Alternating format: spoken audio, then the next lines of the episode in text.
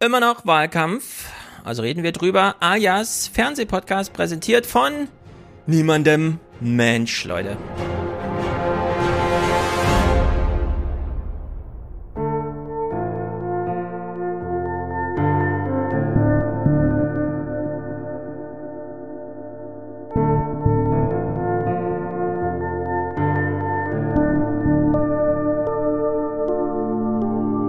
Was Annalena Baerbock heute Abend in der Wahlarena ganz sicher nicht gesagt hat, ist der Satz, dass sie Haustiere verbieten wolle, weil die zu viel CO2 ausstießen. Also in meinem Interesse ist, dass wirklich viel aufgeklärt wird.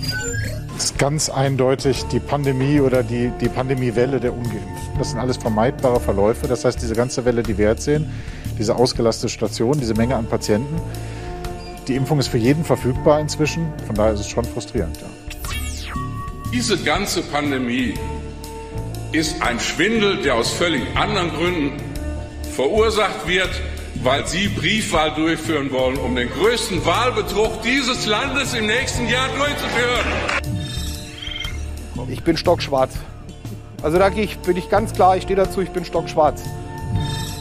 Umweltschutz ja, aber da muss bezahlbar sein und darf keine Nachteile für den Otto-Normalverbraucher werden. Guten Armin. Guten Abend, Friedrich Merz.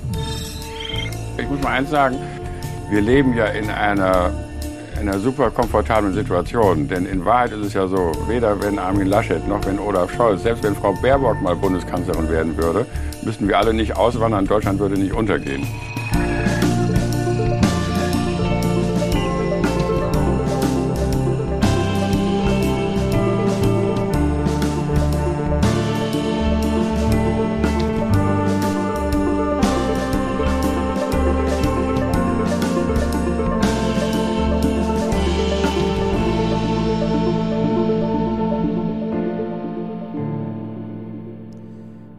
Niemand möchte auswandern und Deutschland wird nicht untergehen. Das sind natürlich super langweilige Voraussetzungen äh, für eine Bundestagswahl, die damit nicht die größte Show auf der Erde sowieso nicht wird. Ganz schön niedriger naja. Anspruch an Politik, ne? So, ja, wirklich. Kein Wir Weltuntergang. Ein bisschen enttäuscht. Wir haben es schon anders kennengelernt aus anderen Ländern. Bisschen Show darf ruhig sein. Und weil nichts los ist, plaudern wir heute ungezwungen darüber mit zwei SPD-Lern, die sich als SPDler schon bei mir enttarnt haben und deswegen heute hier sind. Mick ist auf jeden Fall hier. Ich bin da. Aus Berlin. Und mhm. auch in Berlin sitzt Markus. Grüße dich, Markus. Hallo. Warum, Markus, bist du ein SPDler? Du hast mir schon vor Monaten geschrieben ja. äh, und hast gesagt, die SPD könnte doch mal ein Thema für einen Fernsehpodcast sein. Und ich dachte mir so, und jetzt äh, denke ich mir was aus. Ich dachte mir so, ach, eine 5%-Partei, wieso? Zack, ist es eine 25%-Partei. Also reden wir heute über die SPD. Warum liegt dir die SPD am Herzen, Markus? Äh, ich würde schon sagen, ja. Also ich muss gestehen, ich bin äh, 2013 eingetreten. Ähm, allerdings nur Warte weil mal, 2013, da müssen wir erstmal was war so 2013? Lag sie da gerade am Boden? Da war eine Bundestagswahl und genau. äh, sie hat verloren. Mit 22 Prozent ja. oder sowas. Genau, aber da war ja schon die Frage, ob sie in die Kroke soll. Und das war mein Grund dafür einzutreten, weil da das erstmal dieser Mitgliederentscheid war über die Kroke. Ah, also, das hat dich reingeloggt. Kühnert. Genau, ich habe da, äh, dagegen gestimmt. So, und dann ja. dachte ich mir, ach, dann krieg ich wieder aus. So. Ähm, ja, du bist weil, geblieben. Ja, bin ich einfach geblieben. Hat der Trick funktioniert? Ja, ich habe dann äh, meinen Ortsverein kennengelernt, muss ich sagen, und der war super nett und mega sympathisch und dann dachte ich mir, da bleibe ich einfach und äh, habe mich dann doch da irgendwie engagiert und bin bis heute drin. Ja, deswegen hat die CDU übrigens Nachwuchsproblem, weil dort lernt man auch irgendwann den Ortsverein kennen und denkt sich, Fehler, ach du große Neune, ich bin gar keine 100, was soll ich denn hier? Genau, ich habe auch eine andere Erfahrung gehört. Ähm, also ich muss zum Glück ja. sagen, dass ich in Berlin bin und bei mir sind die alle recht jung, so der Ortsverein. Äh, es gibt auch ältere. Bei mir sind eher die Linken, die hier ja. alt sind. Also ich bin ja, auch in Ostberlin, muss man sagen. Und äh, die Linken sind hier sehr alt und die anderen Parteien relativ jung. Ja, die Linken sind noch die alten Kader. Ja, ist noch eine ganz ähm, andere Partei da auf der genau. lokalen genau. Ebene. Apropos Berlin, Markus, wirst du Giffey wählen? Äh, ich habe schon gewählt und ich habe hier nicht gewählt. Ah, gut. Das ist doch äh, SPD, wie man sie sich, also Sozialdemokratie, wie man sie sich wünscht. Genau, aufrechter ja. Sozialdemokrat. Also ich habe mit der Erststimme habe ich unseren Direktkandidaten gewählt, weil ich ihn noch unterstützt habe, aber mit der Zweitstimme habe ich ja. was anderes gewählt. Sehr gut. Ähm, Johann ist auch hier. Grüße dich, Johann. Hallo. Du hast dich spontan gemeldet bei mir und dann stellte sich raus, ich muss das Mikro nach Paris schicken, was in dieser globalisierten Welt aber keine große Herausforderung ist, denn Paris liegt quasi um die Ecke. Nein, nicht wirklich. Paris liegt nicht um die Ecke, aber was treibt dich nach Berlin, äh, nach nach äh, Paris und warum, was, was liegt dir die SPD am Herzen so rumgefragt? Ähm, also erstmal Paris, äh, Erasmus Auslandssemester. Ah, gibt's und, das wieder? Äh, das gibt's jetzt wieder genau. Es hat sich zweimal verschoben bei mir und äh, jetzt wollte ich es dann unbedingt wahrnehmen. Und äh, SPD, ja, also ich glaube, bei mir hat es angefangen mit Trump damals, also überhaupt Politisierung, dass ich mir dachte, es kann eigentlich nicht sein, dass, äh, also was passiert da eigentlich überhaupt so? Ja. Und dann äh, muss ich sagen, dass ich damals auch dann ein bisschen später dann Martin Schulz irgendwie dann schon so als Gegenmodell wahrgenommen habe. Zu Donald Trump. Natürlich, zu Donald Trump, genau. Und äh, mhm. äh, also genau, und dann bin ich erst Juso geworden und habe dann jetzt, glaube ich, letztes Jahr bin ich dann erst Parteimitglied geworden bei der SPD, richtig, als ich dann Praktikum bei einer Abgeordneten gemacht habe. Mhm. Und irgendwie oh, das Gefühl hatte, äh, Martina Stamm-Fiebig, äh, diese Gesundheitsausschuss, was ganz interessant war damals wegen Corona und so. Ja. Und äh, das fand ich dann eigentlich dann doch ganz überzeugend, also auch aus dieser Innenperspektive und äh, habe ja auch sehr lange deine Podcasts mitverfolgt und äh, ja. hatte eigentlich auch eine sehr kritische Haltung, glaube ich. Und dann ähm, muss ich aber sagen, dass wirklich durch diesen realweltlichen Kontakt irgendwie das dass ich da eigentlich vieles dann auch verstanden habe, was vielleicht nicht immer hier verstanden wurde. Ja. Muss man sozusagen. Es ist was ich aber auch interessant finde, ja. Also ja, ja, es ist für Politiker super knifflig, denn ich habe ja auch häufig die Frage bekommen, was besprecht ihr in dem Podcast? Und dann habe ich ja nie gesagt, die Politik, sondern es ist ja dann doch immer die Politik, wie sie in den Medien vermittelt wird. Und ja. darunter leiden alle. Und zwar aus denselben Gründen.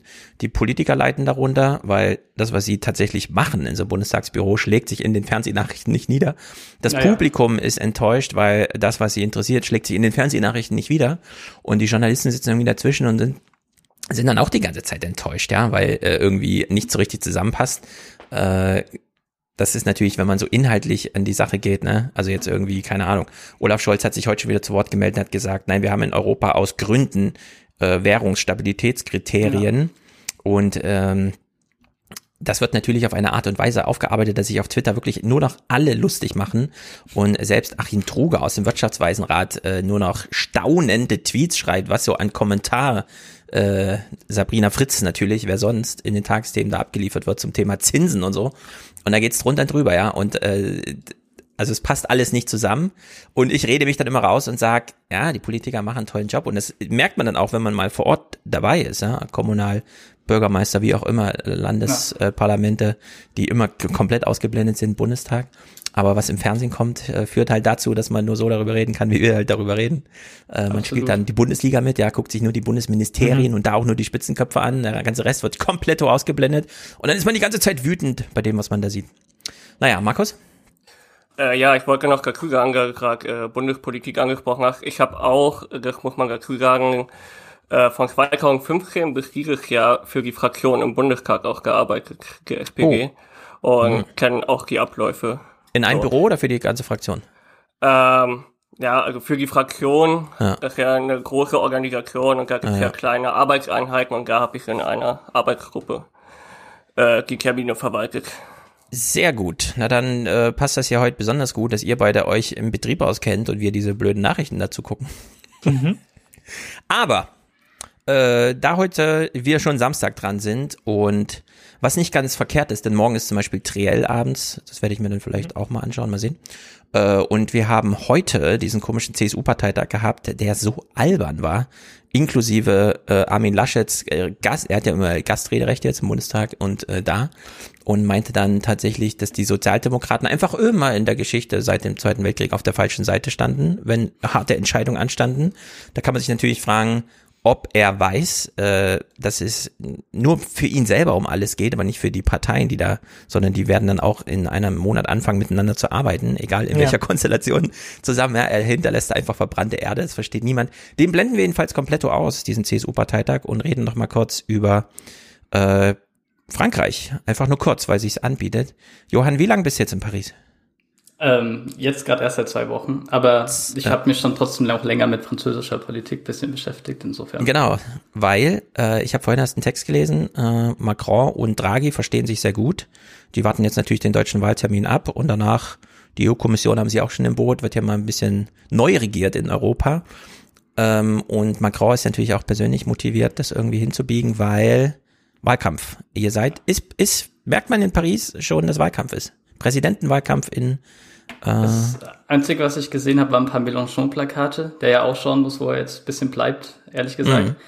Und ansonsten eigentlich nur so in den Zeitungen. Also wenn man Figaro aufschlägt, da geht es natürlich sehr stark darum, wer das jetzt macht für die Republikaner. Äh, dasselbe bei ja. den Grünen. Die ja. haben ja auch noch nicht ausgekaspert, wer das macht. Und die Sozialisten Und insofern, wissen dies schon? Also Anne Hidalgo, das ist die Pariser Bürgermeisterin, die ist ah. im Rennen. Aber da gibt es ja. irgendwie auch so einen Gegenkandidaten, der, der irgendwie bei drei bis fünf Prozent steht in den Umfragen. Hm. Äh, so ja aus der Schublade Reindustrialisierung und äh, ja. ja. für die strukturschwachen Regionen und sowas, weil ja, hm. also seit Hollande hat ja sowieso die Partie Sozialist irgendwie auch einen ziemlich schlechten Ruf.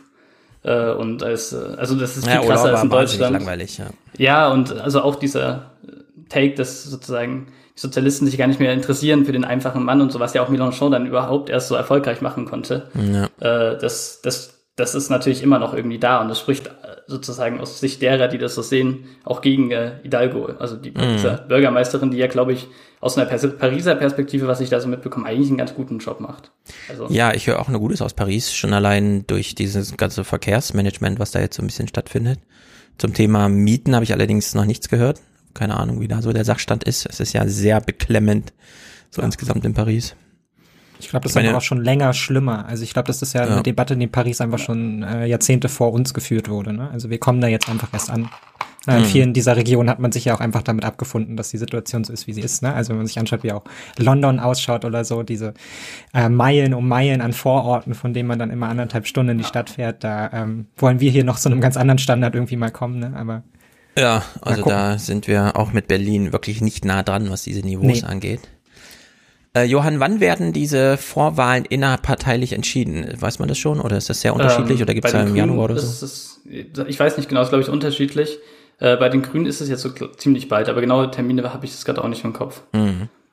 Ja. ja. Aber, Und Le Pen Du hast noch nichts zu Le Pen gesagt, aber die scheint doch, am Ende wird es doch wieder so eine Stichwahl Le Pen gegen irgendwen, oder? Also ich glaube eigentlich schon, dass es Macron wird, weil am Ende wird es halt schon so sein, dass dann auch alle Linken, und das ist ja in Frankreich wirklich nochmal härter, wenn ich ja. links sage, äh, dass, dass die dann am Ende dann doch das kleinere Übel wählen. Und das weiß Macron auch, weshalb er auch sehr stark nach rechts rutscht, weil er weiß, die anderen hat er eh im Boot drinne. Äh, zumindest in, in, im zweiten ja. Durchgang dann. Ja. Und äh, also insofern macht das Macron wahrscheinlich schon richtig aus seiner Perspektive. Und Le Pen muss man ja sagen, dass das, es gab ja die Regionalwahlen und da hat sie ja in Haute-France, das ist ja eine ziemlich strukturschwache mhm. Region im Norden von Frankreich, was ja, ja eigentlich immer eine ziemliche Stärke war vom Rassemblement, ja. ziemlich krass verloren und hat Javier Bertrand, der Republikaner, halt wirklich abgeräumt. Und ja. äh, ziemlich überraschend auch abgeräumt. Und äh, das heißt, die, die gehen da nicht sehr stark in diese Wahl rein. Ja, also ich meine, die, die letzten Male war es ja dann doch immer Stichwahl mit Le Pen und so weiter. Meinst du, das steht diesmal noch aus, ja? Also offen ist noch offen. Es könnte durchaus ja, also sein. Ich glaube schon, dass in die Stichwahl kommt, aber ich glaube, ja. dass Macron die dann halt gewinnt. Also ähm, klar, und die bei der linken Seite, da, also da geht halt nichts. Da gibt es irgendwie noch einen kommunistischen Kandidaten, der bei drei Prozent ist. Dann gibt es, wie gesagt, zwei ja. Kandidaten der Parti Sozialist, dann gibt es die Grünen, dann gibt es Mélenchon, der irgendwie auch nicht jünger wird und naja, das ist alles nicht so toll da. Ja. ja, irgendwie bitter, ne, wie das so auch wegmarginalisiert wird, da letztendlich so eine ja. komplette politische Haltung, einfach weil das präsidiale System nichts anderes zulässt. Ne? Am Ende ist klar, ja. die Linken müssen Macron wählen, der jetzt auch nicht mit ihrer Politik übereinstimmt, aber was will man machen? Ne? Man verteidigt sich ja irgendwie gegen den rechten Mob. Man kommt gar nicht mehr so ins Handeln. Man ist da in einem mhm. Dauerverteidigungsmodus. Irgendwie jedes, alle paar Jahre wieder muss einfach Le Pen oder irgendjemand anders da abgewehrt werden und das ist alles, was mhm. man sich da irgendwie noch als politische Dimension vorstellen kann, ist schon bitter irgendwie. Genau, also die werden ja halt, auch Platz, ja. Nee, Johann, sag. Nee, äh, wobei das ja auch Platz lässt, wiederum der Linken, also wirklich mal neue Ideen mit reinzuholen. Also das ist, ja, also auch neue Kombinationen mal zu denken. Zum Beispiel der mhm. kommunistische mhm. Kandidat, habe ich neulich ein Interview gehört, ich weiß gerade nicht, wie er heißt, äh, der, also der setzt ganz stark zum Beispiel auf innere Sicherheit, ne? Und das von einer ganz, ganz linken Perspektive. Also das ist jetzt nicht so Franzi Giffey, sondern es ist wirklich richtig links, plus halt innere Sicherheit. Und das ist also schon eigentlich auch ein bisschen bizarr, muss man sagen, aus einer deutschen Perspektive. Aber das so Dietmar Bartsch aus der Polizei oder was? ja, irgendwie sowas. So. Ich würde fast noch so, so fast La Fontaine, der macht das ja auch mal so ein bisschen, ah, oder hat das ja. mal gemacht, oder war nicht. Ähm, mhm. Aber trotzdem halt auch ökologisch und so. Und das, also das sind halt neue Kombinationen dabei, die man, glaube ich, in Deutschland nicht so hat. Und das, mhm. so ein Variationspotenzial hat man da, glaube ich, schon mehr in Frankreich, dadurch, dass sie eh nicht regieren werden. Ja, ich meine, Mick, du hast ja auch schon angesprochen, das innere Sicherheit wäre natürlich auch ein Thema für eine Partei, die jetzt nicht sagt, ich gehe jetzt um Schlagstock und Pfefferspray, sondern hier geht's um äh, bezahlbare Mieten und darüber ja. mal ein bisschen soziale äh, Kohärenz einfach. Und da war ich doch sehr überrascht, dass wie, die, wie sehr die Grünen das betonen. Die waren ja jetzt auch hier in Frankfurt, haben hier einen Wahlkampfauftritt gemacht und äh, das, das hört man da ganz deutlich raus, äh, dass äh, Baerbock jetzt mittlerweile sagt, die CDU gefährdet unseren Wohlstand und mhm. das ist auch so eine soziale Sicherheit, also sie benutzen einfach so soziale Sicherheit, ne? So ja. so dieser, ja. dieser Slang, Aber ich finde es da auch super wird. wichtig, dass man diese Begriffe mal umdreht, ne? Also genauso ja. ist es halt irgendwie mit Werte konservativ. Das genau. hat auch mal jemand vor ein paar Tagen auf Twitter geschrieben, ne? dass man irgendwie im DLF das dann ähm, Friedrich Merz als wertkonservativer vorgestellt wurde und man da irgendwie schon assoziiert, ja, das nur die einzigen Leute, die Werte haben, sind ja die Konservativen, so, ne? Als hätte man nicht selber auch ein Wertekonstrukt, nach dem man irgendwie lebt, sondern das sind dann die Wertekonservativen, also diese Verwendung von Begriffen, die sich dann einfach einfach irgendwie lösen von jeglichem eigentlich realen Bezug und dann ist man halt die Partei innere Sicherheit, ganz egal, was das bedeutet. Genau. Also ähm, Habeck, ich weiß nicht, ob er so verschiedene Redeskripte hat, die er dann da abnudelt, aber der nimmt sich ja dann so 20 Minuten. Äh, Top-Thema hier in Frankfurt, natürlich auch wegen Paulskirche und so weiter, war Freiheit. Mhm. Und dann hat er nochmal betont, also Freiheit äh, was ist denn das für eine Freiheit, wenn ich als Pascha nach Hause komme, die Füße auf den Tisch lege, der Frau Befehle gebe, äh, die dann aber natürlich diese Familie verlässt und dann hängt man alleine zu Hause und denkt sich, geil, jetzt bin ich richtig frei. ja, und das hat er dann so übertragen auf, äh, Freiheit ist nicht mit 200 km/h über der Autobahn fahren, sondern ja. auch im Lebensabend noch äh, sozusagen in der funktionierenden Gesellschaft zu leben. Also da benutzt man, bedient man sich schon dieser Begriffe. Äh, und es gibt ja diesen sehr mittlerweile berühmten äh, Auftritt von ihm, wo er so ein paar äh, Protestierende niederbrüllt und sagt, ihr kommt hier mit der äh, schwarz-rot-goldenen Fahne, jetzt erkläre ich euch mal, was das eigentlich für eine Fahne ist. Ja, wo er auch die Symbole nochmal zurückerobert und das habe ich mir ja immer gewünscht, dass es äh, von der linken Seite äh, diese Rückeroberung gibt und da sind jetzt ausgerechnet die Grünen, ja, genau die, die das, äh, die da mein Bedürfnis so ein bisschen äh, befriedigen. Das fand ich ziemlich gut. Ansonsten würde ich sagen, sind diese grünen Auftritte äh, schon verschenkte Chance, so insgesamt. Denn, ja, genau, wie war denn die, die Stimmung und so? Also es sah als ja Stimmung so aus, als extrem gut, der muss man echt sagen.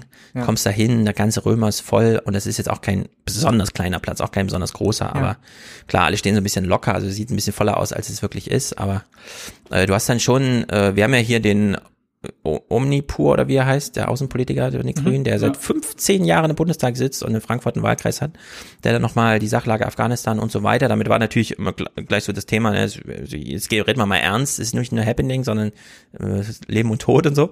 Und während er sprach, äh, sind aber hinten Habeck und äh, Baerbock gemeinsam aufgetaucht äh, und zum Bühnenrand gegangen und da hat man schon gemerkt, ja, das ist so, äh, erlösend. Alle wollten zu, die beiden sehen und dann sind sie plötzlich da und eigentlich muss aber noch der Bundestagskandidat vor Ort noch seine kurze Rede halten. er hat dann auch nur seine Chefs begrüßt, auf die er sehr stolz war. Und ich hätte mir dann sehr gewünscht, dass man doch den Mut hat, äh, von Donald Trump zu lernen. Ich habe es ja auch bei Rezo schon mal äh, in der Bundespressekonferenz bei so einer Veranstaltung gesagt. Man muss wirklich unterscheiden heute mal zwischen Methode und Inhalt. Und wenn jemand methodisch erfolgreich ist, dann muss man sich mal angucken, wie das funktioniert. Über Inhalte kann man dann immer noch reden, wenn man das will. Aber so ein Rezo-Video, wer sieht ja jetzt auch wieder, was das für ein Reichweitenerfolg ist.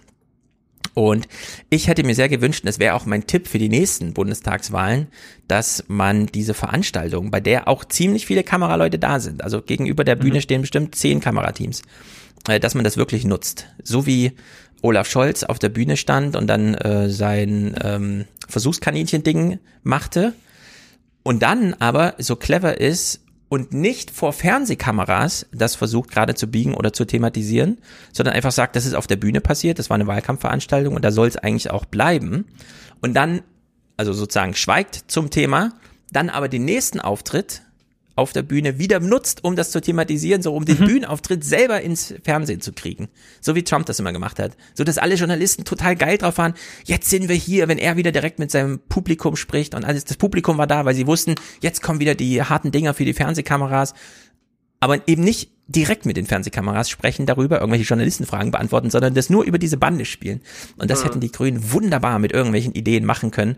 Stattdessen Laschet fällt als Name nicht einmal. Diese Angriffe auf CDU und SPD sind wirklich entweder super vorsichtig oder so bekannt, dass man jetzt auch keine Aufreger daraus lernt. Und da hätte ich mir einfach gewünscht, dass sie, dass sie so einen gewissen Mut zeigen. Ja. Aber Mutlosigkeit haben wir ihnen schon wochenlang hier unterstellt. Also ja, ja sie sind auch sehr, nichts sehr Neues irgendwie. zurückhaltend geworden, ja. Aber was du jetzt endlich damit jetzt sagst, ist ja ähm, ein Stück weit, dass Politiker Berichterstattung auch wieder an sich reißen müssen. Und ich glaube, das ist Absolut, auch was, was man ja. aus, äh, aus dem Wahlkampf auch jetzt mitnehmen kann, dass es nicht reicht, sich darauf zu verlassen, dass schon so berichtet ja. wird, wie man sich das vorstellt, sondern dass man das sich auch irgendwie wieder greifen muss. Man muss da, wenn man erfolgreich sein will, es selber mitnehmen, sonst sitzt man halt so da, wie man halt jetzt im, genau. im Zweifelsfall da sitzt. Das geht sowohl für Grüne als auch für die CDU letztendlich. Die haben sich das beide aus der Hand nehmen lassen und werden eigentlich in diesem Wahlkampf ja auch nur noch nach vorne getrieben. So, ne? Also da ist genau. nichts mehr mit selbstbestimmtem Handeln. Diese Politiker müssen sich überlegen, wie sie das generative Moment ja. nutzen und nicht nur ein Happening vor Ort draus machen, sondern ja. wirklich das im, weil das ist ja auch, du kommst ja dahin und dann reden die halt, ne? aber du merkst halt, ja, das war die Rede aus Köln. Du warst in Köln selber nicht dabei, aber du merkst so richtig, das hat er auch in Köln gesagt. Ja. Und das stört ja. dann auch so ein bisschen. Ne? Ich will da irgendwie ernst genommen werden, wahrgenommen werden und äh, nach einer Stunde dann zu sagen, wenn alle schon erschöpft sind und eigentlich irgendwie essen gehen wollen oder nach Hause oder wie auch immer, dann zu sagen, jetzt beantworten wir noch ein paar Fragen und dann äh, sind aber zu viele da und dann wird nur so was aus dem Hut gezogen, so ein Zettel und da steht halt irgendwas drauf und dann wird es beantwortet. Das ist dann so ein bisschen, hm, ne, also äh, die, die Rede äh, kann man da echt noch mal ein bisschen aufbrechen und sagen, so Leute, ihr seid nicht umsonst gekommen, ja, wir machen jetzt für euch hier mal eine kleine Chose. Ihr seid jetzt mal richtig dabei im Wahlkampf, aber naja, bei, Mutlosigkeit bei, halt. bei so, dass äh, so ein Querdenker auf die Bühne gekommen. Ist. Ich habe nur einen kleinen ja. gesehen, ähm, weil Olaf Scholz wohl den äh, Typen runter oder die, die Security ihn wieder äh, weggeschickt hat, hat er gesagt, das muss, darf man nicht so machen. Und dann ist er ja auf seine Bühne gekommen. Und dann hat er mit ihm da gesprochen, ihm das Mikro hingehalten. Und kamen ja, glaube ich, sogar noch mehr Leute, die ihn da reinsprechen durften. Und dann hat er gesagt, ich erfülle eu eure Wünsche alle.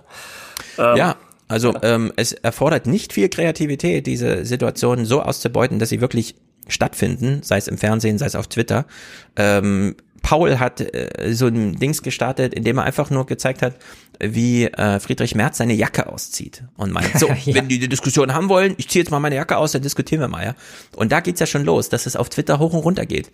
Und da ja. könnte man so viel machen. Ich meine, die Grünen kommen da echt auch so mit so einer geilen Bühne, da liegt unten Gras aus und so, ja. Also die laufen da über Gras, während sie mit dir reden. also da ist schon einiges äh, an Potenzial da, aber irgendwie, naja. Gut, gucken wir mal Fernsehnachrichten, oder? Jo, hauen wir rein. Ja. Ähm, es ist, äh, wie gesagt, eine Wahlkampfwoche im Fernsehen, wie gewohnt. Und äh, wir beginnen hier mal beim vierten, also vor ziemlich genau einer Woche, wo schon eine Moderation losgeht. Sie versuchen es ja im Fernsehen eigentlich immer so runtergedimmt wie möglich zu machen, ne? Aber ich habe schon diese Moderation hier nicht verstanden. Also können ja mal gemeinsam drüber nachdenken, was uns hier gesagt werden sollte. Nach der Bundestagswahl könnte die Zweifarbigkeit ganz schnell aus der Mode kommen. Nach dem neuesten Deutschland-Trend von dieser Woche ist nur noch eine Dreierkoalition möglich, um eine Regierungsmehrheit zu bekommen. Und da möchte jetzt die FDP in Gelb und die Linken in kräftigem Rot mitmischen, um Akzente zu setzen. Denn die beiden Parteien könnten diejenigen sein, die Dreierbündnisse überhaupt erst möglich machen die Liberalen möglicherweise sogar in verschiedenen politischen Ausrichtungen. Ich habe es gerade, nachdem ich es jetzt zum dritten Mal gehört habe, wahrscheinlich das erste Mal so verstanden, wie sie es meinte. Es ist nur noch eine Dreierkonstellation ja, ja, Sie meint ich habe verstanden, es ist nur noch Dreierkonstellation. eine Dreierkonstellation. Nee, nee, nee, nee, das meint sie nicht. Weil da habe ich gefragt, nee. hä, wieso dann FDP und Linke? Soll das eine Dreierkoalition sein, in der nur noch diese beiden vorkommen können?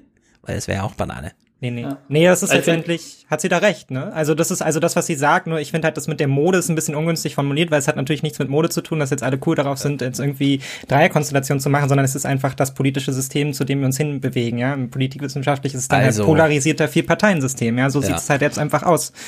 Das ist das, womit wir uns die nächsten Jahre auseinandersetzen müssen. Die Volksparteien verschwinden, Dreierkoalition. Ja, genau. Ich bin mir ziemlich sicher, dass sie uns in zwei Wochen das Dreierbündnis, was es dann mathematisch möglich ist, als Wählerwillen verkaufen.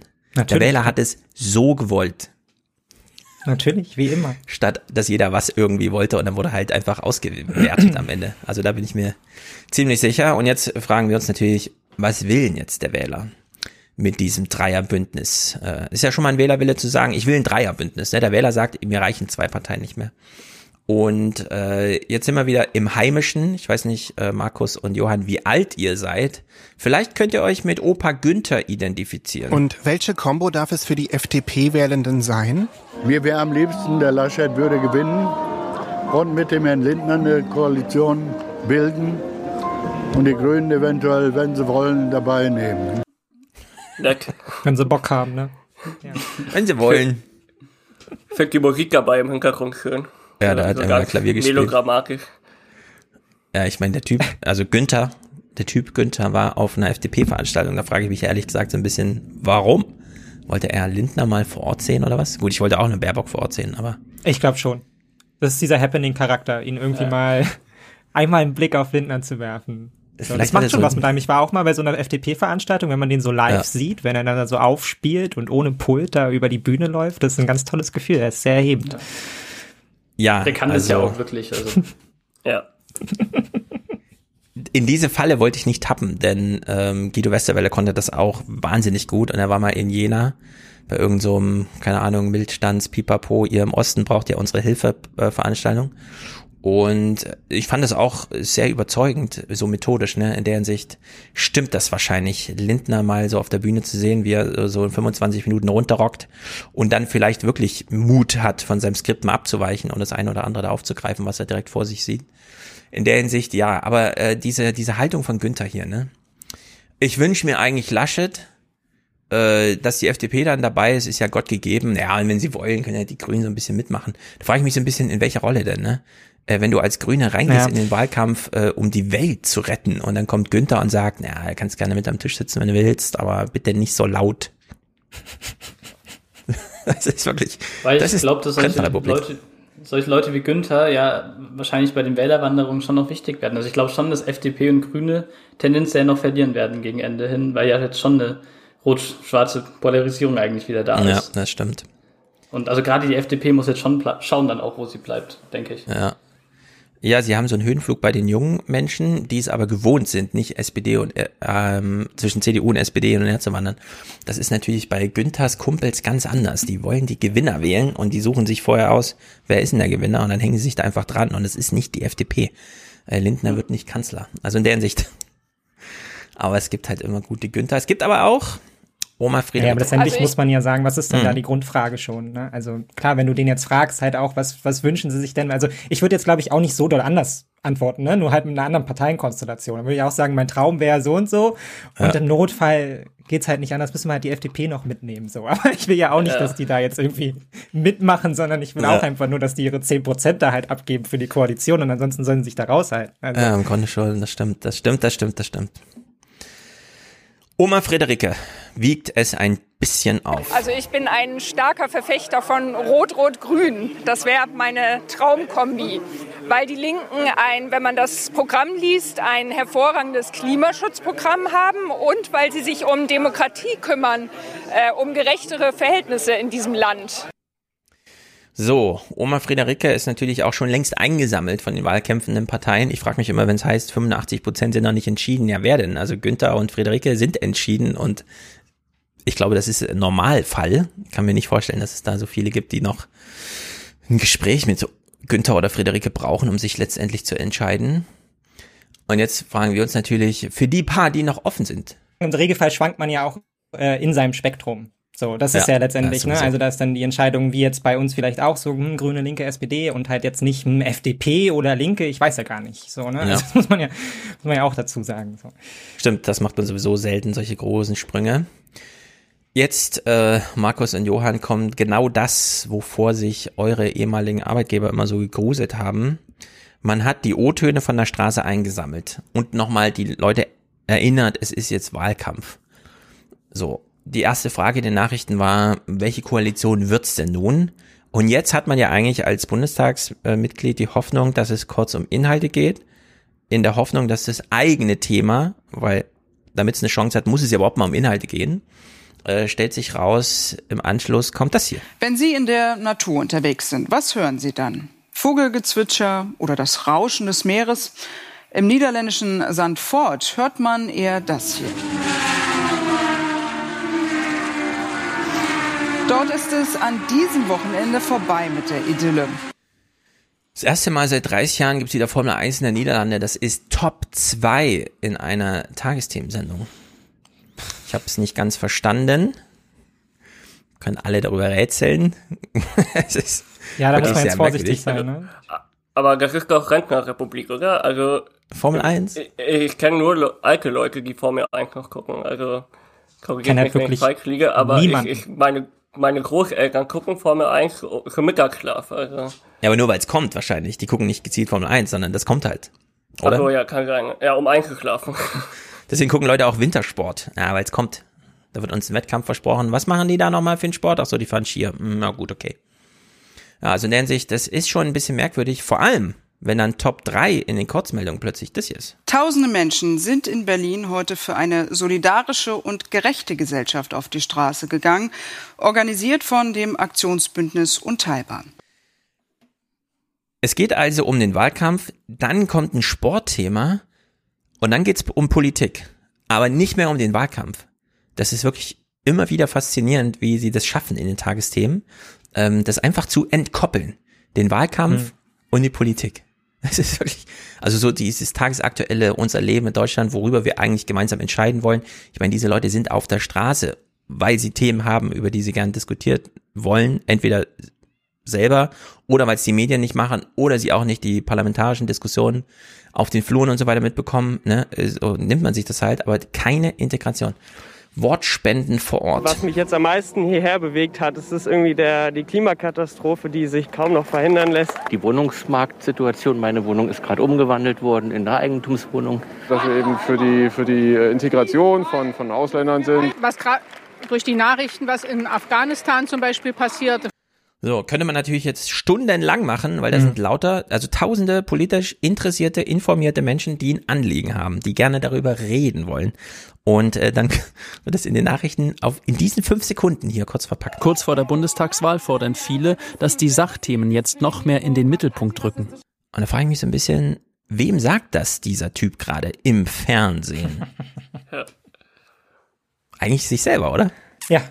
das ist doch. Also ich war ja auch äh, auf der Demo dabei und da waren so viele interessante Regelbeiträge, die jetzt wahrscheinlich nicht alle kommen werden. Ja.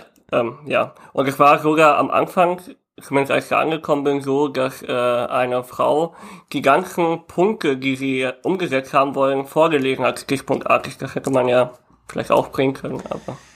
Ja, oder man hätte halt die Medienmacht nutzen können im Sinne von, übrigens, wir sind die Institution, zu der Politiker kommen, weil sie sich nicht trauen abzusagen, gerade im Wahlkampf, kann man ja mal irgendwie integrieren. Dann redet man sich natürlich raus, nee, da machen wir doch schon die Wahlarena und so, ne? Aber dass ja dafür eigentlich die Abendnachrichten da sind und eigentlich auch nicht nur in der Wahlkampfzeit das Programm sein könnte, ne? Ich meine, 700 Abgeordnete, wozu haben wir die dann alle? Das ist doch, hier, hier kann man es doch integrieren.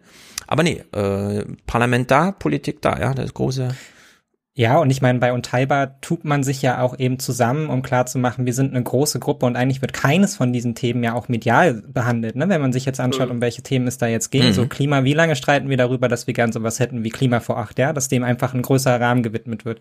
Wie oft haben wir heute hier schon darüber aufgedreht, wie äh, über die Mietprobleme gesprochen wird, ja, wenn ja. man dann mal einen Fernsehbericht hat und dann bei dem Rentner zu Hause ist, der halt drei Eigentumswohnungen hat und halt ja. sagt, so, ah, die kann ich auf gar keinen Fall abgeben, das ist meine Altersversicherung, ja.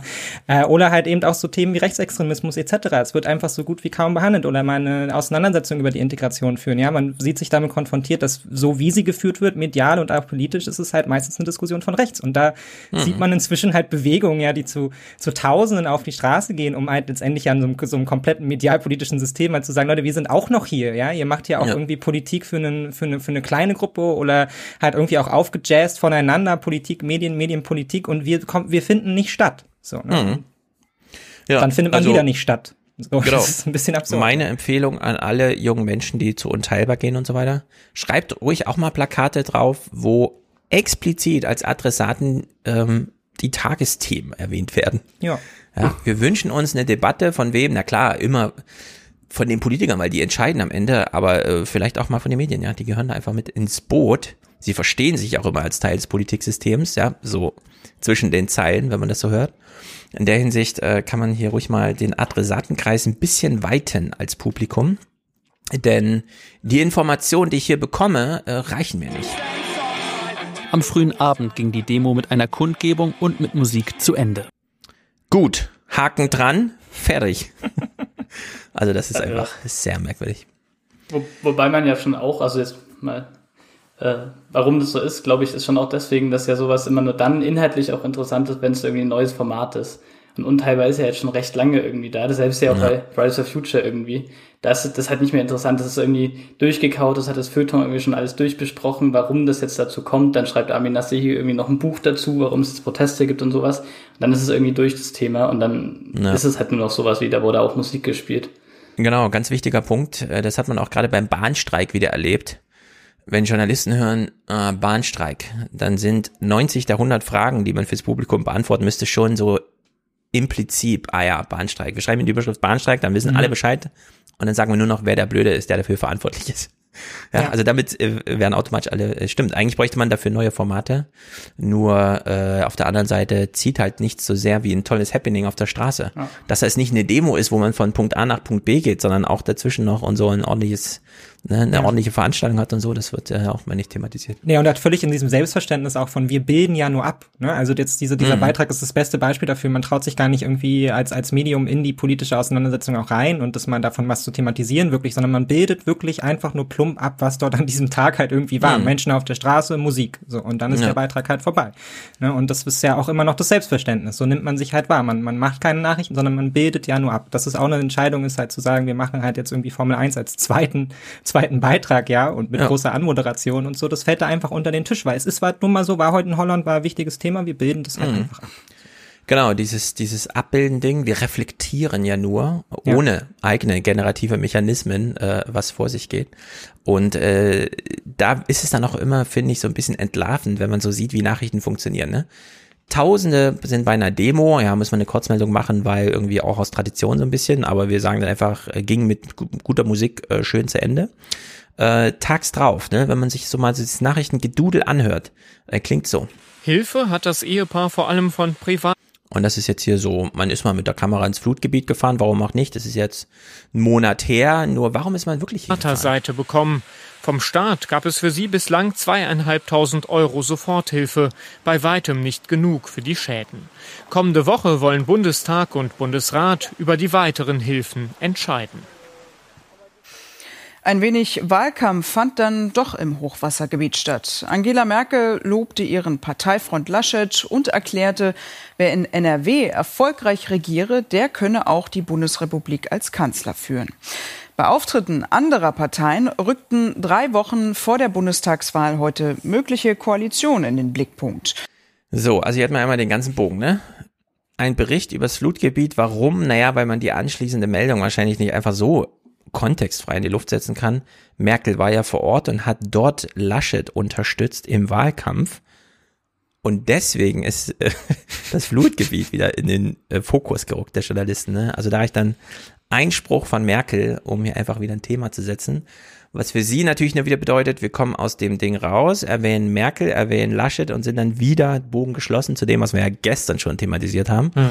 Äh, Koalitionsarithmetik. Äh, also in der Hinsicht ist das wirklich ja. äh, Wahnsinn. Und es geht allerdings immer noch ein bisschen ausgedünnter, ne? Man kann immer noch mehr Wasser reingießen und eigentlich gar nichts mehr zu berichten haben.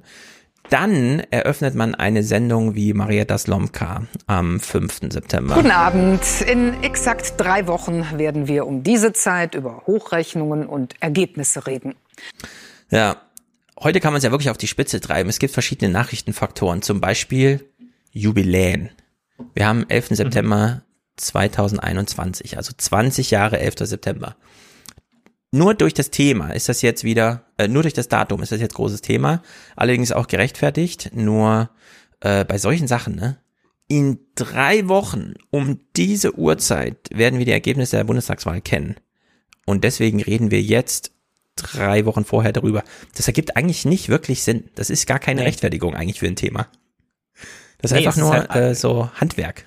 Es ist halt der eigene Teaser aufs Thema. So, ne? Also es, Mhm. macht überhaupt keinen Sinn, darüber jetzt so zu kommunizieren, weil ja, darüber reden wir dann halt in drei Wochen. Warum sollten wir das jetzt tun? Jetzt sind wir ja noch mitten im Wahlkampf. Ne? Ja. Aber das ist ja auch die, die Logik, in der man da unterwegs ist, weil man ja, ich meine, letztendlich, wie wir ja auch, man redet halt über die Varianten, die es halt gibt und so weiter Mhm. und so fort, aber man dringt halt so gut wie gar nicht in die Auseinandersetzung ein, sondern man ist eigentlich schon drei Schritte weiter. Ne? Wie ist dann, Ja. dann die Koalitionsbildung? Und das merkt man den Fragen, die dann oft gestellt werden, ja auch an. So, Herr Lindner, wie stehen Sie denn zur Koalition? Ja, wer stellen Sie Mhm. sich denn da vor? Was würden Sie dann ausschließen? Ja. Und so weiter und so fort. Dann ist man ja eigentlich noch in der in der politischen Findungsphase, in der Auseinandersetzung, Ja. wo es eigentlich noch um die Inhalte, um das Gewinnen geht. Aber es ist Genau. schon die Nachbesprechung während der Besprechung. Genau. Und ähm, man kann das durchaus machen, vorweggreifen, was in drei Wochen passiert. Nur, dann fehlt ihnen wieder der Mut. Wir kennen alle noch Georg Streiter, der war ja auch mal dritter, nee, zweiter Stellvertreter von Seibert für Merkel, also hat in der Bundespressekonferenz fürs Bundespresseamt, also im Namen Merkels gesprochen. In der keine unwichtige Figur und vorher Zeit- Bildzeitungskarriere und so weiter. Und er war bei der Phoenix-Runde. Und ich finde, das ist genau der richtige Ort für ihn gewesen, denn er kann nicht groß auftrumpfen jetzt irgendwie bei Anne Will und da irgendwie so kommentieren. Anne Will hat ja immer so einen Journalisten da. Äh, da saß ja jetzt so eine FAZ, äh, von der FAZ, die dann nochmal der linken äh, Planwirtschaft vorgeworfen hat. Das ist natürlich super albern. Äh, deswegen in der Phoenix-Runde ging es ein bisschen gehaltvoller einher. Ähm, angenommen, die Journalisten hätten wirklich Mut, drei Wochen vorher über mal das zu sprechen, was zu besprechen ist, dann müsste man diesen Georg Streiter-Spruch hier ganz ernst nehmen. Ich glaube, dass eine angeschlagene CDU, die irgendwie in Gespräche überhaupt kommt mit, äh, mit den Grünen und mit der FDP, die ist natürlich aus grünen Sicht ist da viel mehr zu erreichen, weil ja die CDU auch schwach ist und weil sie natürlich ein hohes Drohpotenzial haben und sagen, dann gehen wir halt zum, zum Olaf. Ja? Und ähm, ähm, also und ich glaube, dass die CDU angesichts eines drohenden Machtverlustes zu Kompromissen bereit sind, äh, die wir uns heute noch gar nicht ausmalen. Ich hätte das gerne mal ausgemalt, das Bild, so drei Wochen vorher. Äh, wir konnten uns vor drei Monaten alle noch nicht vorstellen, wie die CDU wirklich abschmieren kann. Ne? Wir haben ja alle noch Lindner am Ohr, wie er da saß. Ich halte das Ding für gelaufen. Ähm, Armin Wirz und er macht mich dann zum Finanzminister. Ich hebe, erhebe jetzt schon mal Anspruch drauf. Und jetzt ist ja plötzlich alles anders. Also es ist eine unvorstellbare Situation gerade, dass die CDU da wirklich nicht gewinnt und nicht mal als größte Fraktion reinfährt. Und ich finde, jetzt könnte man mal wieder antizipieren, was wird die CDU tun, um Ministerposten zu erhalten? ja, und das kann man ja mal durchspekulieren. In dem Sinne, wie Georg Streiter hier dieses Bild aufmacht. Und dann fände ich das auch einen interessanten Journalismus. Die CDU schon mal beerdigen, sozusagen, bevor, bevor das Totenglöckchen läutet. Übrigens äh, wurde genau so eine Richtung auch äh, im Podcast von Robin Alexander besprochen, den ich immer mal wieder reinhöre. Einfach Mhm. weil es halt auch, äh, also immer genau nicht das ist, was ich eigentlich sonst sagen würde. Ja. Ähm, und, aber der kennt sich ja trotzdem immerhin aus. Ja, äh, Robin Alexander ist eine super, eine super Quelle für alles. Gerade. Ja, und äh, der, also, der meinte, Jamaika ist auch noch nicht vorbei. Weil, also, genau diesem Argument, die Union ist eh schon tot, die macht einfach alles, Ja, damit genau. es halt stattfindet. Und wenn dann die Grünen irgendwie so einen Kompromiss bekommen, so ein bisschen in Österreich, ihr dürft richtig ran, hier klimapolitikmäßig und so, und Lindner kriegt irgendwie äh, Finanzministerium, äh, dann meinte zumindest äh, Robin Alexander, ist das nicht ganz ausgeschlossen, auch wenn die SPD stärkste Kraft wird. Ja, und das sieht dann auch nicht schon, aus. Also warum? Ja, Ja. Entschuldige, sprich zu Ende. Ja, also, nee, nein. Ja, es ist alles möglich. Ich, äh, wir haben ja Genau, es letzte Woche hier, möglich, ja. Mick, darüber gesprochen, dass man offenbar, es scheint ja so eine Tradition, sich einzugrooven, Finanzminister sein muss, um irgendwas zu werden. Also Söder war in Bayern Finanzminister Mhm. und Olaf Scholz ist jetzt Finanzminister.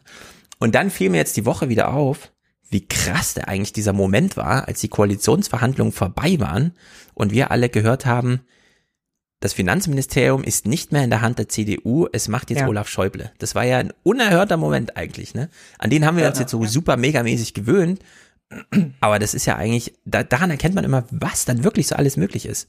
Ja. Ja. Und äh, da bin ich echt mal gespannt, äh, wenn so eine CDU auch nur irgendwelche Chancen sieht, hier noch mitzuregieren, Naja, wir wie haben weit es sie ja es dann auch, treiben. Auch letzte Woche schon besprochen, der CDU ist es ja eigentlich auch egal. Also ich glaube, sie hat so ein paar Themen, an denen hängt sie wirklich, ja. weil sie sie auch einfach so äh, stringent vermittelt hat und über so eine Distanz ist es einfach wahnsinnig schwer, sie aufzugeben. Das ist so Fiskalpolitik und solche Sachen. Ne? Das ist inzwischen mhm. werben sie ja selber damit. Das ist halt unser Fetisch so. Daran hängen wir fest. Und ich glaube auch daran könnte sich das dann halt eben gelingen oder halt eben auch zerbrechen, wenn man halt sagt, wir brauchen massive Investitionen und die CDU ist dafür nicht bereit. Ich glaube, ansonsten ist denen das relativ egal. Die machen halt jetzt so, wie man das halt dann macht, so vor einer Wahl. Man macht auf stark und positioniert sich ganz hart dagegen, aber ich glaube, die sind bereit, sehr, sehr viel aufzugeben, um, um, um weiter da in der ja. Position zu sein. Auch einfach, weil, glaube ich, auch so richtig niemand vorhersehen kann, auch aus der Partei selbst, was das für einen bedeutet, wenn man auf einmal in der Opposition sitzt, wer da alles gehen muss, wo man sich vielleicht selbst hin ver verabschieden muss und ob man es auch wieder zurückschafft in diese Position. Weil ich glaube, mhm. auch CDU Wählern genauso wie der, den Politikern selbst wird klar, die sind dann doch hart im Kern, so, ne? Und man muss ja. dann auch erstmal wieder es in die Wählergunst zurückschaffen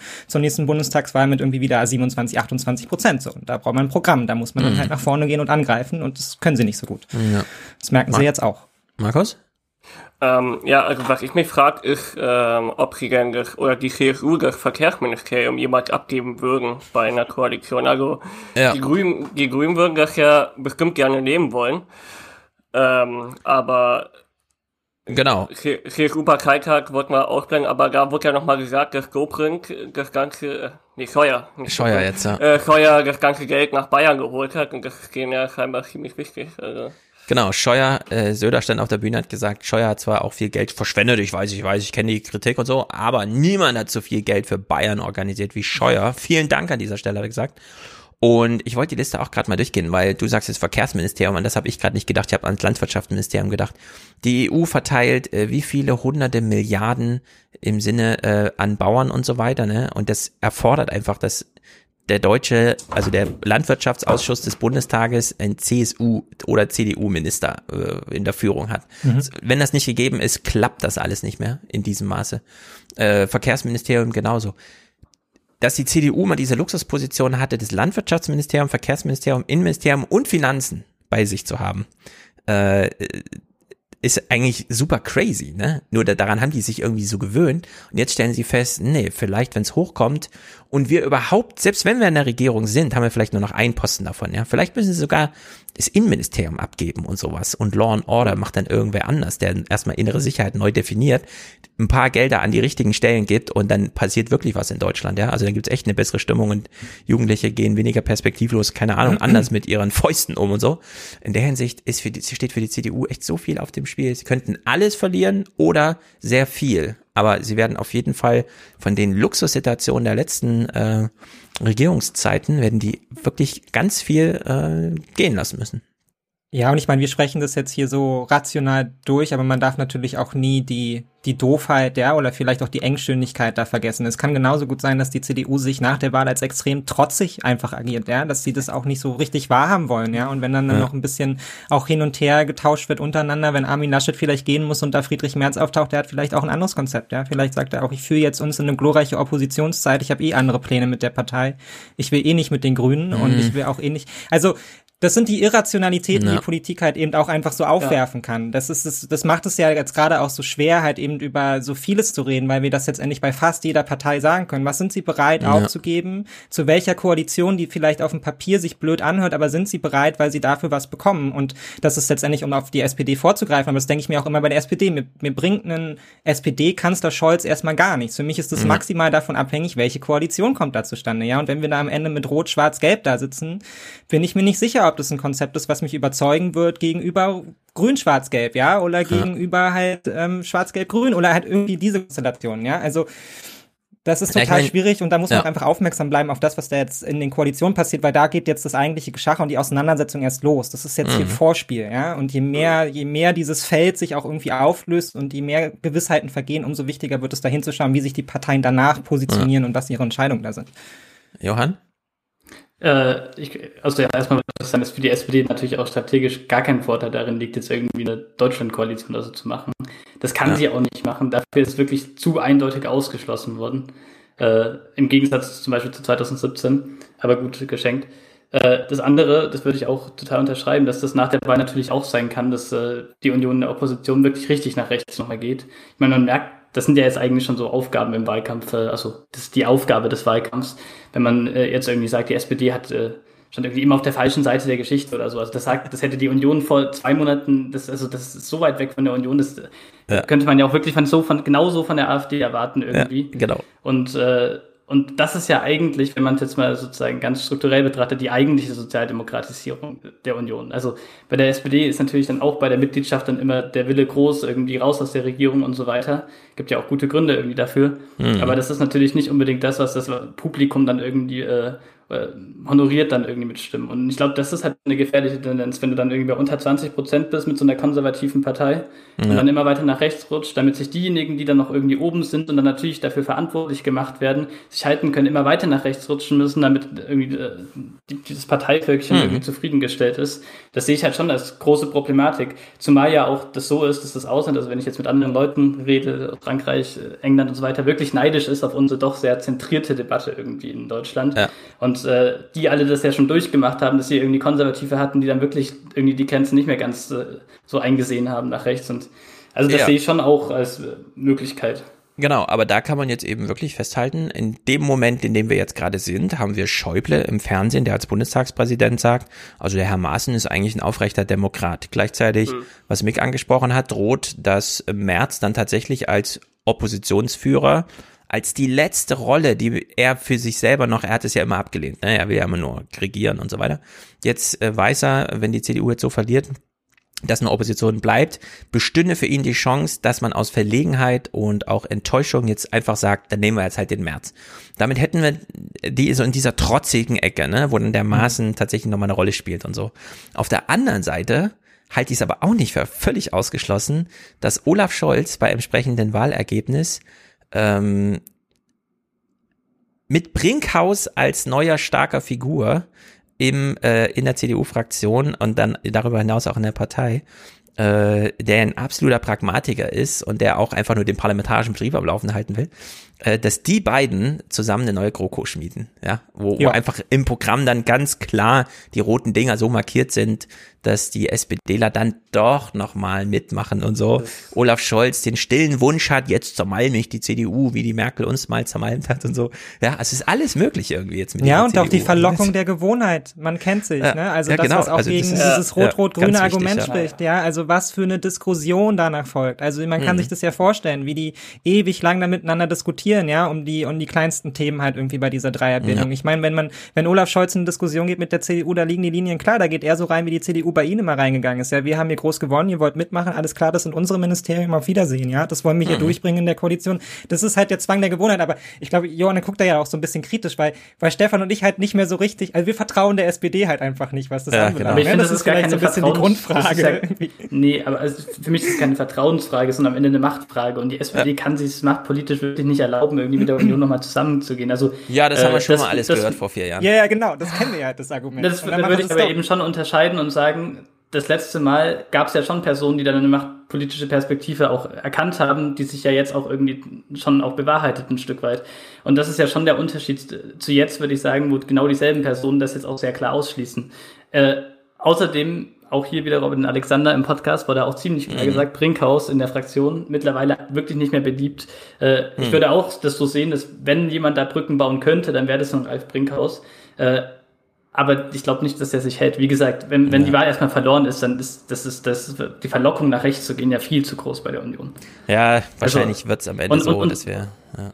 Noch ein Punkt nach diesem Wahlkampf. Also das muss man ja auch sagen. Dieser Satz von Laschet, das ist ja, ich meine, die SPD ist eine stolze Partei und das ist auch, ja. das ist, sage ich ja auch mal so ein Effekt eigentlich durch dieses ganz ständige SPD-Gebäsche, dass ja jetzt wirklich auch die härtesten Seeheimer Saskia Esken irgendwie sich mhm. mit ihr solidarisieren. Also das ist ja wirklich aus Sicht der Union kontraproduktiv, was sie hier eigentlich anstellen. Und wenn dann Absolut. solche Sätze von Laschet fallen, das, das verbaut wirklich Brücken und zwar auf so einer individuell emotionalen Ebene irgendwie. Das ist jetzt nicht mehr nur ja. irgendwie ja, ich meine, das, Sache, sondern genau, da muss man aber sagen, ähm, ich habe mich, ich frage mich seit einem Jahr, was macht eigentlich Lars Klingbeil? Er soll den Wahlkampf managen, er macht das schlecht, die Veranstaltungen waren schlecht, ja. äh, diese komischen Livestreams von der Karte irgendwas abmoderiert und so weiter, das hat keiner geguckt, wir haben uns hier drüber lustig gemacht, weil das nach zwei Wochen irgendwie 200 Views hatte und so. Und eigentlich saß äh, Lars Klingbeil die ganze Zeit da und hat überlegt, ah, eigentlich würde ich gerne nochmal Helmut Schmidt, Brandt, die Ostpolitik, die ganzen Errungenschaften der SPD, die Sozialpolitik, alles nochmal erwähnen im Wahlkampf, aber das käme irgendwie albern, wenn ich das jetzt einfach so mache. Und dann kommt zwei Wochen vor der Bundestagswahl die CDU und bringt vom Chefe diesen Spruch. Ja der ja eine Einladung ist für Lars Klingbeil, jetzt nochmal die ganze SPD-Historie ja. rauszuholen. Absolut. Von der Flut in Hamburg zu der Ostpolitik und wie das alles funktioniert hat. Und dass man schon immer die deutsche Einheit wollte und so weiter und so fort. Ne? Das ist eigentlich die Einladung. In der Hinsicht sehe ich äh, das mega kontraproduktiv für die CDU. Man ja. hat es ja auf Twitter heute schon erlebt, ja. Mhm. Und Twitter ist ja mal doch schon so ein bisschen vorbereitend für die Stimmung der nächsten Tage. Und das, das geht, man also das ging mal richtig nach hinten los.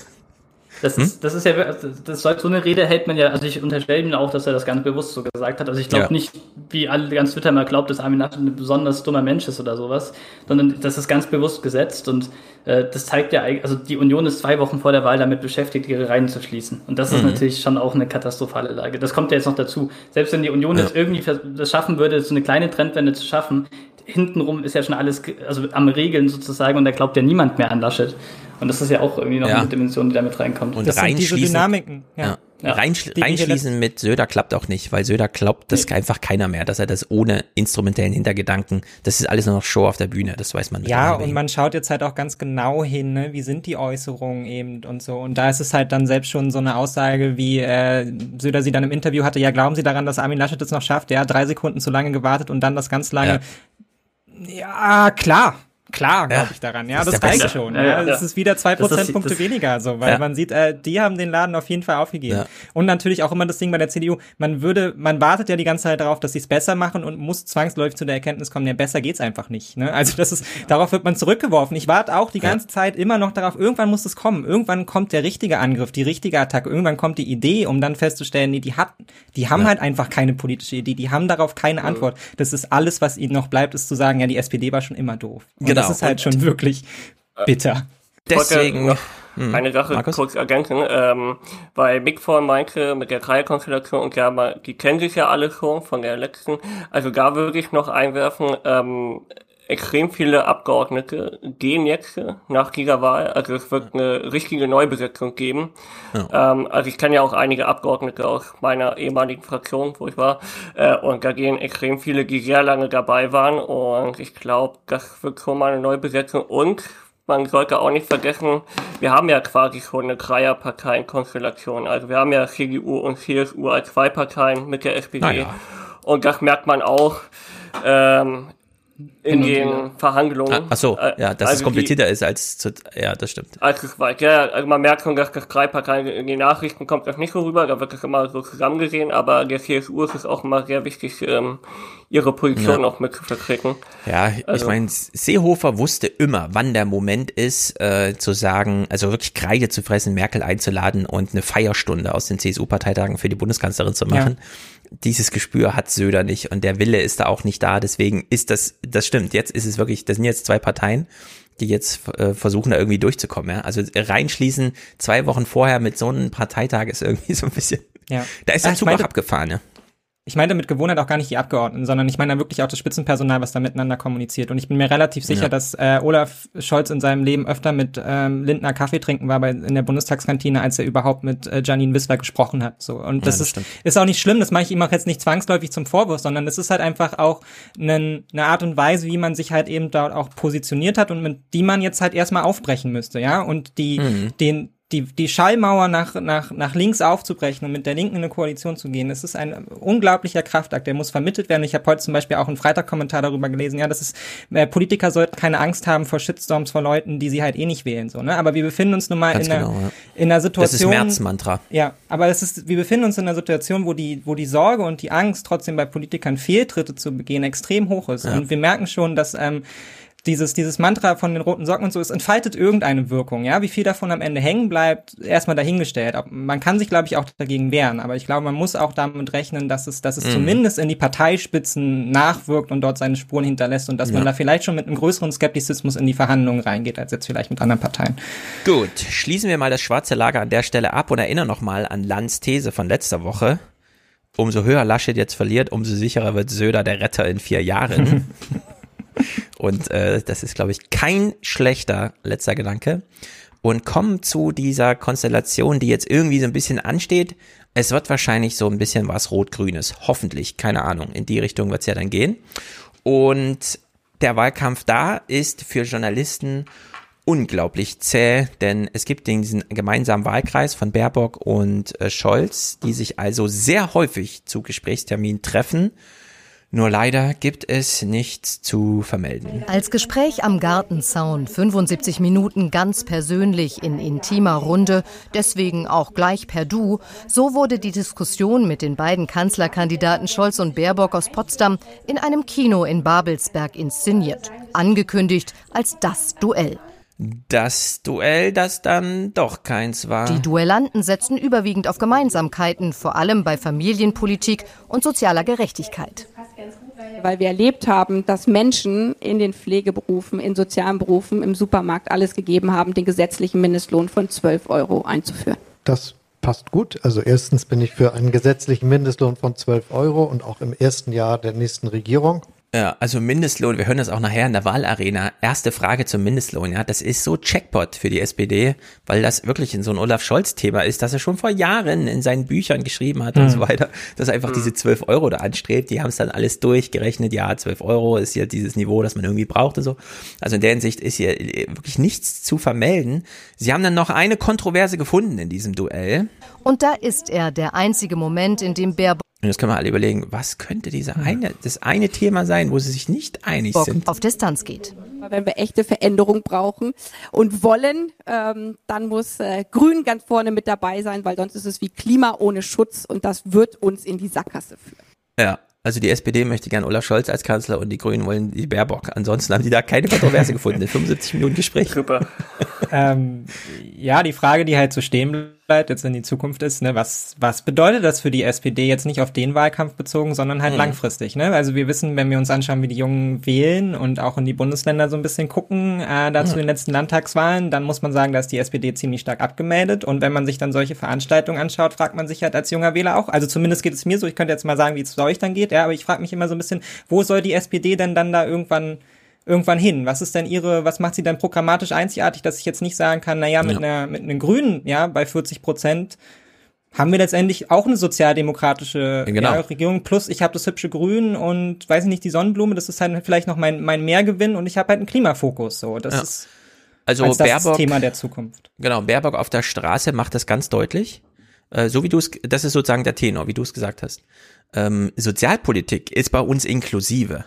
Ja. Nur wir müssen jetzt eben auch ans Klima denken. Und dann äh, schießt sie diese Angriffe auf die SPD ab. Ja, dass die CDU da abgemeldet ist, das ist für sie klar. Hier in Frankfurt waren irgendwie zweieinhalbtausend Leute, wurde gesagt. Nicht ein Störer, gar nichts. Ja? Also null äh, Intervention. Also es war völlig klar, äh, da kommen überzeugte Grüne hin, für die ist äh, Schwarz und Gelb und so weiter keine Option, niemals. Ja, also die sind so im Sack. Und äh, Baerbock weiß das und äh, Habeck auch. Und Baerbock hat da komplett gegen die SPD geschossen. Die SPD macht und dann immer Kohleausstieg 2038 und so weiter. Ne? Da ist ja Scholz, wie wir nachher auch hören, immer noch voll überzeugt. Das muss ausgereizt werden mit der Kohle bis dahin. Denn, Wobei man äh, ja immer dazu sagen muss, spät. Also das ist ja schon ernst gemeint. Das ist, ich glaube, niemand glaubt, dass das bis 2038 dauert. Also ähm, glaub, ja, Scholz schon. Der möchte das gerne. Scholz sagt, er sagt dann immer früher und so, ja, genau. wenn es geht, aber es ist das endgültige Datum. Ne?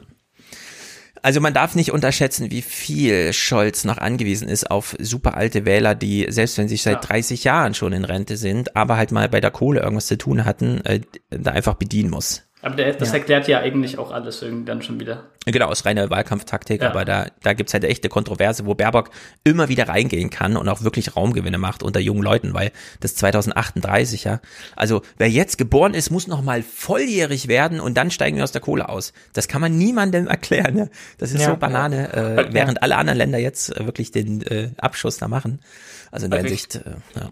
Ich hab, äh, kann ja vielleicht eine kurze Anekdote noch bringen. Ich bin mhm. ja äh, an meiner Uni, habe ich letztens ähm, erzählt, dass ich bei der SPD bin und dann äh, kam so der Schock und äh, die Gegenfrage, wie alt bist du denn, 40 oder 60? So, so, so nach dem Motto, das wären auch nur noch alte Leute und die meisten genau. haben ja natürlich gesagt, sie wären Grüne und das ist die einzige Partei, die für sie gerade in Frage kommt, weil sie halt jung sind und grün und ökologisch und ja, da war ich dann ein bisschen außen vor. ja, weil sie ja. das halt verkörpert, aber letztendlich. Äh, es ist nicht. Oh, wir hören, Mick, wir hören dich schon wieder nicht. Ja. Es ist nicht einfach junge Menschen, die, äh, also man findet immer welche, die dann, so wie ihr, immer gleich sagen können, ah ja, und ich bin aber dann auch wirklich bei Ortsvertermin oder so, ne, beim Ortsverband, ich bin, ich kenne da Leute und so weiter aber so reine SPD-Sympathisanten in dem Alter, das ist echt schwer. Also Leute, die sagen, ich habe eigentlich null Bezug zur Partei, aber das wäre so von aus dem Spektrum die, die ich wähle. Da, da gibt's, das ist wirklich. Nee, und warum ihr halt auch in die Partei eingetreten seid. Und der eine von euch halt eben, weil, weil er gehofft hat, dass die Partei dann nicht in die große Koalition eintritt, ja, als politisches bewegendes Moment. Und der andere ist in die Partei eingetreten, weil er Martin Schulz hat mit seinem Europakonzept wahrscheinlich damals, ne, ne? Aufbruch und neue Sowas, Idee, genau, neuer ja. Plan für die SPD. Und das ist ja letztendlich, und dafür braucht ja die SPD, wenn man so will, ja auch euch als junge Mitglieder. Ja, das ist ihre Aufgabe, ihre große Zukunftsaufgabe, die sie jetzt die nächsten vier, acht, zwölf Jahre Mhm. beschäftigen wird. So hat sie noch einen Platz in diesem Spektrum. Ja, und wie sieht das aus? Johann? Ja, wobei ich ja sagen würde, sowas äh, soziologisch gesehen regelt sich das ja auch von alleine. Also wenn dann so eine Wahl gewonnen wird, die man jetzt, glaube ich, wo man empirisch sagen kann, das ist wirklich zu 90 Prozent Scholz, warum die gewonnen wird, da, dann kommen aber sehr schnell dann die Artikel, wieder Auferstehung der SPD, der Sozialdemokratie, die, der sozialdemokratische Gedanke ist eben nicht tot und sowas, was natürlich nach der Wahl irgendwie empirisch einfach nicht stimmt, weil es halt einfach die Person ist, die die Wahl dann gewonnen hat. Mhm. Und äh, aber trotzdem ist es ja eine Realität, die sich dann auch verfestigt und die dann ja auch wieder irgendwie Auswirkungen hat, lebensweltlich und sowas. Also äh, ich, ich glaube, das ist halt alles ein bisschen flexibler als äh, ja. Ja, Ja, aber Also- Labour ist inzwischen halt zweimal gestorben, so, ne? Das kann halt auch die, ne, wenn Genau. man halt nicht, wenn man halt die haben auch nicht gewonnen. den, Genau, da- weil man halt auch mal gewinnen muss, glaube ich. Ja, genau, Aber du also meinst jetzt Labour durch das ja da Gewinnen- völlig abgemeldet. Ja, aber man kann ja, was Johann an eben aufgreift, kann man ja mal so äh, fassen. Die SPD hat diese große Tradition als Arbeiterpartei, wo noch viele von damals übrig sind, von denen sie weiß, die müssen so ein bisschen bespielt werden, thematisch, also da müssen die richtigen Sprüche kommen, aber die sind uns im Grunde treu. Und dann gibt's dieses Defizit bei den Jungen. Weil in den Großstädten und so weiter, das sind ja dann doch eher die Grünen oder die FDP, die da absahnt, oder im Osten die AfD, äh, auch nicht zu unterschätzen, was das für ein, für ein junges Zugpferd ist, also unter Jungen. Und ich glaube aber, Markus ist so ein typischer Fall, äh, der auch eine Zäsur bedeutet für die SPD. Also diese No-GroKo-Bewegung damals. Äh, die wird jetzt eine Rolle spielen, ja. Also man kann jetzt auch deswegen wahrscheinlich wirklich nicht nochmal No-GroKo machen, weil äh, Kevin Kühnert mit als Stellvertreter der No-GroKo-Kampagne da sitzt und darauf verweisen kann, dass wirklich viele in die Partei da, also sichtbar in der Mitgliederzahl Leute eingetreten sind. Ne? Also das ist auch so ein Stück Parteiengeschichte, hinter das sie jetzt nicht zurückkommen. Äh, wahrscheinlich noch nicht auf Augenhöhe mit den Arbeitern von früher und so, die da immer noch als Karteileichen, aber eben treue Wähler drin hängen. Aber äh, doch so als irgendwie aktive, äh, ich kenne meinen Ortsverband und so und ich rede auch mit anderen Jugendlichen und könnte die, ich könnte die vielleicht äh, zu irgendwas überzeugen. Äh, ja, also in der Hinsicht ist diese jüngste Geschichte der SPD vielleicht nicht zu unterschätzen. Diese, diese 30 Prozent von Martin Schulz, die er da zwischenzeitlich hatte, ein halbes Jahr vor der Wahl, die sind nicht ganz bedeutungslos, auch wenn sie dann so verpufften. Ja, aber jetzt, vielleicht jetzt sogar noch wichtiger als damals bei der Wahl. Ja. Aber wer man weiß, muss mal gucken. halt auch festhalten, empirisch gesehen, dass äh, die Werte, was sozusagen die Ablehnung angeht, bei der SPD immer am niedrigsten waren. Also die SPD ist die Partei, in dem Sinne, die am wenigsten polarisiert, die am wenigsten Ablehnung hervorruft. Die einem Noch am vor- egalsten ist, ja. Genau, die Ja. am egalsten ist. Und das ist halt, aber das muss man sagen, das ist halt eine verdammt gute Voraussetzungen äh, dafür, dass man dann wirklich auch in andere Milieus reinstrahlt. Und das ist, glaube Ja. ich, auch genau die eine Sache, die den Grünen halt komplett misslungen ist in diesem Wahlkampf, äh, sich Genau. davon zu lösen. Also Ja, die SPD haben gerade die Chance, äh, das Sammelbecken für die zu sein, für die es ein bisschen egal ist, aber noch nicht vergessen. Genau. Man Ich kennt sie muss noch, halt- die Marke ist noch da. Du hast natürlich auf der einen Seite finde ich völlig recht damit. Auf der anderen Seite finde ich, muss man sagen, wenn du sagst, es ist den Grünen misslungen, nee, die Grünen wissen halt, wer ihre Zielgruppe sind. Und sie machen halt für diese Zielgruppe auch Ja. Politik. Wir würden uns halt alle wünschen, dass die Grünen halt zu so einer Art Volkspartei werden irgendwie und dass sie es schaffen, halt die Alten irgendwie mit auf den Weg zu nehmen. Aber wir sehen uns damit konfrontiert, dass es wahrscheinlich diese Parteikonstellation so nicht mehr geben wird. Wir werden nicht die eine große oder die zwei großen dominanten Parteien haben, sondern wir steuern halt darauf zu, dass wir viele Parteien haben, die in einem Spektrum von, sagen wir mal, 15 bis irgendwie 23 Prozent sich halt irgendwie agieren und mal mehr, bisschen mehr, mal ein bisschen weniger, kandidatenabhängig, weiß nicht, programmabhängig.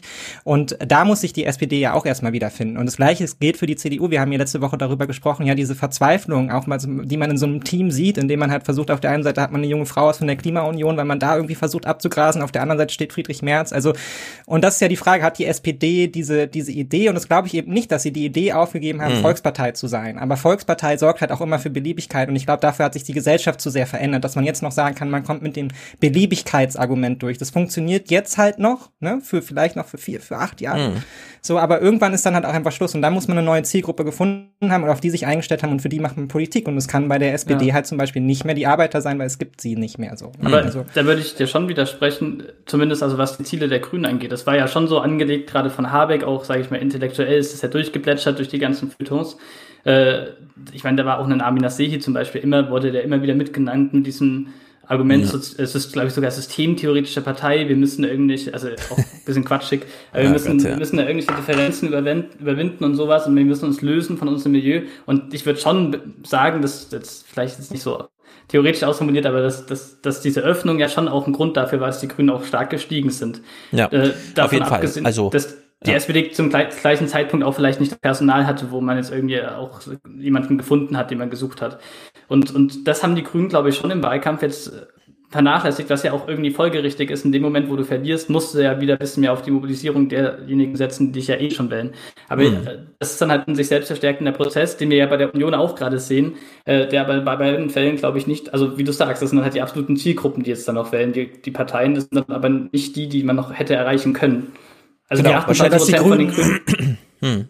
Also wahrscheinlich geht das tatsächlich alles genau in die Richtung, dass man, egal wie raffiniert dann das theoretische Argument ist, aber dass man sagt, wie Wolfgang Michael, äh, ja, die SPD wollte im Grunde das S ablegen und die demokratische Alternative zu den Konservativen werden, die immer das Land bestimmen, das haben wir ja von Gerhard Schröder gehört, ja. die Schwarzen glauben immer, dass das Land ihnen gehöre, hm. aber, und es kann ja auch genauso gut unser sein, ja. nur äh, diese Strategie, sich thematisch und inhaltlich für alles zu öffnen, auch wissend, dass die alten Arbeiter gerade da irgendwie wegsterben, also die Organisierten, die dann einfach sagen, äh, Udo, morgen ist SPD-Wahl, ja. Also da gibt man nochmal den Bundestagswahlkampf bekannt, äh, Tag, Wahltag bekannt und sagt dann, äh, morgen, äh, weißt du ja, gehst du kurz wählen. Äh, und dann geht halt so die Belegschaft einfach SPD wählen. Und das gelang eben nicht, weil es, gab einen Themendruck äh, für die Grünen, ja, und der wurde dann auch von den Grünen bedient und damit klappt dieses Sammelbecken-Argument nicht. Aber vielleicht ist auch alles viel einfacher und wir können das alte äh, Stefan Schulz-Argument machen. Aufmerksamkeit ist alles. Man wählt einfach die Partei, die viel im Fernsehen ist und da hat die SPD jetzt einen echten Trumpf. Denn während Rot-Grün thematisiert wird in den Fernsehnachrichten, wird mit, äh, und zwar original, nachdem das thematisiert wurde, wurde mit Söder über den Bundestagswahlkampf gesprochen. Und Söder ist mittlerweile in der Lage, äh, oder in der Situation, in der, in der Zwangslage, dass er nur noch über die anderen reden kann, weil sie machen ja dieses Negativ-Campaigning, linke Socke, äh, rote Socke und so weiter und so fort. Und in der, unter dieser Maßgabe ja, ist dieses Söder-Gespräch, was Maja das Lomka geführt hat, wahnsinnig erheiternd. Also nicht nur äh, sozusagen weil es eben so ist, wie es ist, sondern auch, weil man so aus linker, äh, mit der, mit so einem linken äh, rot-rot-grün Bündnis sympathisierenden Blick, ja, sich das einfach anschaut und sich freut darüber, wie viel Verzweiflung man plötzlich sieht im schwarzen Lager. Also Marietta Slomka spricht ja mal mit Söder. Schönen guten Abend. Wenn man sich die Umfragen ansieht oder auch die Werte speziell für Armin Laschet, dann sind Sie jetzt eigentlich in einer blöden Situation. Sie können sich selbst nachhinein bestätigt fühlen, aber freuen dürfen Sie sich darüber ja nicht. Nein, ich freue mich gar nicht. Das, äh, zum einen wäre das Schnee vom gestern und zum anderen geht es ja ums Land und nicht um die Person und äh, man muss ja die Folgen diskutieren. So, also Malte Slomka fängt das mal gut an. Äh, Sie haben ja gegen Laschet verloren. Damit hat die ganze Partei verloren. Sie also auch. Jetzt können Sie sich gar nicht freuen darüber, dass Sie ja und so weiter und so fort, ne? Also in der Hinsicht äh, hat sie ihn schon mal schön in die Ecke gestellt und äh, dann legt Söder hier los. Ich weiß, dass das der eine oder andere nicht so gern hört, aber ich glaube schon, dass äh, ein Kanzler Scholz, Olaf Scholz ist sicherlich ein erfahrener Finanzminister, ist völlig unbestritten, war auch ein erfahrener ähm, Bürgermeister. Aber die Wahrheit ist doch, dass das ganze Team, das sich dann in der Breite aufstellt, ähm, Frau Esken, Herr Kühnert, ähm, auch Anton Hofreiter und die Linke, also das ist schon etwas, Aber was dann jeder wissen muss, was dazu kommt.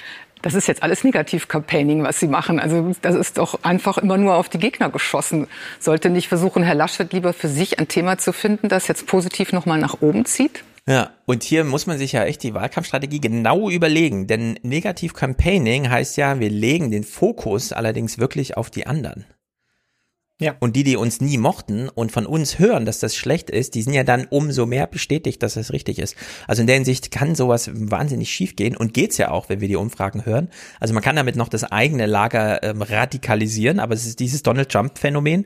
Du radikalisierst dann die 40 Prozent und hinderst dich selber daran, die 15 Prozent, die du eigentlich noch positiv Mhm. überzeugen musst, Genau zu so. dir zu holen. Ne? Also die schließt du damit immer weiter aus. Und äh, das ist natürlich eine äh, Sache, das, läuft ja dann ins Leere. Wenn, also wir haben ja nun mal ein Mehrheitswahlrecht, ja, auch im Bundestag, dann, wenn es darum genau geht, einen Kanzler zu wählen. Ja, genau, also ich wirklich genau, genau dasselbe sieht man ja bei den Grünen gerade. Das, ich glaube, das überzeugt wirklich niemanden, wenn man dann irgendwie den zehnten Tweet von, was weiß ich, Sven Kind, also liest, dass Olaf Scholz so ein schlechter Finanzminister ist. Also das ist halt auch so ein Phänomen, dass es halt äh, bestimmte Politiker gibt in Deutschland, wie Merkel, wie Scholz, wie auch Söder, die haben irgendwie so eine Art Teflon gedönst und dann gibt es dann einfach auch so eine Art komische Solidarität Mhm. von der Bevölkerung mit den Leuten so. Auch so nach dem Motto, wenn der jetzt schlecht über den spricht, dann muss ich den selber so ein bisschen verteidigen und Ja, die Äh, Angegriffenen, genau. genau, die Angegriffenen und das, ja. Ja, es wird Also- nicht aufgehen und äh, trotzdem, und das ist ja dann, daraus kann man ja dann viel ableiten, hat man sich äh, darauf verständigt, so muss es sein. Und Söder versucht jetzt mal die von äh, Slomka angemerkte konstruktive Wende im eigenen Wahlkampf, jetzt wo sie die Gelegenheit haben, zu meinem Millionenpublikum zu sprechen, er macht es so. Das ist für mich ganz wichtig. Äh, Alle reden in Deutschland über, über die Steuer der Konzerne. Keiner redet über die wirklich sogenannten Kleinen. Ähm, Die vielen, vielen Selbstständigen in unserem Land, die äh, von Bürokratie und ähm, hohen Steuerlast betroffen sind. Und wir müssen natürlich auch darüber reden, wie wir in Deutschland, was das Thema Wohnen betrifft, vorankommen. Ich empfehle Aber jetzt nicht das statt, ganze ähm, Programm vorlesen. Nein, ich lese es ja nicht vor, ich hätte es ja auch übrigens Äh, Kopf, vortragen. Ich will, nein, ich will es aber schon mal sagen, zum Beispiel beim, beim Wohnen, wenn Sie das erlauben, da gibt es ja auch unterschiedliche Modelle. Also das Berliner Modell, also der, der des Senats war ja eher in die Enteignung. Ja, aber Ich jetzt wollen wir aber nicht über die neue Wohnungen zu bauen. Das ist ja auch vom. Verfassungsgesetz auch äh, vom Verfassungsgericht ja auch abgelehnt worden. Ja, aber da sehen Sie mal, was die Botschaft ist. Das eine wird vom Verfassungsgericht abgelehnt. Wir wollen einen anderen Weg gehen, zum Beispiel Wohngeld erhöhen. So, bevor wir über dieses Wohngeldidee und so weiter sprechen, ne? Üblicherweise rege ich mich ja immer hier darüber auf, dass Politiker, ähm, äh, Journalisten, Politiker äh, sagen, reden Sie bitte nicht über Themen mit mir. Nur hier ist es ja so, dass äh, irgendwie Slomka auch sagt, reden Sie bitte nicht über Themen mit mir, von denen ich weiß, dass Sie die nur vorbringen, weil Ja. die Gegenseite gerade damit punktet. Weil da sind Sie total unglaubwürdig. Sie können jetzt hier nicht anfangen und sagen, die kleinen Leute und so weiter. Sie sind die CDU, ja. Sagen Sie mir irgendwas, was ich glaubhaft finden kann, Ja. was ich dann auch verkaufen kann, ohne dass ich dann wieder eine Tweetwelle kriege. Meint, das Slomka hätte da nicht hart genug nachgefragt oder so. Und äh, dass er am Ende mit dem Wohngeld kommt, ne? Wohngeld heißt ja aufstocken. Der Staat bezahlt die Rendite von Wohneigentümern, also von äh, Vermietern. Ja. ja irgend so ein äh, Bengel, der 17 Wohnungen in Berlin gemi- äh, geerbt hat, bekommt jetzt vom Staat noch Wohngeld obendrauf. Anstatt einfach zu sagen, nee, wenn der Markt den Preis nicht hergibt, äh, kann er nicht diese Rendite einfahren. Ne?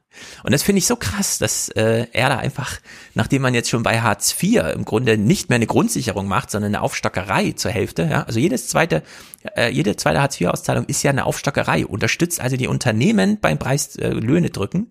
Und genau dasselbe Modell, während er selber, immer, ja, wir dürfen jetzt nicht so viel Staat, wir brauchen jetzt mehr Freiheit und so, ja, kommt er hier mit diesem Wohngeld und sagt, ja, wir stocken das dann auf. Die Vermieter sollen mal schön weiter, so wie sie durch Pan äh, die Pandemie gekommen sind, wir finanzieren die hier durch, ja. Das finde ich. Ja, weil es so ja eigentlich krass auch irgendwie. egal ist.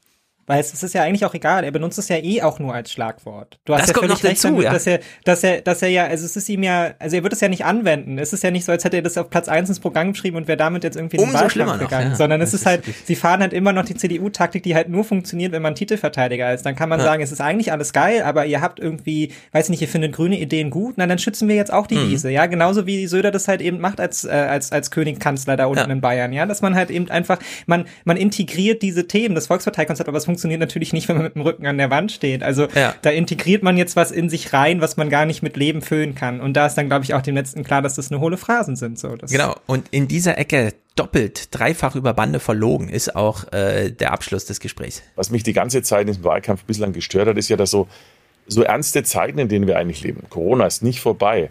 Die Klimakrise fängt erst richtig an und die internationalen Probleme sind nicht erst seit Afghanistan wieder stärker im Mittelpunkt äh, gerückt. Und gleichzeitig ist der Wahlkampf echt sehr unernsthaft gewesen. Also wer wo lacht, welcher Lebenslauf oder wer wen wie oft lobt. Insofern, glaube ich, sind wir jetzt einfach in einer entscheidenden Schlussphase, ist wie im Fußball, der Mhm. 80. Minute. Jetzt braucht man die zweite Luft und gute Nerven. Ich finde das so Ja. verlogen, wie er selber bisher Wahlkampf gemacht hat. Ja. Hm. Vor, Das allem, ich finde, bei ihm läuft latent ja auch immer trotzdem immer noch mit, dass man, man merkt schon sehr genau, dass er Laschet auch nicht mag und auch nicht gut findet. Ja, also, eben, das kriegt er nicht raus. Ne? Zweite Luft in der 80. Minute, was ist das denn für eine ja, Aussage? Das zeigt ja, also das zeigt eigentlich, wir haben verloren. Ja. ja. Jetzt können wir nur noch ein bisschen anrennen und fürs Publikum nochmal Gras fressen. Ja, ja, so wie man in Dortmund immer Fußball gespielt hat, auch wenn man 15-0 hinten lag, man musste nochmal richtig, damit die Leute am Ende, wenn sie einem in der Fußgängerzone begegnen, sagen, du hast aber wenigstens toll gespielt am, am Wochenende. Also in der Hinsicht, ja, ja, klar, ja, das, das ist jetzt voll im diese, Fokus bei denen. Ne? Ja. Also auch Söder muss jetzt gucken, dass er da jetzt nicht noch irgendwie unangenehm unter die Räder gehört. Ne? Also auch sein Posten in vier Jahren ist ihm ja, ist ihm ja noch nicht sicher. Ne? Er muss sich jetzt dann natürlich auch so positionieren, ja, also die, die CDU, dass er damit äh, nicht in Mitleidenschaft gezogen wird, sondern dass er dann in vier Jahren halt irgendwie auftrumpfen kann und sagen kann, das ist die neue CDU. Und da möchte man auch nicht, dass dann noch irgendwas von hier jetzt mitgeschliffen wird. Ne? Sie haben ja damals das und das. So, das will man genau. nicht mitnehmen. Also die CSU, äh, für die gilt auch die 5%-Hürde und die tritt aber nur in Bayern an. Also für die ist auch irgendwo so ein Boden. Mhm. Und die müssen genau gucken, die werden wohl jetzt beim Bundestags, bei der Bundestagswahl ein historisch schlechtes Ergebnis einfahren. Von ja. irgendwas 30 Prozent. Also in der Hinsicht wird's auch wirklich knifflig eng. Man übersieht das manchmal, aber äh, es ist manchmal enger, die Räume sind manchmal enger, als man so glaubt. In der Politik sind nicht alles solche Selbstläufer. Gut, Rot, Rot, Grün. Jetzt holen wir mal noch die Roten ins Boot. Äh, ich erinnere kurz, wir haben letzte Woche, Mick, äh, so darüber gesprochen, dass die Linken eigentlich nicht aus eigener Kraft hier irgendwie Wahlkampf machen, sondern immer schon einpreisen, dass es ja eine linke Mehrheit gibt. Also man nimmt schon mal die mhm. SPD und die Grünen so mit ins Boot und erschwert denen eigentlich den Wahlkampf. Also man macht es denen deswegen nochmal besonders schwer. Und es hat sich auch diese Woche nochmal erhärtet, dieser Eindruck. Muss ich auch dran denken, ja. Denn äh, es ist zwar nur eine Kurzmeldung, aber es macht natürlich trotzdem seine Runde. Die Linken haben neben ihrem ausufernden äh, Parteiwahlprogramm äh, nochmal ein Sofortprogramm nachgelegt, um nochmal einen Fokus drauf zu legen, was so alles möglich wäre und so weiter und so fort. In der Diskussion über mögliche Koalitionen nach der Bundestagswahl hat sich die Linkspartei heute noch einmal positioniert. Die Spitzenkandidaten Wissler und Bartsch präsentierten ein sogenanntes Sofortprogramm, das Schnittmengen mit SPD und Grünen betont. Zu den Forderungen gehören unter anderem ein Mindestlohn von 13 Euro und eine Mindestrente von 1200 Euro. Die Ostlöhne sollen bis 2025 vollständig angeglichen werden. Ein Bekenntnis zur NATO, wie es aus der SPD gefordert wird, ist nicht enthalten. Was soll das? Steht man nicht zu seinem Programm? Hat man gedacht, liest eh keiner, wir machen nochmal die Executive Summary oder sowas? Also das ist doch irgendwie, ich finde das mittlerweile dumm. Ach, ich weiß nicht, ich glaube, man, man freut sich bei der Linken inzwischen, glaube ich, fast einfach auch sehr viel darüber, dass man irgendwie mal da ist, dass man irgendwie hm. mal stattfindet. Also, dass man, dass man jetzt irgendwie mal die Chance hat, und das muss man ja nun auch wirklich ehrlich so ansprechen, aber die fliegen ja wirklich immer unter dem Radar. Und wenn man da ein Argument macht von wegen, ja, also es wird vielleicht einfach die Partei gewählt, die am meisten irgendwie stattfindet. Die Linke findet quasi gar nicht statt medial. Ja. Also es wird ja nicht, nicht thematisiert und jetzt nutzen sie halt in Anführungsstrichen diese Chance und gehen nach draußen und sagen, guck mal Leute, das wollen wir, ja, weil sie jetzt vielleicht mhm. auch wissen, dass es irgendwie berichtet wird, dass man mal durchdringt irgendwie. Also ne, also die, man muss ja auch sagen, dass die Linke steht ja auch mit dem Rücken an der Wand, was diese Bundestagswahl anbelangt. Ne? Wenn sich jetzt viele diese ja, eine taktische Wahlentscheidung ja. treffen, vor der ich in gewisser ja. Weise auch so stehe, ne? Grüne oder Linke, ne, was macht mehr Sinn? Ne? Also wer mhm. wird da am Ende dominieren und wer wird am Ende halt irgendwie in der Koalition äh, da auch seine Programm durchsetzen können? Und ich glaube, da ist auch einfach Angst, ja, und auch berechtigte Angst ja. bei der Linken, dass da einfach rauszufliegen. Ja, ja sowieso sein Link ist ja eh nur noch über 5%, weil halt irgendwie ein bestimmter Prozentsatz im Osten von den Renten, die halt noch reinwählt. Das muss man ja, ja auch sehen. Also das, das gibt uns ja. überhaupt keine Wählerschaft mehr. Und ich würde eben auch sagen, vielleicht ist nochmal so ein anderes Argument, dass äh, vielleicht manchen in der Linken ja dann auch der Ministeriumspost dann doch mal ganz lieb wäre irgendwie, weil in der Opposition ist es ja bisweilen, ich meine, äh, Marc, das weiß wahrscheinlich auch äh, sehr genau, wenn du da länger mitgearbeitet hast, dass es dann doch sehr ermüdend sein kann für die Oppositionsleute. Äh, ja. Leute. Also, also ich muss sagen, ich habe äh, noch nie Oppositionsarbeit miterlebt. Äh, ich habe immer nur Regierungsarbeit, deswegen weiß ich das nicht. Aber ich habe von Kollegen gehört, dass es wirklich langweilig sein soll, ja. Also auch als ja. Mitarbeiter. Schreibzeitanträge ähm, werden abgelehnt, sofern ja, du überhaupt bis zum genau. Antrag kommst und nicht vorher nur irgendein kleines Projekt oder so laufen hast. Was ich noch empfehlen kann vielleicht, ist ähm, Deutschlandfunk Hintergrund kam letztens auch für den Linken. Hm. Und da war Petra Pau im Interview, die ist ja für Macron hier ähm, Direktkandidatin. Und die hat gesagt, sie, Gesine Löw und der Gregor Gysi sind ähm, die wichtigsten Leute der Linken und die dürfen auf keinen Fall fallen gelassen werden, weil sie noch, wenn die 5%-Hürde nicht klappt, quasi die Sicherung für die Linken im Bundestag wären. Es gibt ja diese zweite Regelung, wenn drei Direktmandate, mhm. dann kommt ja. Gruppe noch rein. Ähm, ja, genau. Das, Pau kennt das ja gut. Die saß ja schon äh, ohne Fraktion zu zweit und dann hat sie sich noch einen Tisch ja. erkämpft. Sie durften noch genau. an einem Tisch sitzen. Und von da bis zu, ähm, ja, jetzt besteht echt die Chance, dass man zumindest einen Ministeriumsposten abgreift und sei es nur das Entwicklungsministerium, um mal die Logik in Berlin aufzugreifen, äh, dann ist das schon ein Weg, den man als erfolgreich bezeichnen kann. Aber ich finde es halt trotzdem ein bisschen verlogen jetzt aus dem Wahlprogramm, das man hat nochmal die 1200 Euro für die Rentner. Ja. Das ist äh, zugegebenermaßen, also die, die Renten auf österreichisches Niveau zu heben, heißt irgendwie wirklich 800 Euro mehr teilweise pro Nase. Das ist allerdings auch völlig unrealistisch. Übrigens kommt im Oktober in den Blättern ein Text von mir, wo ich mal die Rentenprogramme miteinander vergleiche und die eigentliche Aufgabenstellung, die aus sich der demografischen Problematik ergibt, mal äh, damit vergleiche. Und äh, dass die Linken jetzt wildern wollen, wo SPD und CDU und die Alten und so weiter, ja, und da nochmal die 1200 Euro Rente, während sie ansonsten 13 Euro Mindestlohn, also ein Euro mehr als Grüne und SPD, wo die sich schon ziemlich grün sind, finde ich so ein bisschen, hm, weiß auch nicht. Das ist mir, zu verspielt, würde ich fast sagen. Da ist Bartsch nochmal nicht ernsthaft genug. Da soll er äh, Bartsch jetzt lieber äh, den Fokus auf seine äh, Reden im Bundestag, weil die sind ja wirklich spektakulär, ja, auch jetzt ja. wieder, äh, da, darauf legen, statt hier so komische Pressekonferenzen zu machen. Ja, ich glaube, so Einzelpolitiker von den Linken machen halt wirklich wahnsinnig wichtige Arbeit, wie ja zum Beispiel Demasio oder so, wenn man sich das anschaut. Ja. Und das allein deshalb braucht man Noch halt einfach, ne, er, ja genau, er tritt halt leider nicht nochmal an, aber ich glaube, ja. deshalb braucht man halt so eine Partei halt eben auch in der, auch im Bundestag, weil sie halt vielleicht auch die, die anstrengende, nervige Arbeit macht, wo die anderen aus äh, lauter Bedürfnis, sich halt irgendwie zu präsentieren, vielleicht auch nicht zu kommen, ja, oder vielleicht mhm. auch in Koalition gefangen sind und sie nicht machen können. Auf der anderen Seite gelten natürlich für die Linke in gewisser Weise auch die gleichen äh, Problematiken, wie sie schon für SPD und CDU gelten. Ne? Ist, mhm. Sie sieht wahnsinnig klein aus, aber sie hat natürlich das massive Problem, dass sie eben zwischen Ost und West gespalten ist. Und darüber ja. könnte man jetzt, glaube ich, Wochen reden, ja, dass das auch eine Partei ist, die sich absolut nicht gefunden hat, wie sie sich positionieren will für die, für die Zukunft und wo es eigentlich hingehen soll, ja, und wo man immer mhm. wieder auch intern aufeinander hat. Also es ist ja schon bemerkenswert auch, dass die, also wenn man sich das linke Wahlprogramm anschaut, das ist ja unfassbar akribisch durchgearbeitet. Das haben ja, ja Wolfgang und Ola in ihrem Podcast auch besprochen. Ne? Also man merkt richtig, ja. wie sie versuchen, ja, das, also gerade weil sie halt mit damit konfrontiert sind, dass sie die realitätsfernen Linken werden, ja, das wirklich auch ins kleinste Detail auszuarbeiten ja, und dahinterher zu sein. Und das nutzt ihnen am Ende halt auch nichts. Ne? Wenn also sie das, das ist schon krass. Genau, wenn sie zu ihrem eigenen Programm richtig stehen und daraus nochmal eine Zusammenfassung schreiben, die sie dann in so einer Pressekonferenz vortragen, dann finde ich, können sie das auch wirklich mit Sarah Wagenknecht machen, weil Sarah Wagenknecht ist ihrerseits auch total überzeugt von dem Programm. Also da gibt's wieder ganz große Schnittmengen, wo man mal diese ähm, linke Phalanx wirklich schließen könnte. Und dann, ja, jetzt wieder ein Termin mit Sarah Wagenknecht. Wie aufmerksam wären die deutschen Journalisten? Ja, die würden alle zu diesem Termin gehen. Und da, da hätten sie einfach intern arbeiten müssen, ja. Das ist so diese Organisationsfrage. Jetzt wirkt es wieder wie so eine, äh, die linke Gruppe macht vor der Uni morgens mal eine Aktion, ne? Also das, was man halt immer machen kann, wenn man inhaltlich irgendwie einen tollen Vorschlag hat. Aber man, diese, dieses, diese Organisationsarbeit, die fehlt da halt komplett. In der Hinsicht, ähm, wie hieß, äh, Rixinger, Bernd Rixinger, da hat man das immer gemerkt. Mhm. Rixinger kam aus den Gewerkschaften, der wusste, wie man so eine Partei organisiert und hat dann diese Termine entsprechend, damals allerdings immer gegen Wagenknecht, ja, aber jetzt hätte man sowas mit Wagenknecht wieder machen können, ja. mit Bezug auf diese Machtfrage und dass man sich beim Programm da wirklich wieder einig ist und so, hat man alles nicht gemacht. In der Hinsicht macht die SPD hier ganz kurzen Prozess. Frank Staus, der ja viele Wahlkämpfe mitgemacht hat, hat es in der Frühlingsrunde mal kurz beschrieben, äh, wie zackig die SPD mittlerweile mit den Linken da umgeht. Die Rote Sockenkampagne ist seit zwei Wochen auf dem Markt und ist gefloppt.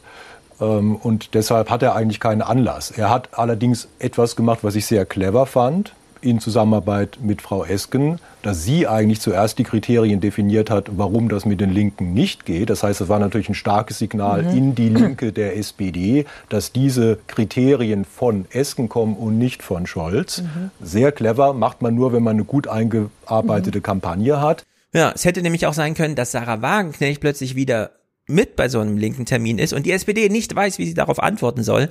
Stattdessen haben die Linken äh, das einfach so dahingestolpert und die SPD wusste genau, wie sie damit umgehen soll. Schickt nämlich das linke Lager vor und sagt, nee, nee, nee, hört mal zu, jetzt wird hier erstmal aus eigener Kraft gekämpft und macht es bitte selber, ja. Hängt euch nicht jetzt einfach hier so rein. In der Hinsicht äh, muss man sagen, ist die SPD da schon ja. auf Zack, diszipliniert. Esken hat es dann so gemacht, ja, und damit äh, war das Ding innerhalb von einer halben Stunde auch wieder geregelt im Grunde, ja. Also die Parteispitze musste dann nichts mehr machen. Das musste sich dann nur noch äh, sozusagen inhaltlich in die, was weiß ich, mit Twitter und wie auch immer. Naja, es ist alles super schwer. Anne Will versucht ja mal, äh, Janine Wissler ist zu Gast in ihrer Sendung, versucht sie mal raus zu investigitieren, investigatieren oder wie es auch immer heißt ob es denn jetzt schon rot-rot-grüne Absprachen gibt. Frau Wissler, ich hatte danach gefragt, ob es stimmt, dass Olaf Scholz dann gar nichts mehr zu sagen hat. Es soll da im Frühsommer treffen. Diese Idee finde ich so krass, ja. Dass Olaf Scholz die SPD aus dem Nichts zurückholt und dann zwei Tage später angeblich nichts mehr zu tun haben sollte. Also was, was hat man da für eine Vorstellung, wie auch intern so ein Ansehen plötzlich wächst, wenn man für die Sitze der halben Fraktion persönlich verantwortlich ist, ja, dass die da einen Job haben und so weiter. Also deren Sicht, wie man sich die Machtfragen in Berlin vorstellt, ist wieder abenteuerlich. Nur weil mal intern Treffen stattfand mit den, mit den, mit, mit den Linken, ja. Also wirklich Banane. gegeben haben zwischen. Bitte? Ist alles gut. Ja, okay, dann gucken wir die Clips ein. den Parteispitzen beider Parteien, dann nehme ich mal an, Sie waren dabei. Haben Sie da schon verabredet, dass äh, eine gemeinsame Regierungsbildung äh, Sinn machen würde? Oder hat Ihnen das die SPD-Führung sogar versprochen? Nein, da wurde nichts verabredet. Also alleine schon der Respekt vor den Wählerinnen und Wählern. Also wir sind im Wahlkampf. Es ist überhaupt nicht klar, ob es eine rechnerische Mehrheit dafür gibt. So, das ist natürlich die vernünftige Antwort und wahrscheinlich auch die richtige. Wäre total albern gewesen vor einem halben Jahr, als alle aussichtslos äh, dastanden und man nicht wusste, scheiße, reitet uns der Söder als alle in den Untergang, äh, da irgendwas zu verabreden. Nee, aber es ist natürlich super wichtig, dass man die ganze Zeit miteinander kommuniziert. So, das kann man jetzt natürlich hier so nicht ansprechen, aber es ist natürlich ja, so zwingend. Halt dass genau. man untereinander mhm. kommuniziert. Und das sollte man auch nicht so darstellen, als wäre das jetzt irgendwie Politik ja. in den Hinterzimmern. So, nee, genau so funktioniert Politik. Ja, man muss sich auch miteinander ja. beschäftigen, sonst kommt man ja nie zu einem Ergebnis. Sonst dauern Koalitionsverhandlungen vier Jahre, ja, wenn man nicht weiß, wo die andere Person steht und mich mal miteinander ausgetauscht hat. Genau. Und solche Treffen finden auch nur aus Termingründen dann vielleicht mal etwas geheim statt. Ansonsten trifft man sich auch gerne mal im Restaurant in ja. Berlin und sitzt einfach zusammen und isst halt, ja. Also man kann ja einfach mal gucken äh, bei, bei Instagram Dietmar Bartsch, sein Fahrer, hat ja da so einen Instagram-Account, ja, wie, wie man da so rumkommt als Politiker. Mhm. Also man ist natürlich einfach überall. Ähm, Anne Will hat dasselbe auch bei Nord Norbert Walter Borjans versucht. Und er hat wahrscheinlich nur durch Zufall, aber er hat den Ball wirklich mal sehr, sehr, sehr, sehr, sehr gut zurückgespielt. Was Weniger haben Sie denn im Frühsommer besprochen? Also erstmal finde ich ja, dass gute Zusammenarbeit, wie wir sie in der Führung der SPD haben, äh, zu so viel Verunsicherung führt, ist ja auch mal was Schönes, äh, dass äh, die FAS schreibt und irgendwas gehört hat, dass die Linken was sagen. Und das muss man echt sagen, das ist für die SPD auch völlig neu, ne? Dass irgendwer nur einen kleinen Finger rührt und sofort zehn Journalisten anrufen und fragen, was ist denn da wieder mit dem Finger los und so, können Sie uns das mal erklären? Ja. Wir deuten hier das und das, können Sie uns das bestätigen, können Sie dementieren? Das sind die auch gar nicht mehr gewohnt, ne, dass sie da diese mega Aufmerksamkeit kriegen. Ich könnte dazu beitragen, dass erstens äh, wir seit jetzt knapp zwei Jahren ähm, nach einem Wettbewerb, den wir ausgerichtet haben, äh, eine Entscheidung über die Parteispitze haben, dass die Parteispitze Olaf Scholz als Kanzlerkandidat vorgeschlagen hat und dass diese Zusammenarbeit programmatisch und menschlich hervorragend klappt. Obwohl das Sie zunächst gar keinen Kanzlerkandidaten mehr benennen wir, wollten. Wir und haben, obwohl Sie nicht für Olaf Scholz waren, sondern für ja, Kevin Kühnert. Das ist ja immer die Art, wenn Sie gefragt werden. So, wenn ich Sie jetzt fragen würde, sollen wir jetzt Lanz oder Plasberg absetzen? Äh, und Sie müssten jetzt was sagen. Ne? Nicht keinen von beiden. So, das sind also diese üblichen Spielchen. Äh, also, äh, Doch, ich, ich würde sagen keinen ja, von beiden. Ich finde das spektakulär, weil wir haben ja wirklich die Situation, dass Tina Hassel in der ARD in den Tagesthemen irgendwas kommentiert zu, da hat der Laschet aber einen Fehler gemacht, jetzt ist die Machtfrage gegen ihn entschieden worden, ne?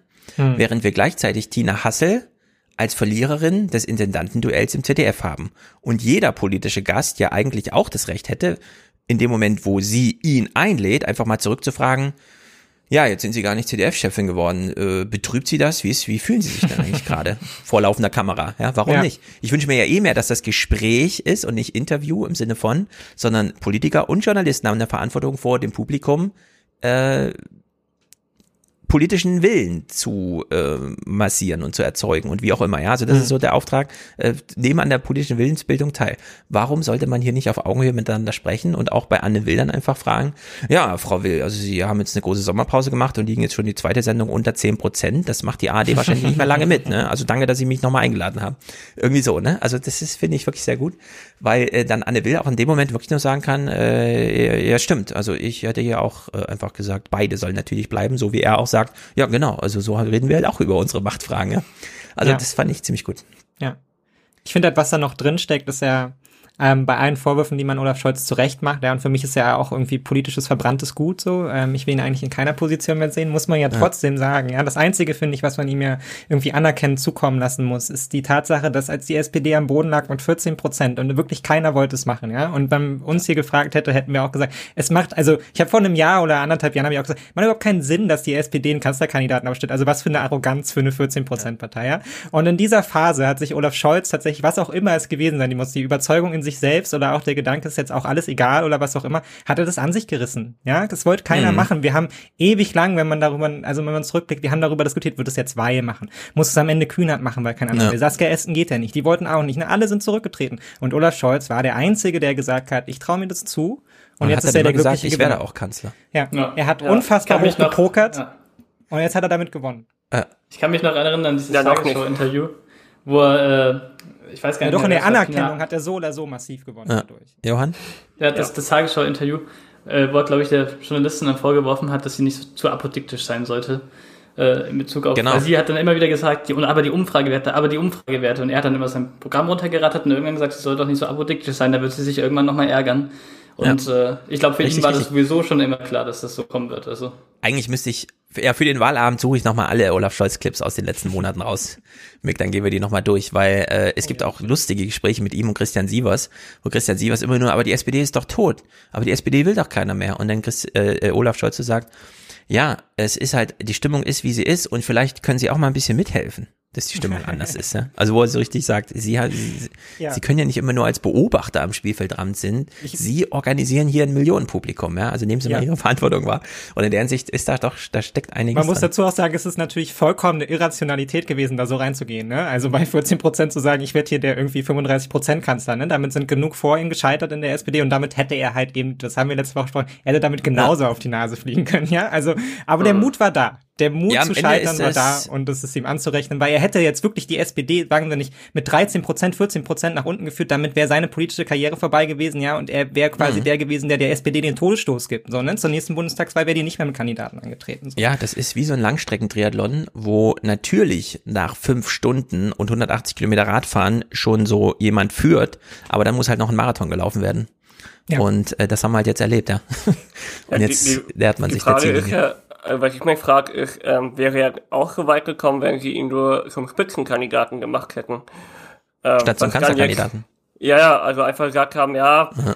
wir stellen jetzt mal keinen Kanzlerkandidaten auf, wir sind der Spitzenkandidat. Ähm, ob das dieselbe ja Wirkung keinen gehabt Sinn hätte. gemacht, oder? Also Spitzenkandidat heißt bei der SPD Kanzlerkandidat, schon aus Tradition.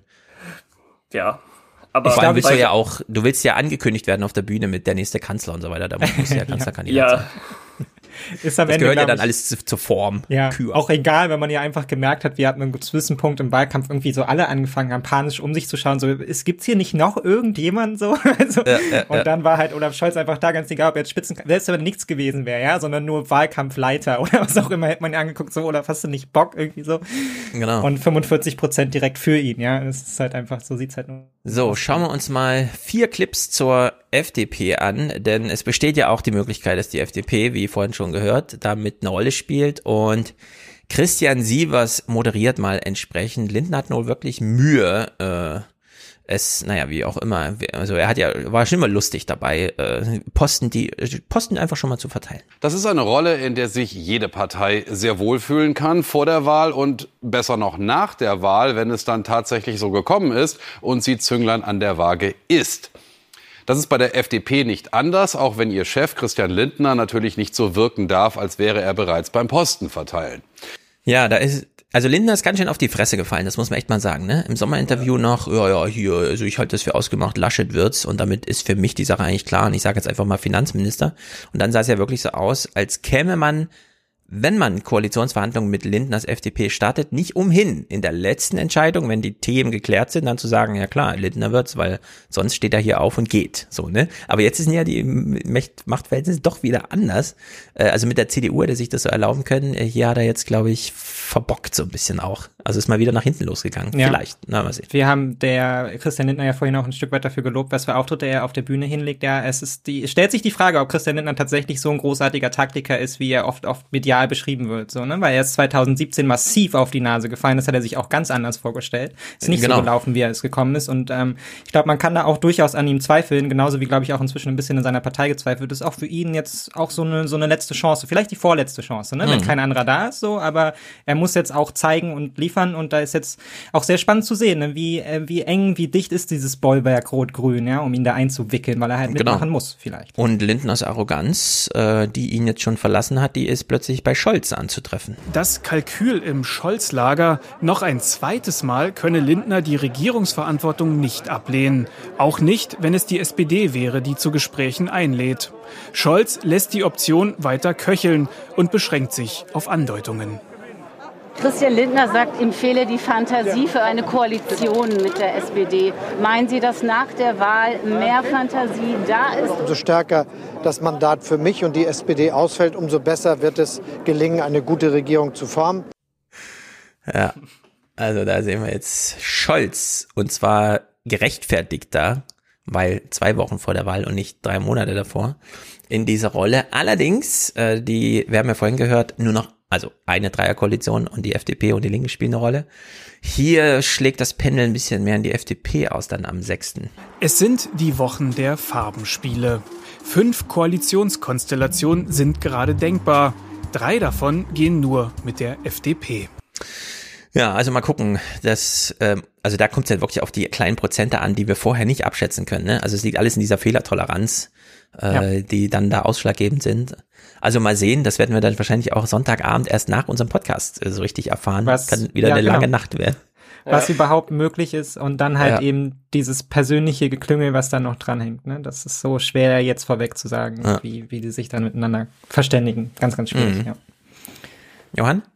Ich wollte auch nochmal sagen, dass dieses FDP-Ding, dass Lindner äh, Finanzminister werden möchte, ja eigentlich äh, vielleicht doch nicht so unklug ist, weil es ja auch eine Brücke baut, weil man ja damit die Inhalte komplett rauslässt. Das heißt, Lindner kann ja dann vielleicht schon in der Ampel äh, Finanzminister werden, aber äh, also Hauptsache Finanzminister die, und ja, der genau. Rest kann da, äh, Ich meine, die ja. Äh, historisch gesehen ist die FDP sowieso äh, diplomatisch gesagt flexibel, was äh, auch Regierungsinhalte angeht und äh, ja. dann dann ist es halt Lindner, der den äh, Green New Deal macht in Deutschland oder so, keine Ahnung. Also also das ist jetzt sehr weit gegriffen, dass Lindner einen Deal macht, aber äh, in aber die Richtung, aber in die Richtung kann es durchaus gehen, denn Lindner verabschiedet sich hier schon von der inhaltlichen Nähe zur CDU. Ja, Lindner hat ja immer das Problem, dass er im Zweifelsfall wegläuft. Äh, das muss er selber klären, ob er dann äh, weg ist, ja oder nein. Dass Herr Lindner natürlich jetzt alles daran setzt, dass seine Voraussagen eintreten, die er mal gemacht hat, dazu, wer Regierung übernimmt oder wer die kan das Kanzleramt übernimmt, das sei dahingestellt. Vorausgesagt hatte Lindner ein schwarz-gelbes Bündnis mit Armin Laschet. Inzwischen wirft er der CDU inhaltliche Schwammigkeit vor. Es war lange unklar und ist es im Grunde bis heute, für was steht die Union in der Steuerpolitik. Im Programm ist etwas äh, geschrieben worden von Entlastungen. Das hat Herr Laschet relativiert. Man weiß es nicht mehr genau. Das wäre es doch, Man oder? Wenn die im November sagen, wir machen jetzt mit der SPD und den Grünen, da wissen wir wenigstens, woran wir sind. Da können wir einen gelben Kontrapunkt setzen. Bei der CDU wäre das unklar. Ja, das ist schon. Ich liebe das, wenn Lindner sich so aufspielt, als wäre er jetzt selbst ein Journalist von der Welt und dann so ja, daneben sitzt. Ja, ja, ich weiß es auch nicht so genau, genau so, als hätte er nicht genau. die Handynummer von Armin Laschet so, ne? Und als würden die nicht ständig miteinander kommunizieren und könnten das auch einmal miteinander klären und als hätten die darüber noch nicht gesprochen, so, sondern genau, das ist da auch immer wie so. Crazy. Ich bin ja auch nur der interessierte Beobachter, wissen Sie? Ich sitze ja auch nur daneben und muss einfach sagen, die CDU ist wahnsinnig schwammig irgendwie. Finden Sie nicht auch? Naja, ich meine, wenn es richtig hart auf hart kommt und Lasche da 19 Prozent einfährt, dann ist er auch in Nordrhein-Westfalen nicht mehr zu halten. Damit ist auch die Regierung jo. dort so ein bisschen auf neuem Fundament und damit auch Lindner. Also am Ende werden alle gucken müssen, wo sie bleiben, ne? Ja. Ja, und Katrin Göring-Eckardt macht das schon clever. Das ist genau so, würde ich das jetzt auch machen, wenn ich SPD oder Grüne wäre. Ich würde jetzt maximalen Druck auf, ja, Lasch, ja, äh, auf Lindner aufbauen, ja? Und einfach weiß ich nicht, würde mir vielleicht so, so Spitznamen ausdenken, Mister macht's nicht, ja, oder irgendwie sowas. Das will er ja nun nicht werden. So ja. will er ja wohl nicht in die Geschichtsbücher eingehen und so. Ja. Und dann mal schauen, ja. was da persönlich in ihm entsteht irgendwie. Ja. Und wenn es die Grünen und die Roten schaffen, Lindner einzubinden, äh, regieren sie damit automatisch richtig. Ja. Das ist ja gleich der Stempel, den du dann kriegst. Äh, Das ist jetzt richtig Genau. regiert. Vor allem dreht man das konservative Argument genau einmal um, weil dann sagt man, die FDP hat die Linksregierung nicht verhindert, die FDP und so weiter. Also man dreht dann alle Argumente einmal um.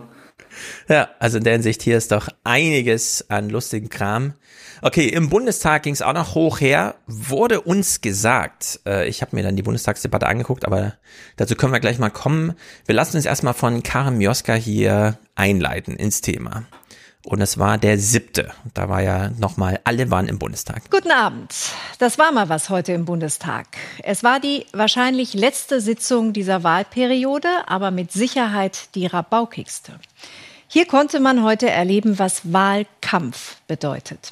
Ja, also ich habe mir dann die angesetzten 180 Minuten, das ist ja mal vielversprechend, wenn Schäuble das sagt, aber es war also nicht besonders spannend, ehrlich. Das, da, also ich habe mir mehr versprochen davon, deswegen auch keine Clips davon.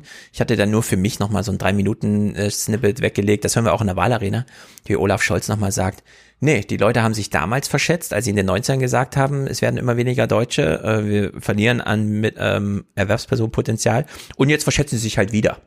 Wo ich Whisky. denke, mh, ja, also das, so kann man reingehen, glaube ich, ins Kanzleramt, indem man einfach sagt, ja, 2023 gehen zwar dann die Babyboomer und dann ab dann zwölf Jahrgänge größer als alle anderen Jahrgänge, die Deutschland gerade lebendig hat, äh, gehen dann in Rente mit einem Defizit von 600.000, selbst bei bester Migrationslage, 600.000 im Jahr 2029.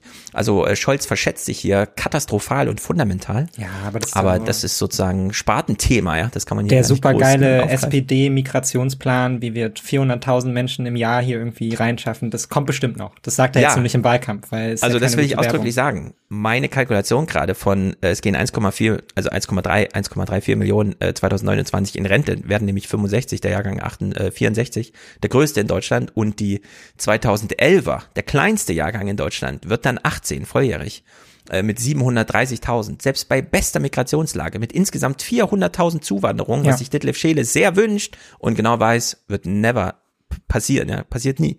Äh, selbst wenn das ist, ist sind 800.000 18-Jährige äh, im Verhältnis zu 1, über 1,3 Millionen äh, 65-Jährige. Also einfach eine Lücke von einer halben Million Menschen. Und da kann Scholz einfach nicht jetzt sagen, die haben sich schon mal verschätzt, das machen sie wieder. Ja, So wie wir jetzt auch hören, die haben damals schon gesagt, dass der Wald stirbt. Und jetzt kriegen wir aber diese Videos von Annalena Baerbock, wie sie auf dem Brocken steht und alles ist einfach tot um sie rum. Ja? Ja. Und sie sagt, ich, ich mache jetzt mal eine neue Klimapolitik. Also in der Hinsicht in äh, ist Scholz da ganz schön auf dem Holzweg. Ja.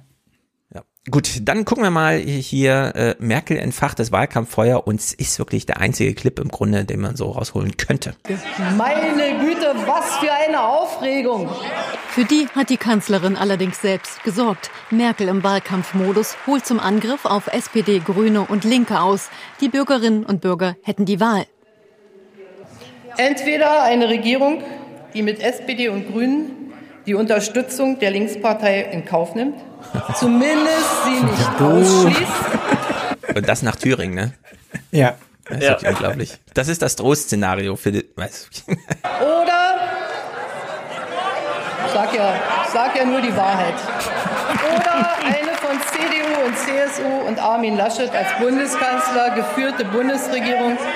Eine Bundesregierung, die mit Maß und Mitte unser Land in die Zukunft führt. Ja, man könnte jetzt denken, war wirklich wahnsinnig viel los. Es war nur sehr ungewöhnlich, dass Merkel, aber wer weiß, sie hat halt gesagt, das ist wahrscheinlich die letzte Sitzung hier im Bundestag, was für sie dann gleich heißt, das hat sie dann nicht explizit gesagt, ist auch meine letzte Rede hier. Äh, Und dann hat sie eben plötzlich das Thema gewechselt und hat explizit gesagt, ich mache jetzt hier mal Wahlkampf. Und dann gab's Tumult sozusagen, alle dann so, oh, was, Wahlkampf, Merkel, du bist doch hier neutral und so, du bist doch Regierungschefin, ist doch eine Regierungserklärung, wie auch immer. Und dann äh, war dieser kurze Moment, wo sie so sagte, was für eine Aufregung, ja. Aber das war auch dann nach einer Minute wieder vorbei im Grunde. Das war dann, außer dass man dann das Finale der Rede, ja, hier nochmal, das hat man dann im Heute-Journal gesehen. Der beste Weg für unser Land ist eine CDU-CSU geführte Bundesregierung mit Armin Laschet als Bundeskanzler. Denn seine Regierung Verlässlichkeit, Maß und Mitte stehen. Und das ist genau das, was Deutschland braucht. Herzlichen Dank. So, und jetzt ist es ja so, nehmen wir mal die zwei Ausschnitte, wie sie sind, die ja auch wirklich für Tumult gesorgt haben. Also im Sinne von, hat man ja gehört, die rufen laut. es ist nun wirklich mal Merkels letzte Rede irgendwie gewesen, ne? Mhm. Und dass sie Ja. dann statt einfach mal äh, Merkel zu bleiben, hier plötzlich in dieses, sich in dieses Feuer begibt, für Laschet Wahlkampf zu machen, das kann man ihr ja eigentlich auch ankreiden. Also das ist also keine gute Haltungsnote, würde ich sagen. Johann? Ja, zumal ja auch, also das sind ja noch die harmlosen Sachen. Richtig krass ist es ja, als sie Olaf Scholz dieses äh, Versuchskaninchen-Semantik vorgeworfen hat. Ah, wo, ja. wo man ja auch wirklich sagen muss, dass Eigentlich schon dass das- durchgenudelt, ja. Das ist eigentlich auch würdelos ein Stück weit als letzte Rede als Ja. Bundeskanzlerin das so zu machen. Auch da wieder Robin Alexander, der auch gerade im Merkel-Umfeld immer sehr gut Bescheid weiß, der meint halt auch, eigentlich wollte Merkel sich gar nicht einmischen, weil das natürlich auch den Ruf bisschen verstärkt. Ich meine, Ja. das ist ja eigentlich auch, äh, Klammer auf, sehr witzig, wie Linksliberale immer meinen, dass Merkel irgendwie will, dass Olaf Scholz oder Annalena Baerbock Ja. irgendwie Kanzlerin wird. So ein Quatsch, natürlich wäre die CDU, äh, Klammer wieder zu. Ähm, aber jetzt ist es sozusagen so, dass wenn die Union unter 20 Prozent kommt, dann würde ihr das natürlich auch angelastet werden. Und das Genau. heißt, das ist dann Ja. auch wieder so eine Art von Eitelkeit, dass man dann jetzt wieder mit eingreift. Nur ich glaube, das ist halt total kontraproduktiv. Das sieht halt so aus, als ob irgendwie Armin Laschet, äh, sag ich mal, der böse Sohn ist in der Schule und sie die Mutter Ja. ist, die es Ja, in Lehre ja, nochmal erklärt, der ist gar nicht so schlimm, der hat eigentlich auch ganz nette Seiten. Und Laschet freut sich dann ja auch so richtig auf, auf der Regierung oder auf der Bank, da wo er sitzt. Und, und dann, dann teilen die ganzen Unioner das auf äh, Twitter, so nach dem Motto, dass es so überraschend ist, dass die Kanzlerin, die von der eigenen Partei ist, jetzt auch noch den eigenen Kanzlerkandidaten unterstützt. Ja. Und das ist eigentlich alles so äh, verschwo verschoben alles. Ja, Das ist peinlich eigentlich auch, ja. unglaublich, ja. Markus? Ähm, ja, was, was mir gerade nochmal in den Sinn gekommen ist, als ich den Clip jetzt nochmal gesehen habe, ähm, Merkel wurde ja immer dafür gelobt, dass sie so eine politische Strategin ist. Sie hat ja ihre Konkurrenten Ja. alle ausgebotet, hat die Wahlkämpfe ganz souverän immer gemeistert. Und jetzt scheitert sie ja scheinbar an der Nachfolge, an ihrem Erbe, das zu organisieren. Mhm. Also es hat ja mit AKK nicht geklappt. Da musste jetzt machen und jetzt äh, sinken die Umfragewerte. Und ich glaube, das ist jetzt so eine Hürde, wo sie jetzt zum ersten Mal an dieser Organisation, für die man sie ja immer gelobt hat, äh, scheitern Ja. wird. Äh, also da frage ich mich auch, ob das nochmal aufgegriffen wird, weil sonst, wie gesagt, es ge- es geht ja immer so als politisches Genie quasi in die Mhm. Medien da. Ja, das stimmt.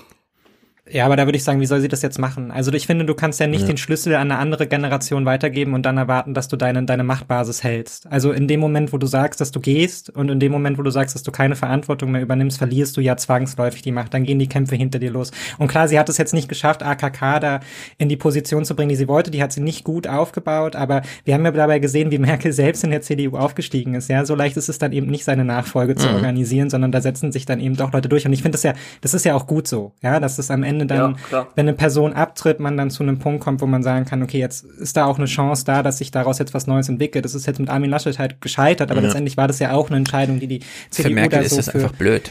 sich getroffen hat. Genau, für Merkel ist es jetzt einfach blöd. Ich, ich Ja. glaube aber auch nicht, dass jetzt wahnsinnig viel, also das ist jetzt halt lustig, weil es jetzt halt so ein Kassengauer wäre, der war, das ist nochmal die alte Merkel, wie sie da irgendwie aufblitzt, so, Ja. ja, jetzt beruhigt euch doch mal, dieses trockenlustige irgendwie. Ja, ja. Das wird man aber auch in der Merkel-Nachberichterstattung wird das nicht mal eine Fußnote wert sein. Ja, darüber werden wir nicht mehr kommunizieren im halben Jahr, wenn wir dann die ganzen Merkel-Biografien bei uns auf dem Tisch liegen haben, in denen Ja, sie abgefeiert wird. Kommt drauf Dann an, vielleicht noch den schreibt. Untergang der CDU, aber Ja. ich meine, da auch da dreht sich ja schon ein bisschen so das Narrativ. Es ist halt eben nicht mehr die CDU, die äh, die äh, Angela Merkel, die die CDU entkernt haben soll, sondern jetzt ist ja das neue Narrativ ja Angela Merkel hat die CDU ja überhaupt nur getragen. Jetzt geht Angela Ja, Merkel weg ganz und genau. damit zerfleddert die CDU. Und ich bin mir nicht so sicher, ob das nicht am Ende irgendwie noch Überhand gewinnen wird, wenn man erstmal sehen wird, die wie lächerlich sich die CDU anhand ihrer Part äh, Programmatiklosigkeit dann halt irgendwie noch verhalten Mhm. wird, dass man nicht am Ende dann in fünf Jahren dasteht und sagt, na guck mal, das waren noch Zeiten, als Merkel die CDU noch Ja, aber ich glaub, genau so weggetragen auch. hat irgendwie. Ja. Ja. Also ich glaube, das Ja, ich würd auch sagen, sie faktisch. Also das Merkel hat das irgendwie zusammengehalten. Wie gesagt, sie hatte ja auch eine große Streitkraft im linksliberalen Milieu irgendwie und da haben sicher auch viele Leute dann auch Merkel gewählt einfach als Person. Ja, aber die CDU hatte vorher Und- schon kein Programm. Also die CDU, also Richtig, auch richtig. Deswegen war es ja auch nur die Person, ja. Ja. Also ich würde mal sagen, es kommt jetzt darauf an, aus welcher Perspektive man schreibt. Es gibt viele Angebote. Man könnte zum Beispiel 2015 nehmen, wie sich Merkel daraus nicht wieder erholt, sondern bevor sie dann 2018 äh, im, es war ja ganz kurz, ja, sie hat ja im Oktober, irgendwann Ende Oktober gesagt, ich mach's nicht mehr. Im Dezember war schon Nachfolgeregelung, also da stand der Parteitag schon in den Büchern.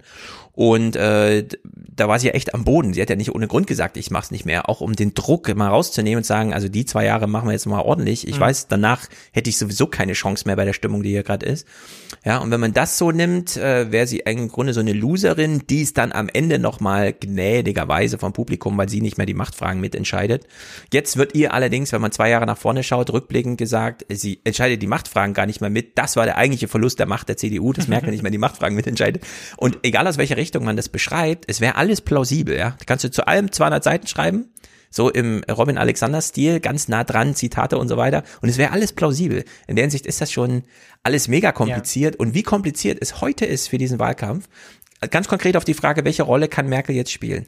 Vergleichen wir hier mal mit Tina Hassel und danach Georg Streiter. Also zum einen Tina Hassel, die kommentiert hier die Machtfragen, wie auch immer. Zu ihrer eigenen Machtfrage wollte sie gar nichts sagen im Fernsehen, aber zu den anderen kann sie natürlich immer was sagen. Ähm, redet sie hier, kommentiert sie mal Merkels Auftritt. Nur die Art und Weise, wie Merkel ihre vermutlich letzte Rede im Bundestag für einen Werbeblock für Laschet nutzte, wirft auch auf ihren Abgang einen Schatten. Die sonst so präsidiale Kanzlerin keilt so heftig gegen Scholz, den derzeit beliebtesten Kanzlerkandidaten, wie man es sonst nur vom politischen Aschermittwoch kennt. Und den hat sie eigentlich nie gemocht. Mhm. Indem sie nicht nur Laschet lobt, sondern auch vor einem Linksruck warnt, bedient sie sogar die rote Sockenkampagne der Union. Ein größeres Wahlkampfgeschenk konnte sie kaum machen. So, also für sie hat Merkel hier komplett versagt und es war im Grunde noch mal ein paar Prozentpunkte für Olaf Scholz, während Georg Streiter im, äh, in der Phoenix-Runde Folgendes sagt. Ich denke, sie wird sich auch in den nächsten, in den verbleibenden Tagen auch stärker einbringen, als mhm. sie das ursprünglich gedacht hatte. Mhm. Ähm, weil sie will natürlich auch ähm, nicht in die Geschichte eingehen als diejenige, die äh, die CDU ruiniert hat. Ja, so das werden ja die Geschichte wird ja dann danach erzählt werden. Ja, also sozusagen alles äh, wäre jetzt plausibel, ja, egal wie man es wie man's, alles, alles ist wie man es klärt. Ja. Ich glaube, im Regelfall blicken, blicken wir immer recht gnädig auf Politiker zurück, die dann in so in so weiß ich nicht Alters Altersamtpositionen übergehen. Ja, wenn man sich anschaut, wie jetzt der Umgang mit Schäuble ist, der der irgendwie Griechenland da in den Ruin geführt hat, ähm, ja. dann sieht man ja jetzt auch, wie man ihn jetzt irgendwie wieder interviewt und er jetzt irgendwie so der der alte weise Mann ist, der da Bundestagspräsident ist. Ja. Mhm. Ähm, da hat sich ja dann auch, der hat es ja auch irgendwie geschafft, seine Legacy da nochmal zu drehen, ja, obwohl das ja auch ja. jemand ist, den man danach eigentlich nicht mehr sehen und hören wollte. Ähm, genau. Ich weiß nicht, ich finde es so ein bisschen befremdlich. Ich weiß, dass sie da auch in einer übergeordneten Rolle unterwegs ist als, äh, als Kanzlerin, aber natürlich ist sie CDU-Mitglied, natürlich macht sie Wahlkampf für ihre Partei. Wundert mich jetzt auch nicht. Also und ich glaube, sie würde es auch nicht machen, wenn es nicht ich eingefordert wäre, wenn sie es aus sollte nicht verwundern, so, ne? Ja, sollte. Man muss ja so ein Imperativ irgendwie reinpacken für die Zuschauer auch. Ja, sie, sie ist halt wirklich sie hat ja schon mal ja. gesagt, ja, die CDU ist ja auch meine Partei noch. Ich bin ja noch Mitglied, so, ne? Hat sie auch noch formuliert ja, genau. kürzlich. Da müssen wir uns auch von ja, Mutter der Nation Bild irgendwie so ein bisschen lösen. So. Ja, ja, also sie hat ja auch in, in der letzten Fragerunde im Bundestag, hat sie, glaube ich, auch nochmal betont, dass sie ja auch Mitglied der CDU-Fraktion ist und nicht nur Regierungschefin. hm. ähm, wo, genau, wo die das, ja nochmal Applaus bekommen hat von, von ihrer Fraktion, ja. Ja, man darf halt nicht übersehen und das finde ich auch so ein bisschen, das hat, das hat Merkel halt immer gut gekonnt, dieses Überfliegen. Mhm. Aber alles, was sie persönlich in meinem Leben erreicht hat, äh, was sie uns bedeutet als äh, Zuschauer und Publikum dieser Politik, als Bürger dieses Landes, das gelingt immer nur organisiert über die Partei. Ja, ja also diese Verabschiedung mhm. der Partei, dieses ich lasse das mal zurück irgendwie, ja, ich brauche das nicht und so. Das ist halt diese Verlogenheit und natürlich macht sie jetzt Wahlkampf, warum? Na, weil ihre Partei das von ihr will. Ja. ja die haben sich natürlich zuvor mit ihr zusammengesetzt und Laschet hat dann auch mal gesagt, also so geht das einfach nicht. Klar. Wir müssen hier auch mal ein bisschen ja, du hast von uns viel bekommen, äh, wir haben dir immer den Rücken freigehalten, also nicht immer, aber im Sinne von.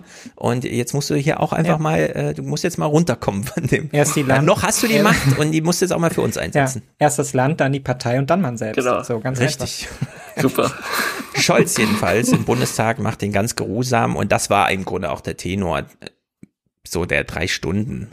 Das war alles erwartbar. Jeder hat sich genauso verhalten, wie man sich halt da verhält. Und Scholz hat sich halt so verhalten. Und der SPD-Kanzlerkandidat regt sich nicht auf. Ganz im Gegenteil, richtet an die Union für die Zusammenarbeit ein wörtlich schönes Danke. Auch an Sie, Frau Bundeskanzlerin Dr. Merkel. Kritik an den Steuerplänen der Union, ja, aber auf die Kanzlerin lässt Scholz gerade nichts kommen, inszenierte sich zuletzt immer wieder als ihr eigentlicher Nachfolger. Und heute von ihm eine Art Wir schaffen das nach der Corona-Pandemie. Der Aufschwung kommt, wir wachsen aus der Krise raus, aber deshalb ist auch klar zu sagen, wir werden mit dem Wachstum die finanziellen Verpflichtungen, die aus dieser Krise erwachsen sind, auch wieder bewältigen können bla bla bla. Es gab einen lustigen Moment, aber der lässt sich schwer klippen. Äh, Scholz kriegt die Nachf äh, kriegt äh, eine Zwischenfrage und von der AfD. Und dann fragt ihn Schäuble so, lassen Sie die zu? Und er guckt so ins Plenum, bin ich bescheuert oder was? Und sagt aber nicht nein, so, ne? Und dann guckt, fragt halt Schäuble nochmal nach, ja, ja oder nein? Und er sagt halt, nein, nein, nein, natürlich. Ich weiß doch, was da zu erwarten ist und sagt natürlich nein, ne? Also da ist er mal so ein bisschen aus seinem Scholzomatikum rausgefallen, aber ansonsten, ja. naja, Dietmar Bartsch hat wieder gute Sprüche geklopft, also einen, das ist genau der eine, aber der ist äh, auf dem Punkt. Ich will zum Schluss gerne den Satz von Christian Lindner abgewandelt wiederholen. Es ist besser, gut mit der Linken zu regieren, als falsch mit Lindner zu regieren. Unser Land braucht einen Politikwechsel. Ja, ansonsten äh, muss ich sagen, äh, Bartsch und Baerbock. Vorm Plenum spektakulär gut. Jeder Satz hat eine Aussage richtig dicht, äh, so richtig ein Feuerwerk im Vergleich zu diesen Wahlkampfdingern so auf der Bühne vor dem allgemeinen Publikum. Ich finde, da kann sie ruhig ein bisschen mehr fordern, einfach, auch wenn man mal nicht alles versteht, ja, aber so zehn Minuten über ein Thema nur reden, damit auch jeder weiß, ach so, das mhm. sind jetzt, das ist jetzt fürs Klima zuständig. Nee, da kann man ruhig mal ein bisschen, so ein bisschen feuern halt. Naja. Baerbock, dieser eine Spruch, den hat sich die Tagesthemen herausgesucht, den fand ich auch ziemlich gut, denn der fällt unter diesen Tenor, den wir vorhin schon besprachen, dass Baerbock im Grunde so signalisiert, eigentlich können wir alle Themen. Nur jetzt ist eben wichtig, dieses eine Thema, was sie alle liegen lassen haben, nochmal besonders zu betonen, nämlich Klima und alles andere dem unterzuordnen, bis hin zu, wir machen hier noch ein neues Veto-Ministerium auf, nur um allen anderen äh, dann einfach mal zu sagen, nee, so nicht, weil Klima nicht bedacht. Und äh, da hat sie äh, doch immer schon so eine gute Sprache. Äh, Robin Alexander hat ja auch in der Welt äh, angemerkt, äh, bei Welt TV oder bei Bild TV in, in der Einschätzung des Triels, ja, die Baerbock sagt dann auch mal, dann haben wir ein fettes Problem. Und das spricht dann auch die jungen Leute an, weil eigentlich heißt es ja großes Problem. Und unter dieser Maßgabe ist, glaube ich, das hier zu verstehen. Sie haben es vermasselt. Gemeint die große Koalition beim Thema Klimaschutz. Und das Dramatische an der Situation, weswegen das jetzt kein Fingerschnips werden wird, wie wir diese Klimaneutralität es erreichen können, ist, dass sie acht Jahre als große Koalition dieses Land regiert haben, in einer Zeit der Vollbeschäftigung, der guten und sprudelnden Steuereinnahmen, niedrigster Zinsen und einfach diese Chance nicht genutzt haben. Ja, also ja. Äh, das finde ich sehr gut von ihr. Äh, klar, wir haben schon gesagt, mehr Angriffs wäre gut, aber äh, diese, diese Lässigkeit, dann einfach mal zu sagen, Warum wollen Sie jetzt mit Jahrgang 81 Kanzlerin werden? Müssen Sie sich nicht erstmal um Ihre Kinder kümmern und überhaupt? Ja. Und die Antwort ist dann einfach, na, weil Sie es vermasselt haben.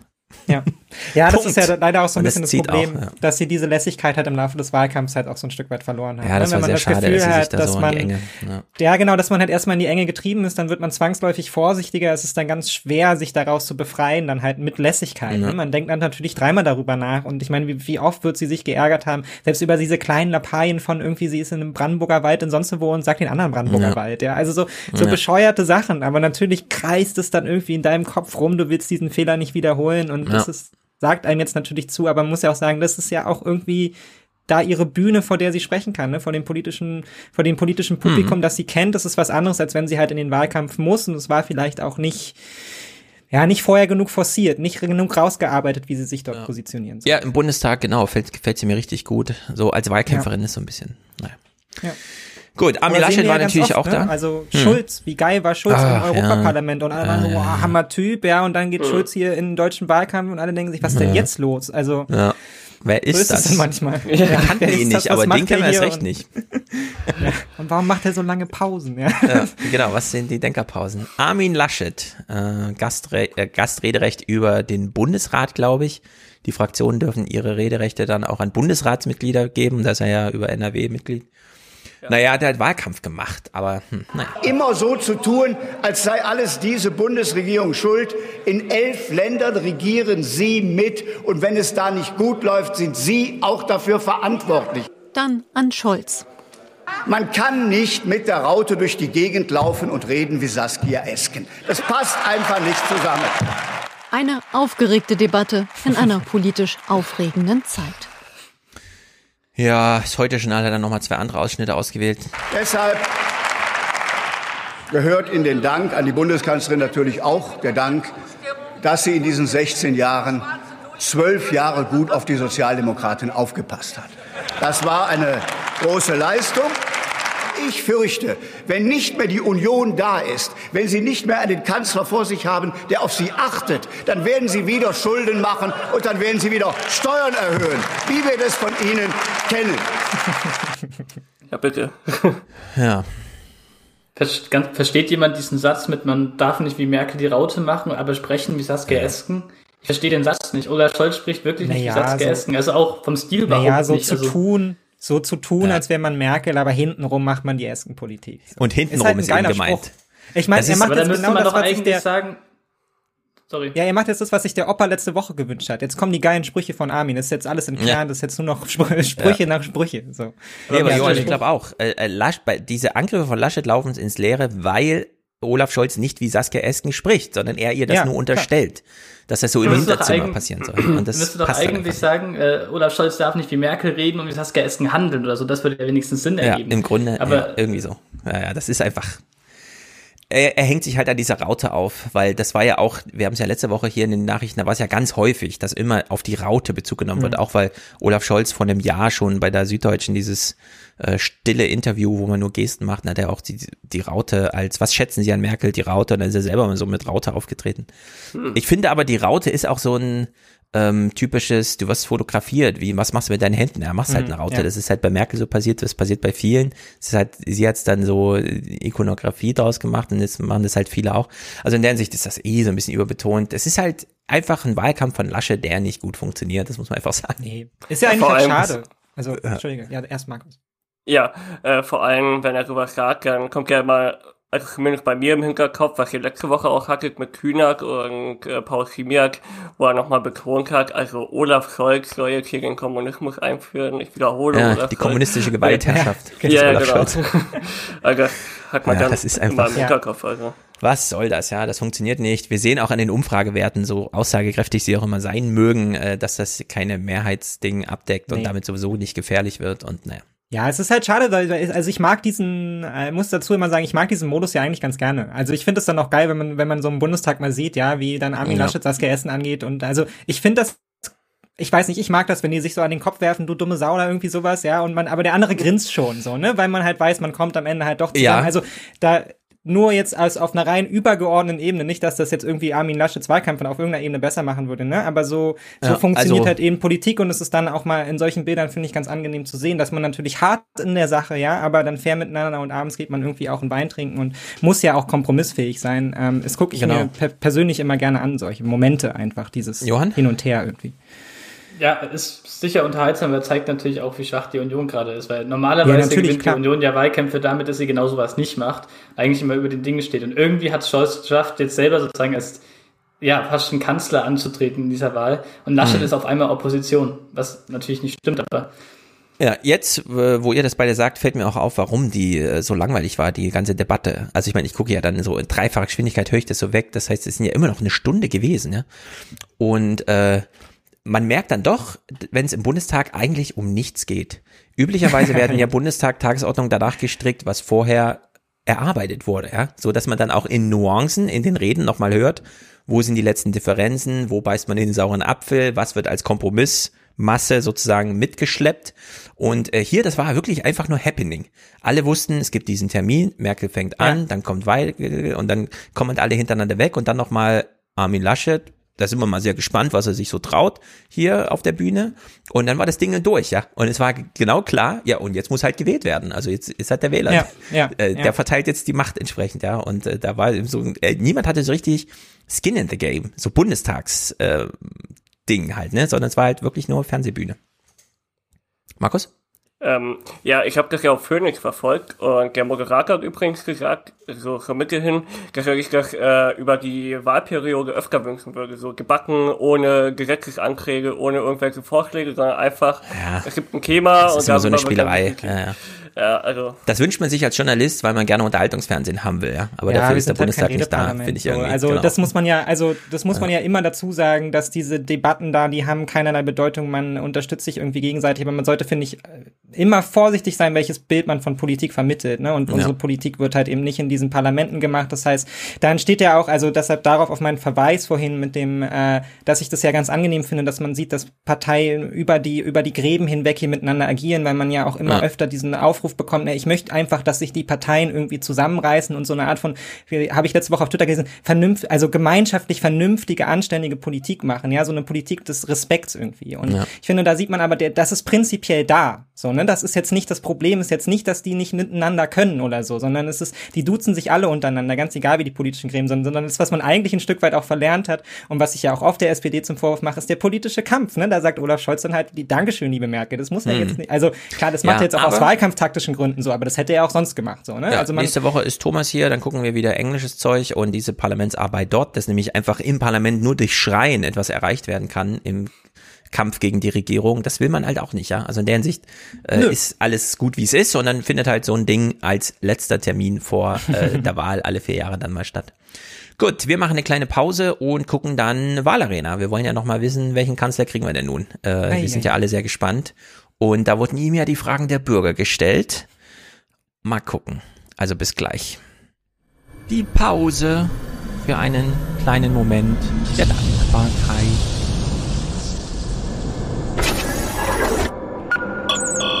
Letzter Aufruf für den Alias Express. Die Fahrkarten bitte. Wer hat ein Ticket?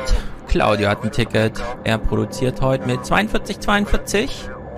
Ohne Kommentar. Ich sage Grüße Claudio, wohin auch immer. Mit an Bord im Cockpit ist Stefan, der grüßt aus Dresden, auch mit 42 Euro hier Produzent. Sehr gut. Aber warum gibt's keine Präsentatoren?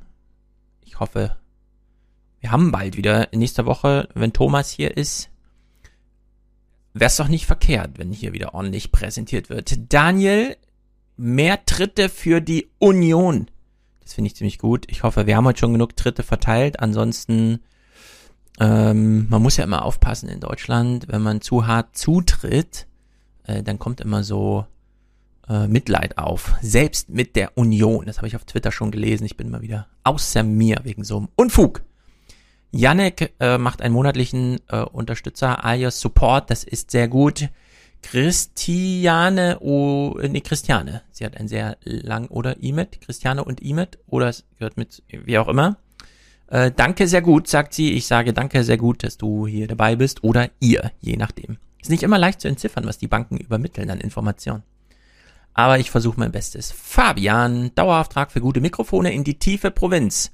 Heute zwei Mikrofone verschickt, allerdings nicht in die Provinz, Paris und Berlin. Cornelius ist hier dabei, ohne Kommentar. Oliver macht einen Alia-Support. Philipp auch ohne Kommentar. Matthias, hallo lieber Stefan, schaue jetzt schon lange zu und muss nun auch mal anfangen, dann und wann etwas Kohle dazulassen. Macht weiter so, dein Ex-Schwarzhörer Matthias. Einfach Dankeschön, ganz einfach Dankeschön. Sehr gut, Grüße an dich. Tobias ist hier dabei, macht einen Unterstützerdank. Podcast-Empfehlung, das ist eine gute Frage. Podcast. Liebe CDU, lieber Armin Laschet, danke für eure Unterstützung. Liebe CDU, Heiner ist hier einer von 3000, also er ist einer, aber noch nicht von 3000, aber vielleicht sind wir auf dem Weg. Marek Manfred hat ein Podcast-Abo, Kevin äh, Dauerauftrag. Jetzt der Aufruf hat gewirkt, sagt er. Das ist natürlich cool. Hendrik, alias Fernsehpodcast, Support Stefan für das öffentlich Richtige. Danke für eure Unterstützung. Jo, Jan, kleiner Aufwands, auch so auf, Klammer zu, Klammer auf, Wachen, Klammer, äh, wann, also auf, Klammer auf, Wachen, Klammer zu, wann, Entschädigung. Danke für deine Arbeit. Einfach Dankeschön, ganz einfach Dankeschön. Sehr gut, Grüße an dich. Diemo unterstützt den Fernsehpodcast und unterschreibt mit Grüße an, achso, Grüße an Martin. Also Martin, wenn du Diemo kennst, du bist gegrüßt. Felix, Paul und Sebastian. Sebastian will Fernsehen gucken. Tim, wenn ab jetzt äh, wenig, aber ab jetzt regelmäßig. Danke fürs Mitnehmen. Ja, danke fürs Mitkommen. Dankeschön. Ich sag Dankeschön. Karl ist hier dabei mit einem Dauerauftrag. Unser lieber Mick. Einmal im Monat schickt er ja hier einen Fünfer. Der ist jetzt eingetrudelt. Springen klingt die Münze. Ah, Mensch. Ich hab's immer noch nicht. Ich werd's, ich werd's besorgen. Franz, ich grüße nach Hamburg. Ich sag Dankeschön. Ähm, Ron und Manuela Yogaela fürs Alias Podcast machen. Yogaela, was auch immer damit gemeint ist. Erklärt's mir doch mal. Jan ist hier dabei, Jonas, Markus, Arne, Martin, Thomas, David, Stefan, einer von 3000, Philipp, Johann, Max, Benjamin und Michael. Daran hört man schon, wo sind die weiblichen Unterstützerinnen? Es gibt ja ein paar, aber vielleicht werden es ja bald mal mehr. Wer weiß, hiermit zurück in den Podcast.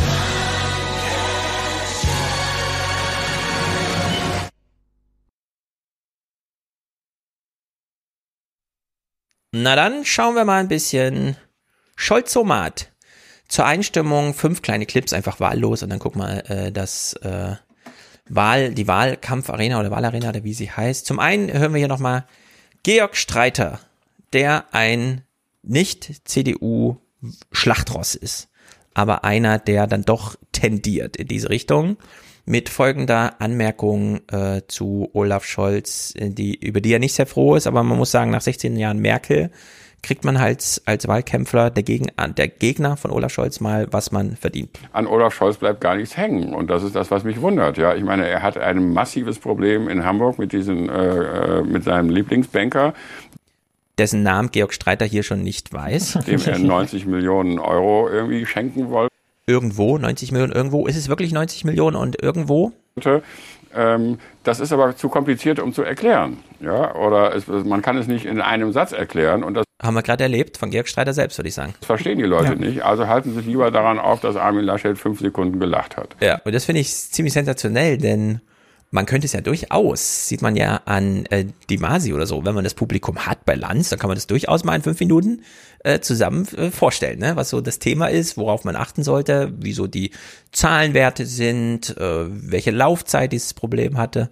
Aber äh, Georg Streiter hier so äh, weiß es selber nicht, ja. Also äh, man sieht so an ihm, was das Problem ist, ja. Das ist zu kompliziert. Ja. Es geht halt schon, es geht halt schon, es da, es bedarf halt einfach einer viel größeren Arbeit, so, ne? Das sieht man ja bei die Masi auch immer. Es macht was Arbeit, das für genau. eine Arbeit ist, da hinterher zu sein und auch was das für eine journalistische Arbeit ist, da im Zweifelsfall hinterher zu sein und äh, die Fakten halt aufzuarbeiten und zu vermitteln, ne? Und da, da krankt man auch an der eigenen Unterkomplexität dessen, wie man halt eben Nachrichten macht, da wird man halt mhm. immer wieder auf die einfachen Themen zurückgeworfen, ja, weil man halt ganz viel über Gefühl und den Moment und so, ne, dass man da mhm. auch einfach nochmal reingeht und sagt, guck mal, vor zwei Jahren war das und das, dass man genauso wie du es am Anfang ja beschrieben hast, dass man diese Verknüpfung einfach mal macht, so, ne? Und einfach mal so ein Thema auch eben nicht hinten runterfallen lässt, weil es jetzt halt eben aus dem unmittelbaren Interesse rausgerutscht ist, sondern das läuft ja, das läuft ja weiter. Das ist ja nicht weg. So, ja. da gibt es auch immer noch politische Verantwortlichkeit genau. zu klären und so. Ja, und äh, diese Regierung, die er verlassen hat, aber die ist ja in Hamburg immer noch da und in Verantwortung und so weiter, ja. Also in der Hinsicht ja. ist das schon krass, dass so wenig an ihm hängen bleibt. Jetzt hat er, äh, Georg Streiter, eben so aufgezählt, da hat jemand gelacht und so weiter, daran hängt man sich dann auf, hat ja Söder gerade auch schon kritisiert, in Anführungszeichen, dass das ein Problem sei im Wahlkampf. Ähm, Scholz Thema bei Ilna, die fragt nämlich Karl Lauterbach nach den Versuchskaninchen-Spruch. Und Herr Lauterbach holt jetzt tief Luft und wir reden nicht über die große ganze Welt, das haben wir hier in dieser Sendung schon viel getan, sondern noch einmal über Olaf Scholz, den Kanzlerkandidaten der SPD, der ja tatsächlich sagte, wir waren alle die Versuchskaninchen für diejenigen, die bisher abgewartet haben. Und ich als einer von den 50 Millionen, Sie kennen den Text. War das so schlau, dass Olaf Scholz Sie kennen den Text im Sinne von, der ist so einfach und unkompliziert, den haben wir schon ja. tausendmal vor sich gehabt. Scholz ausgerechnet so ein äh, Reizwort, so ein Triggerwort der Impfgegner und. Mm, Reizwort. Übrigens, also üblicherweise werden ja die englischen Fachbegriffe nochmal auf Deutsch übersetzt, aber jetzt übersetzt sie selbst Reizwort nochmal auf Triggerword. So ein Triggerword der Impfgegner und Querdenker da benutzte? Das war doch ein Witz. Er hat ja. versucht, also hat einen Scherz gemacht und das also. Kaninchen als Witz. Ja, aber also es war, es war ein Witz in dem Sinne. Da sitzt ihm der bayerische CSU-Gesundheitsminister gegenüber und versucht nochmal die letzten Raumgewinne da rauszuquetschen. Ach, das soll denn Witz sein? Das glaub ich nicht. also in der Hinsicht, das ist wirklich das ausgeblüht bis zuletzt. Ja. Lindner habt ihr gesehen? Lindner hat es ja ganz classy gemacht, gesagt, ja. das meint er nicht so, das war ein Scherz, das war auf der Bühne, das verstehe ich gut. Aber Lindner weiß halt auch, auf der Bühne macht es Spaß, ich was zu sagen und deswegen ja. habe ich da mal Nachsicht. Vor allem ist es auch wirklich, also das muss man sich mal vorstellen, dass man dem Olaf Scholz seine Ironie vorwirft. Ja, also eben. das ist so, eigentlich müssen wir dankbar sein. Er ist doch noch ein Mensch, ja. haben wir ja an dem Spruch gesehen. Da ist noch was ja, drin. Genau. Das ist doch eigentlich, ne, dass man, ja. dass sich so viele erhoffen, man irgendeine menschliche Note in der Politik, ja, ja, dass Politiker auch einfach mal frei herausreden, aber dann muss auch jedes Wort, was sie gesagt haben, auf die Goldwaage gelegt werden und wir müssen uns dann damit irgendwie auseinandersetzen. Und das ist, und das genau das scheit ja so zu den Politikern zurück und dann trauen sie sich's nicht mehr. Dann fallen genau. sie immer mehr in diesen Scholzomat-Modus, ne? Richtig, das vielleicht hätte diese Metaebene Karl Lauterbach mal anbringen sollen. Jetzt drängen sie doch nicht Olaf Scholz, dem wir so drauf trainiert haben, auch mal witzig zu sein, äh, wieder ja. an die Ecke Scholzomat. Dann regen sie sich wieder auf, wenn der Christian Sievers keine Antworten ja. gibt vor der Sendung hier.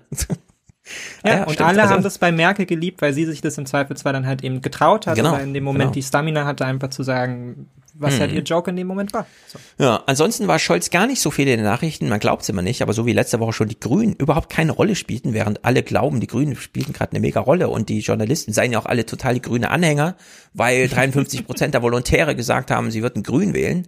Nee, äh, Grün waren gar nicht groß Thema. Wir haben jetzt auch gar keinen grünen Clip gehört, ja, also wenn wir da nachher zu kommen, habe ich noch einen, aber Scholz war nur Thema eigentlich wegen der Wahlarena und wir stimmen uns ein, indem wir gucken, wie die Tagesthemen das so fanden. Der Vize der scheidenden Kanzlerin schickt sich an nach Jahrzehnten. Der Vizekanzler. Gestern erst wieder meiner Tochter erzählt, dass in Österreich der Kanzler Kotz heißt und einen Vizekanzler hat. In der Politik ja. sich nochmal neu zu erfinden und gleichzeitig so zu bleiben, wie er immer war. Nüchtern, bisschen stoisch, hanseatisch kühl wie wir uns das wünschen als deutsches Publikum, weil wir sonst uns mit irgendwas befassen müssten, was uns interessiert und uns eigentlich betrifft. Dann wollen wir ihn doch lieber, naja. Äh, Sie gucken in die Sendung rein, eine Wortspende von, vom Metzger, Metzger Christoph. Ich erwarte, dass die SPD stärkt. Oh, ist gar nicht in der Sendung, sondern Sie gucken vor der Halle wer gekommen ist, um Olaf noch am Doorstep zu erwischen. Ich erwarte, dass die SPD stärkste Kraft wird. Ne? Ich glaube fest daran. Also ne? Und jetzt kommt mal richtig gefühlte Empirie. Nur wegen der Umfragen, sondern auch wegen der allgemeinen Stimmung im Land. Ich bin vom Beruf Metzger und ich, ich merke das tagtäglich hinter der Theke. Wirklich. Da, da kann man sich auch über Politik unterhalten. Ja, kann man auch. An ja, der Quasseltheke. Fand ich auch mega lustig. Ich musste mich auch fragen, so, wann war ich oder irgendeiner meiner Freunde zum letzten Mal beim Metzger? So, also ja, da, da, muss man den Bias doch selber schon riechen. Wenn er, also ja. ich weiß genau, wer beim Metzger ist und da Würstchen für die Kartoffelsuppe kauft. Mhm. So, ja, das ist nicht meine Generation. Ha. So, ein, äh, eine Thematisierung. Gehst du zum Metzger Scholz. und kaufst da Sachen? Johann, weil du gerade so Ja, Johann wohnt jetzt in Paris. Klar geht er dazu. Ach so, ja, okay, das ist was anderes. In Italien gehe ich auch. Grundsätzlich, nein, nein, ich gehe grundsätzlich nicht zum Metzger. Ich glaube nur, dass das halt auch wie immer eine Milieufrage ist. Ne? Also ich glaube, ja, äh, also klar, wir Studis gehen wahrscheinlich nicht so oft zum Metzger. Ja. Außer du wohnst ich, auf dem Dorf und willst den alten ja. Lebensstil. Ja, ich wüsste nicht mal, wo hier einer ist bei mir.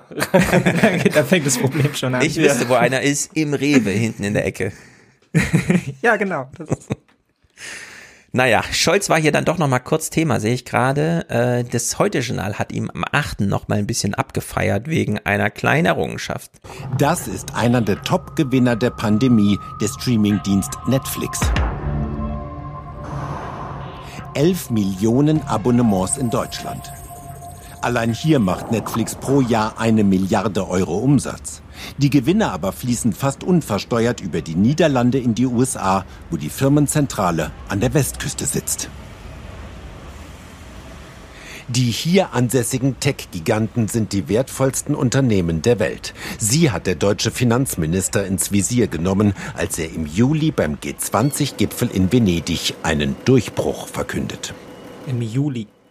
Hm. Es ist immer angebracht, sehr vorsichtig zu sein dabei, das Wort zu verwenden, das etwas geschichtlich ist.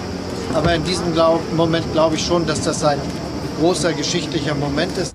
Historisch am Ergebnis von Venedig. Unternehmen werden weltweit mit einer Mindeststeuer von 15 Prozent belegt. Das soll Steueroasen austrocknen. Ja. Mick.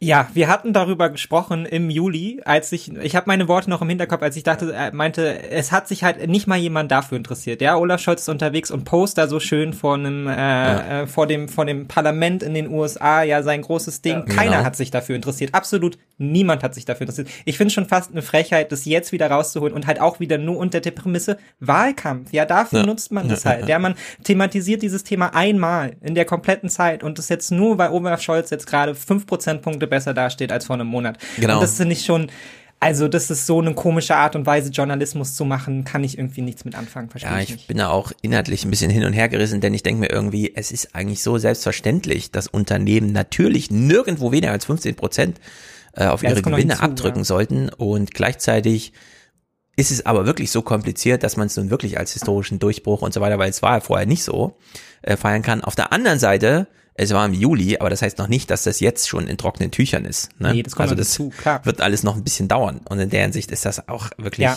aber würde es halt interessieren, hätte man den Weg halt vielleicht auch mal begleitet, ne? Daraus hätte Ja. man auch ein Thema machen können. Da kann man Mega. immer in die Verhandlungen schauen, was passiert denn hier. gewesen, ja. ja. So, macht man Wobei aber. man ja ja, sagen dabei muss, dass beschäftigt das- uns das alle. Hm, Sorry. Genau.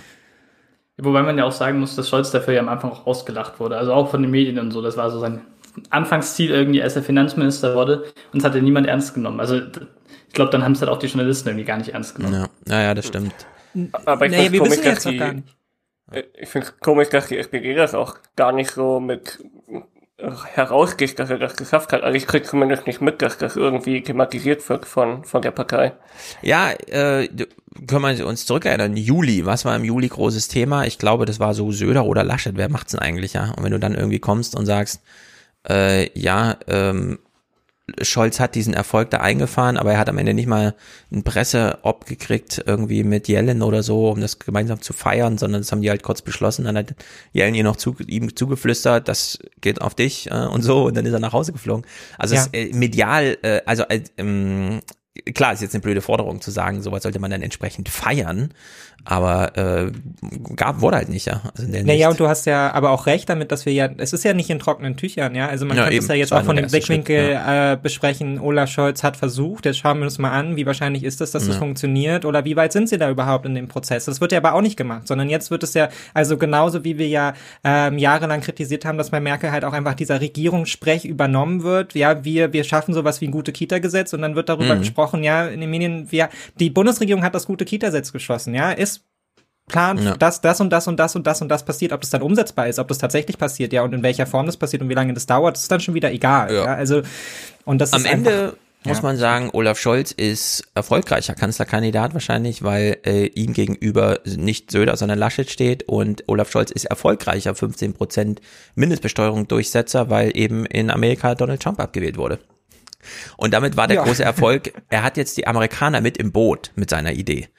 Und äh, damit vermutet man so, dass es jetzt on track ist.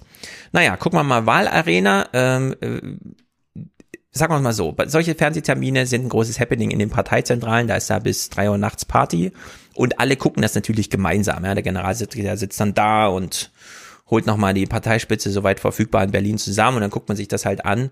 Und ich könnte mir vorstellen, gleich in der dritten Minute, als die Sendung quasi losging, nachdem die Formalitäten geklärt sind, äh, wurde gleich mal äh, ein Sekt geöffnet. lang dran rum. Wir legen jetzt gleich los. Eins vielleicht nochmal vorab. Olaf Scholz kennt die Fragen vorab natürlich nicht.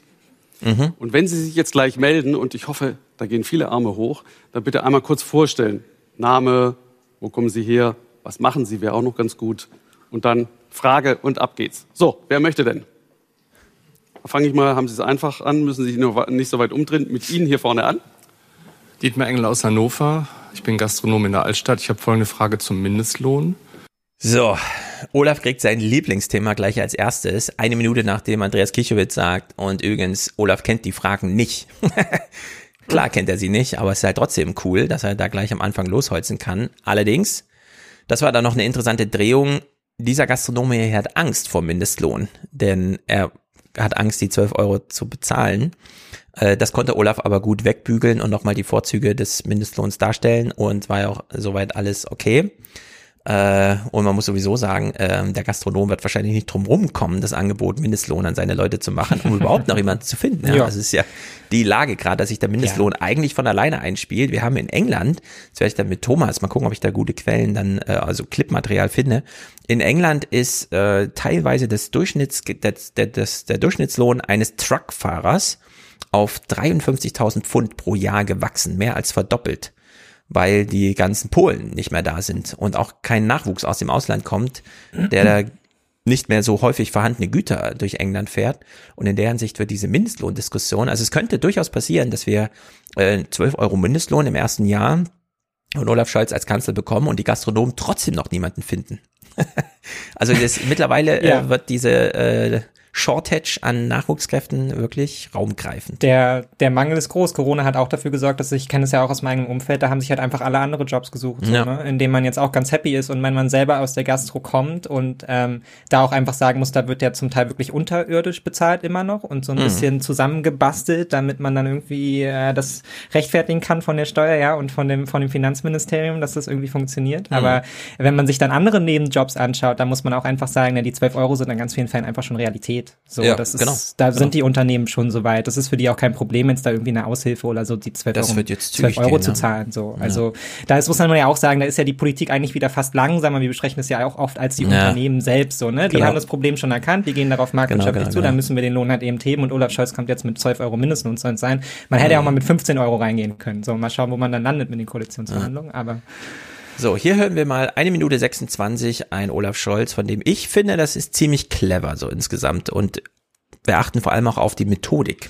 Es werden immer mehr junge Menschen in die Akademisierung getrieben. Äh, Wir erleiden äh, zurzeit eine Inflation der Bildung und letztendlich fallen dabei äh, die, die Fachkräfte für die Bereiche Gastronomie, Handwerk, Pflegedienst, ähm, die fallen so ein bisschen dann durch, beziehungsweise erst, wenn das der Student erfährt äh, oder durch die hohen Abbrechquoten in den Universitäten, ähm, das ist dann fast zu spät für, für diese Menschen, dann sich zu entscheiden für Gastronomie oder für das Handwerk. Und Also dahingehend würde ich mir wünschen, mehr Unterstützung und mehr Berufsorientierung für die Schüler, um auch diejenigen, die gerne mit ihren Händen arbeiten, äh, eine, eine gute Chance geben und nicht, dass sie die Eltern und Angehörigen alle äh, ihre Kinder dann in die ins Studium treiben, wo sie nachher dann doch als Taxifahrer vielleicht hätten. Na, so schlecht geht es mit den meisten, die studiert haben, nicht aus, wenn ich das sagen. Und es gibt auch sehr engagierte Taxifahrerinnen und Taxifahrer, die den Beruf gerne ausüben. Vielleicht ist ja auch hier jemand unter uns. Aber ich will etwas sagen zu dem, was Sie äh, dort äh, ansprechen. Ja, ich habe es eben schon gesagt, die Berufsausbildung ist die wichtigste Ausbildung in Deutschland. Und das darf niemand vergessen. Das ist der größte Erfolg für unsere Volkswirtschaft gewesen, dass wir im 19. Jahrhundert so abgebogen sind, dass wir eine Tradition, die eigentlich aus dem Mittelalter kommt, die Handwerkerausbildung übertragen haben in die moderne Welt der Betriebe, der Fabriken und der Bürogebäude. Also er lobt hier nochmal die Taxifahrer, er nennt sie explizit und sind ja wahrscheinlich auch ein paar hier und so, also er wertet die so ein bisschen auf. Und ich könnte mir vorstellen, dass Olaf Scholz, und diesen Spruch hat er auch im Bundestag nochmal gemacht, dass die Berufsausbildung die wichtigste Ausbildung in Deutschland ist, nicht die Universitätslaufbahn. Und wir haben ja auch gerade diese Ich bin Hanna-Diskussion. Und dass Olaf Scholz, und im Bundestag hat er nochmal spezifiziert, das schwedische Modell und so weiter, dass, also wenn mehr Frauen arbeiten, äh, dass Olaf Scholz wirklich glaubt, er käme, er bekäme das Erwerbsperson potenziell gut durch die Rentenrepublik, wenn er es einfach intern umorganisiert.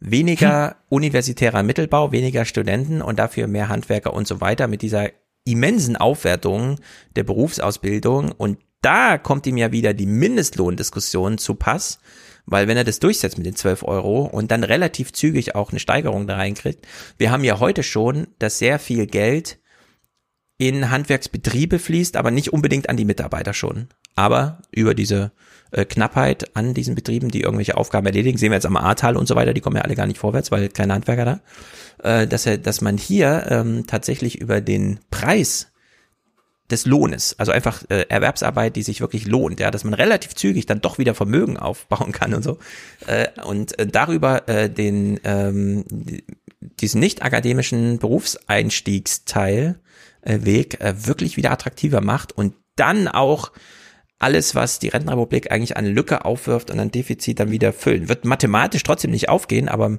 ich glaube man schon, man kann da noch relativ viel hinbiegen.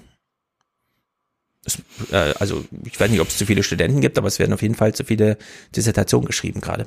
Echt, es ist ja trotzdem auch grundsätzlich so ein Phänomen, dass, dass äh, also man immer noch was drauflegen muss, bildungsmäßig. Ja? Und dass eigentlich Ja. auch ganz viele Leute studieren, zumindest erlebe ich das so, die möglicherweise da gar nicht so glücklich werden. Ja, genau. Und das liegt Sehr natürlich damit, unglücklich also es hängt, es hängt damit zusammen, dass halt einfach andere Berufe wirklich gesellschaftlich nicht so anerkannt sind. Äh, Genau, wie, aber es liegt nur in der Anerkennung. Ja. Ja. Wenn man ja. sich anschaut, Naja, wie kommt man da durch sein Leben, wann gründet man seine Familie, wann traut man sich was zu, dann äh, ist man eigentlich als Nichtstudent schon ganz schön besser dran heute.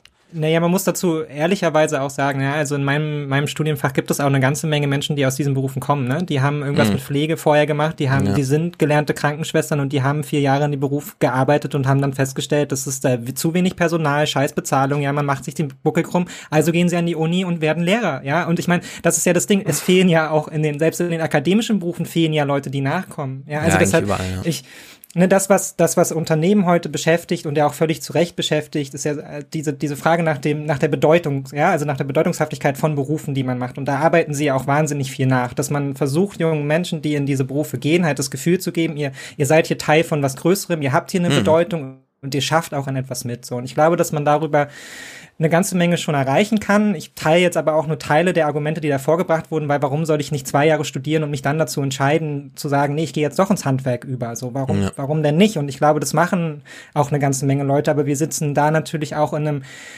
extrem schwierigen Boot, wenn man jetzt ein bisschen weiter aushört, ja, wie sieht es mit BAföG aus, wie sieht es mit Kindergeld aus und so. Man kommt aus der Schule raus, man ist 18 Jahre alt und dann muss man die Entscheidung aber auch treffen. So, man hat ja überhaupt nicht Ja. die Möglichkeit, sich umzuschauen oder was auch immer. Entweder man geht direkt in die Ausbildung, ja, Genau, oder man und muss halt ins Studium, um ja. Kindergeld zu bekommen, ja. Was ist das mit BAföG? Ich kann von einem Ausbildungslohn, Bildungslohn von 300 Euro kann ich halt auch nicht leben und so Mhm. weiter und so fort. Das sind Vor allem alles nicht da, wo die Faktoren, Ausbildung ist, zusammenkommen. in den urbanen Zentren.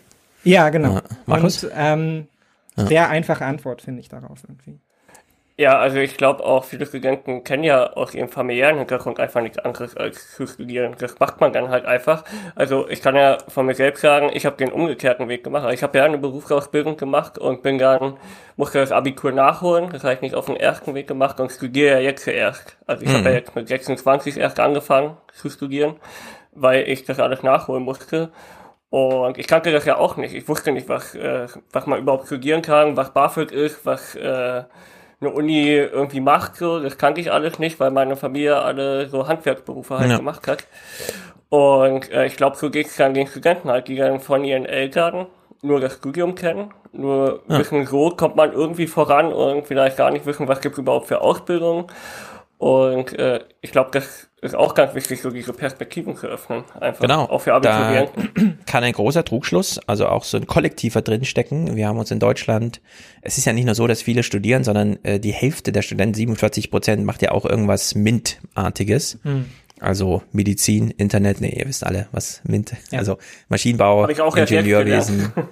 Naturwissenschaft, Technik, der ganze Kram.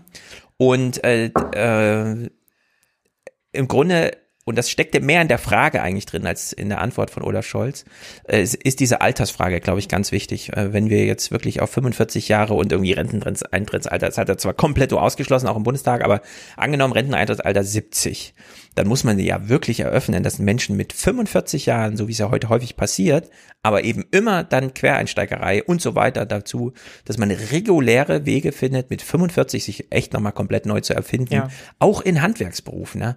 Menschen stellen so spät plötzlich fest, dass ihnen doch nochmal was anderes liegt. Und da gucken wir mal den nächsten Clip, denn Olaf Scholz hat es an sich selber festgestellt. Äh, Mick, wir haben ja das letzte Mal äh, affirmativ darüber gesprochen, dass ja Olaf Scholz ziemlich fit aussieht. Mit 63 eigentlich aussieht wie ein 43-Jähriger, der sich gut gehalten hat, ja, der sich an sich arbeitet. Stellt sich raus, äh, er macht Sport, aber er hat relativ spät erst damit angefangen. Ich engagiere mich seit vielen Jahren in einem Turnverein und trainiere dort Kinder und Jugendliche. Und durch das und auch ähm, meine eigenen Kinder werde ich regelmäßig mit der Problematik der Bewegungsarmut und den Auswirkungen konfrontiert. Da kommen übrigens jetzt die ganzen Studien zu Thema Corona. Ne? es ist äh, atemberaubend und wenn die Ärzte irgendwie sagen, wir können doch nicht ganz zwischen Long Covid und Long Lockdown unterscheiden, dann sieht man schon, es gibt jetzt einen Shift. Long Lockdown ist so langsam Sprachthemen, also es gibt den Begriff jetzt Long Lockdown und äh, äh, Gruseliges tritt da zutage.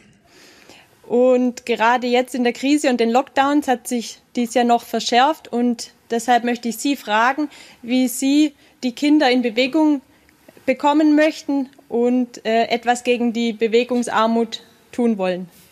Ja, schönen Dank.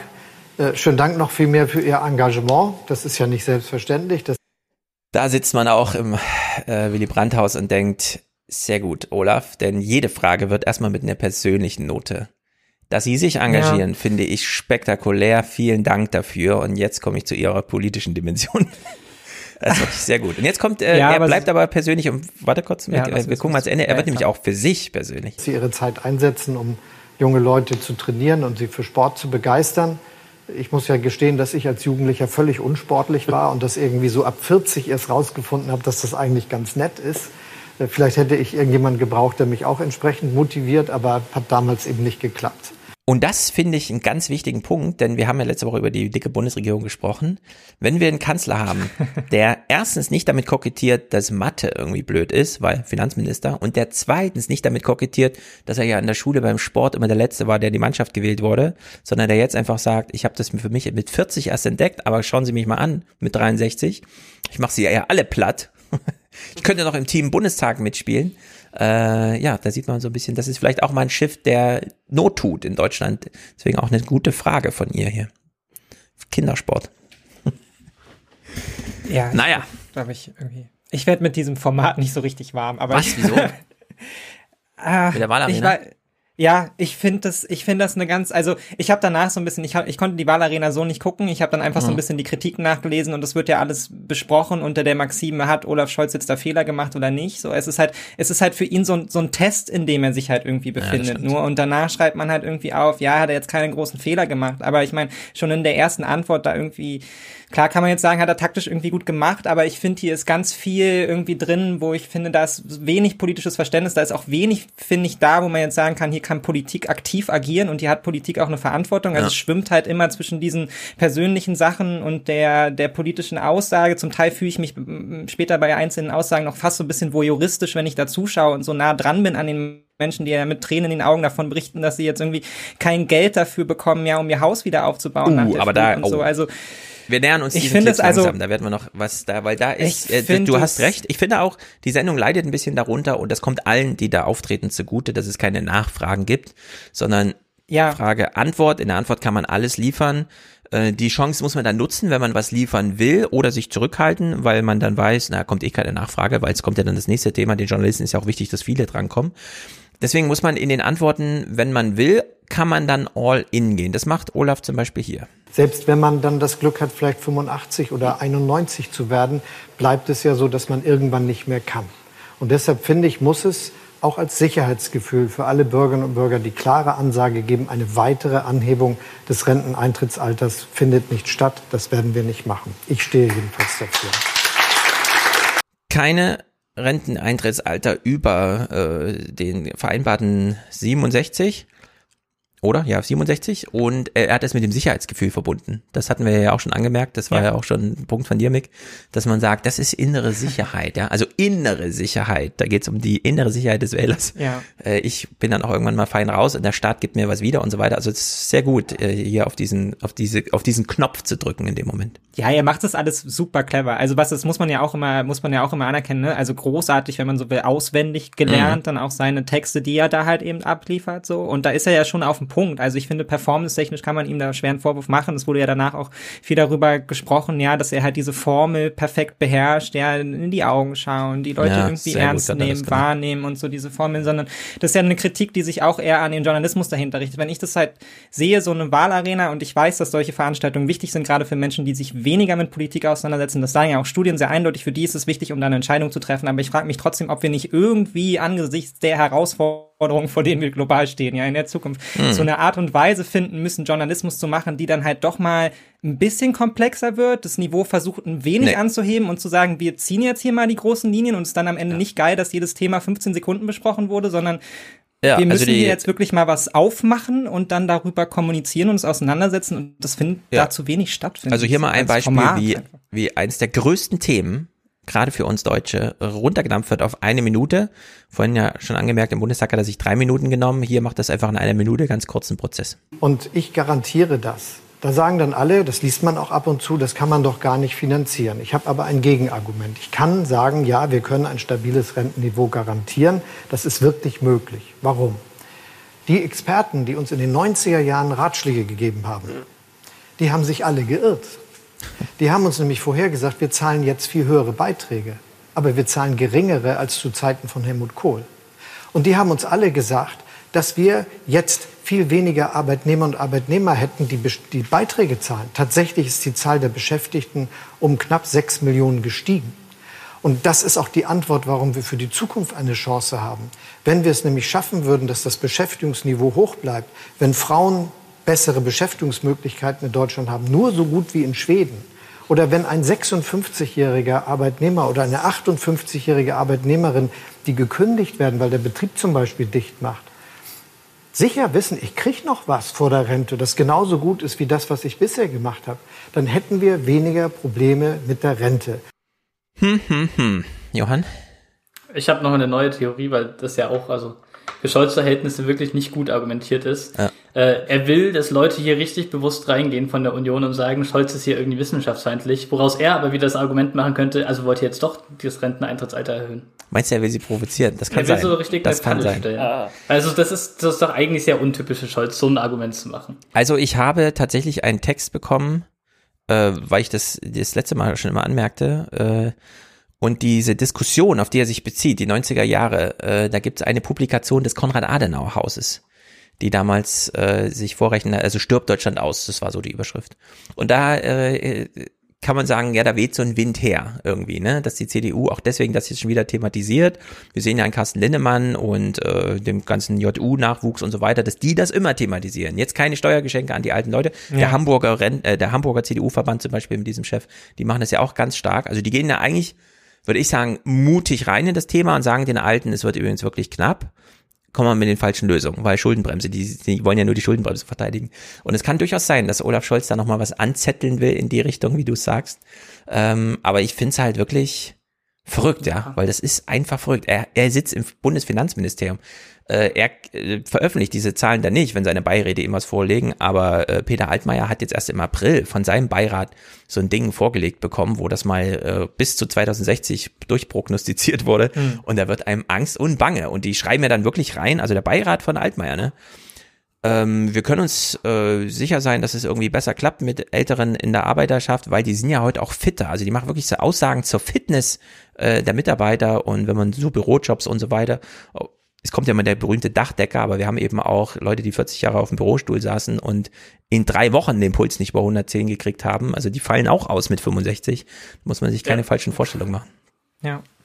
Also in der Hinsicht, tja, Olaf Scholz, das ist so ein bisschen Wer, wer weiß, vielleicht ist es eine Wahlkampftaktik, aber die CDU will ja keine Themen diskutieren, deswegen ist da, glaube ich, wenig Gefahr. Ja, maybe ist es eine Wahlkampftaktik. Ja, da ist man erst auch sagen, da muss man ja auch zwischen Taktik und dem, was man sich persönlich erhofft hat, auch irgendwie unterscheiden. Ich erhoffe mir ja. natürlich trotzdem, ja, von Menschen, die dieses Land die nächsten vier Jahre führen wollen und noch darüber hinaus, ja, dass man auch, die Ministerien wissen das alle, ja, die, da hast du gerade richtig gesagt, die arbeiten daran, die mhm. holen die Zahlen rein, so. Ich finde, jedem Politiker in so einer Position ist es bewusst oder sollte es bewusst sein, auf was wir zusteuern. Und wenn wir nicht an irgendeinem Punkt dann auch eine Debatte einleiten und man, wir wissen ja alle ganz genau, warum die Migrationsdebatte nicht eingeleitet wird. Ja, weil man wahnsinnige Angst davor hat, dass es den falschen Stimmen bringt. Und ja. da ist sicherlich auch was dran, aber irgendwann musst du halt in dieser Auseinandersetzung. So, die Erwerbstätigen kommen nicht von irgendwoher. Genau. Da musst du halt Argumente aufbauen und am besten auch über eine Distanz und nicht in zehn Jahren kommen mit von wegen, wir brauchen jetzt 500.000 Leute mehr. Man kann sich ja den Backlash, der da entsteht, vorstellen, ja, wenn man genau, das sehr gut. dann als politische. Idee ich will nochmal dran erinnern. So. Aufwachen-Podcast 2015 oder 2016. Äh, Wolfgang Schäuble ist Finanzminister, sitzt im Was Nun Studio und kriegt die Frage, bla bla bla, Südeuropa, da gibt's ja so eine hohe Arbeitslosigkeit, auch weil Deutschland äh, so eine ganz schön krasse Politik macht. Und dann sagt Schäuble original, werde ich dann auch in Rentenrepublik natürlich nochmal groß auswalzen, dann sagt ja Olaf Schäuble original, ich verstehe gar nicht, warum die jungen Spanier nicht einfach nach Deutschland kommen. Wir haben doch genug Jobs. Und jetzt sagt Olaf Scholz hier, ja, wir haben sechs Millionen mehr Arbeiter als äh, vor, also als sie in den 90ern äh, prognostiziert haben. Na klar, wir haben ja auch Europa so zertrümmert, dass da bei einer 40-prozentigen Arbeitslosigkeit äh, sozusagen fitte, genau im richtigen Alter sich befindende Menschen einfach nach Deutschland kommen. Und zwar Einwanderung in die Sozialsysteme, in, direkt in die Einzahlerseite, ja. Sofort im ersten Monat der Ankunft hier sozialversicherungsbeschäftigt. Selbst die 2015er Welle, ja, ist ja mittlerweile mehrheitlich, also über 50 Prozent sozialversicherungspflichtig beschäftigt, zahlt also ein. Das hat auch äh, Jens Spahn 2018, als er gegen AKK und März angetreten ist, auf den Bühnen auch immer wieder betont. Äh, wir haben hier Hunderttausende, die in die äh, Kassen einzahlen und nur deswegen haben die einen Überschuss. Ja, so hat er das formuliert. Also in der Hinsicht ist das schon ganz schön verlogen, wie Olaf Scholz hier rangeht, weil wir wissen, diese Einwanderungswelle in diesem Maße, wie wir sie jetzt bräuchten, um die jetzt prognostizierten Defizite aufzufangen, never. Ja, also da ist auch in Südeuropa nichts mehr zu holen. Vor allem nicht, wenn jetzt Macron und Draghi mit Spanien und so dann äh, unter EU-Kommission, unter EZB ihren neuen Plan machen und ihre eigenen Länder mal auf Vordermann bringen. Ja? Draghi hat jetzt ja. 200 Milliarden aus dem EU-Hilfstopf rausgeleiert für sein Land. Er kann er einfach so ausgeben. Und jetzt bezahlen die für alle privaten Dächer äh, die Solardinge auf dem Dach. Und wir diskutieren immer noch, ob man das vielleicht mal eine Voraussetzung macht, selbst wenn es der Eigentümer selber bezahlt. Ja, also es ist, kreuz und quer ist das alles. Und äh, Olaf Scholz weiß es besser, als er es hier sagt. Jetzt sitzt jemand im Publikum, der ist ein bisschen fit und stellt ihm diese Frage. Aber wir wissen von Georg Streiter, in einer Minute kriegt man das auch nicht unter. Sie haben in der letzten Zeit ja stark profitiert von den Fehlern der Konkurrenz. Man könnte jetzt so den Eindruck erwecken, dass Sie im Prinzip keine Fehler gemacht haben, deshalb stehen Sie jetzt so gut da. Und ich bin der Meinung, dass Ihr Vorteil ist, dass die Fehler, die Sie gemacht haben, in der Öffentlichkeit kaum kommuniziert werden und dass die Bürger sie auch kaum verstehen, weil es um schwierige wirtschaftliche Verhältnisse geht. Hm, Sie sind, glaube ich, meiner Meinung nach der einzige oder erste Kandidat, der schon in drei Untersuchungsausschüssen ausgesagt hat. Ich kann leider hier nur die Schlagworte nennen. Die Zeit ist ja nicht da, das alles genau zu besprechen. Ich sage einfach mal nur ähm, G20-Gipfel in Hamburg, Cum-Ex-Skandal, Warburg Bank Hamburg und dann eben letztes Jahr der Wirecard-Skandal.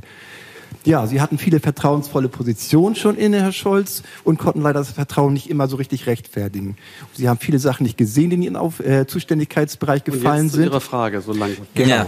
Die Kommen Sie jetzt mal zu Ihrer Frage. Sie haben jetzt lang genug mit diesen Themen genervt. Soll jetzt auch gleich kommen. Vertrauen ist ja das Hauptkapital eines Politikers. Und ich möchte Sie jetzt fragen, kann ich Ihnen, kann die deutsche Bevölkerung Ihnen am 26.09. das Vertrauen aussprechen und die SPD wählen? Ich mache mir, also das heißt, dass diese Fehler, die in der Vergangenheit vorgekommen sind, eben sich nicht wiederholen. Das ist meine Frage an Sie, Herr Scholz. Klare Frage, geht 20 Schönen Dank. kein Untersuchungsausschuss, sondern ein Sonderausschuss. Ähm, so, also, ziehen wir mal ab, aber... Ja. Schönen Dank für die Frage. Klare Antwort. Wenn so ein großer Betrug stattfindet, wie er bei der Firma Wirecard stattgefunden hat, dass dort die Unternehmensleitung Milliarden Umsätze erfindet, jahrelang die Wirtschaftsprüfer, die jedes Jahr mit vielen, vielen Männern und Frauen die Bilanzen prüfen, die Zahlen angucken, nichts sehen, dann ist das Weil immer ein Anlass dafür zu sorgen, dass die Sachen neu georganisiert werden. So, dann hat er ausgeholt, wie er das neu organisiert hat. Gut, Punktgewinn, Olaf Scholz, leider. Hm. Komische Frage, oder?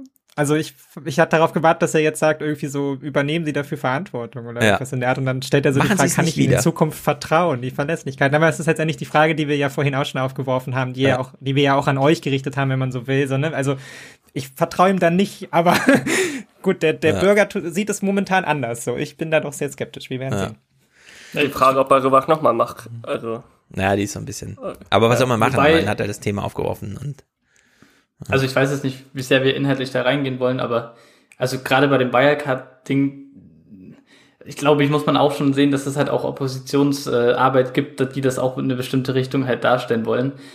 Grundsätzlich ist ja schon auch mal eine Sache, wenn irgendjemand das Recht bricht, dann ist es schon auch die Verantwortung derjenigen, die das Recht brechen und nicht derjenigen, die die Regeln vielleicht so gemacht haben, dass es da auch eine Möglichkeit gibt, das Recht zu brechen. Stimmt, aber diese die Argumentation. Ja auch nicht mal Scholz gemacht hat. Ja. Genau, aber diese Argumentation fällt bei Cum-Ex zum Beispiel komplett aus. Da ist einfach zu viel Protagonist in dieser Deswegen habe ich ja auch von Wirecard. genau, ja, äh, genau. Aber ja. Cum-Ex alleine ja, würde halt komplett ausreichen, da das hier um 30 Milliarden ähm, nicht hinterzogene Steuern, sondern Erwirtschaft aus dem Staatshaushalt unberechtigt geht. Ja, ich kann Und dann noch Banken gerettet werden, die das gemacht haben. Und, ich kann auch mit viel ähm, ja, Doofheit oder auch sagen wir mal, dass man nicht immer, natürlich, man ist für Dinge politisch verantwortlich, aber man sieht natürlich nicht alle Stränge, die dazu hinführen. Ne? Natürlich werden Politiker auch oft davon überrascht, was an Ansehen getragen wird, wenn es zu spät ist, ja, weil man natürlich im Ministerium das auch zurückgehalten hat, weil man es ja eben nicht an den Chef tragen wollte. Und so die Mechanismen kennt man ja auch aus Firmen. Man versucht es erstmal so für sich zu lösen. Mir persönlich reicht da ähm, letztendlich immer schon ein G20, weil ich da finde, da ist so eine, da ist für mich persönlich einfach eine Grenze überschritten, weil ich finde, hier trägt jemand Verantwortung für seine Stadt als Bürgermeister,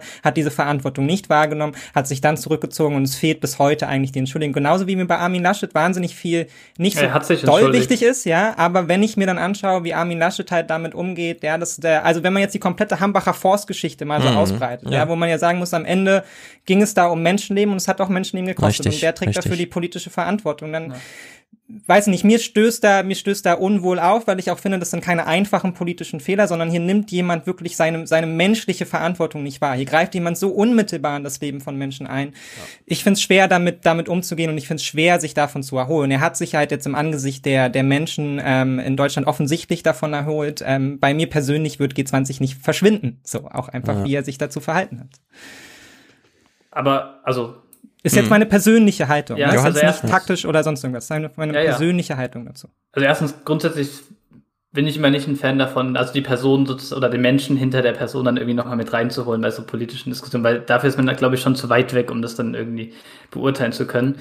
Äh, und also eine Entschuldigung gab es ja von Scholz danach. Äh, da gab es ja auch viele Hintergrundgeschichten dazu, wie das zustande gekommen ist, zu dieser Entschuldigung. Mhm. Und äh, außerdem würde ich auch sagen, bei G20, also auch da am Ende ist es doch schon auch die Verantwortung derjenigen, die da halt erstmal hinfahren wollen, um Autos anzuzünden und so weiter. Nee, es ist seine äh, Stadt, es ist seine Stadt, in der er G20 austragen wollte. Ja, er trägt dafür halt ja. letztendlich eine politische Verantwortung. Ja, also G G20 finde ich ist genau wie bei der Love Parade. Äh, da will man so ein Happening haben.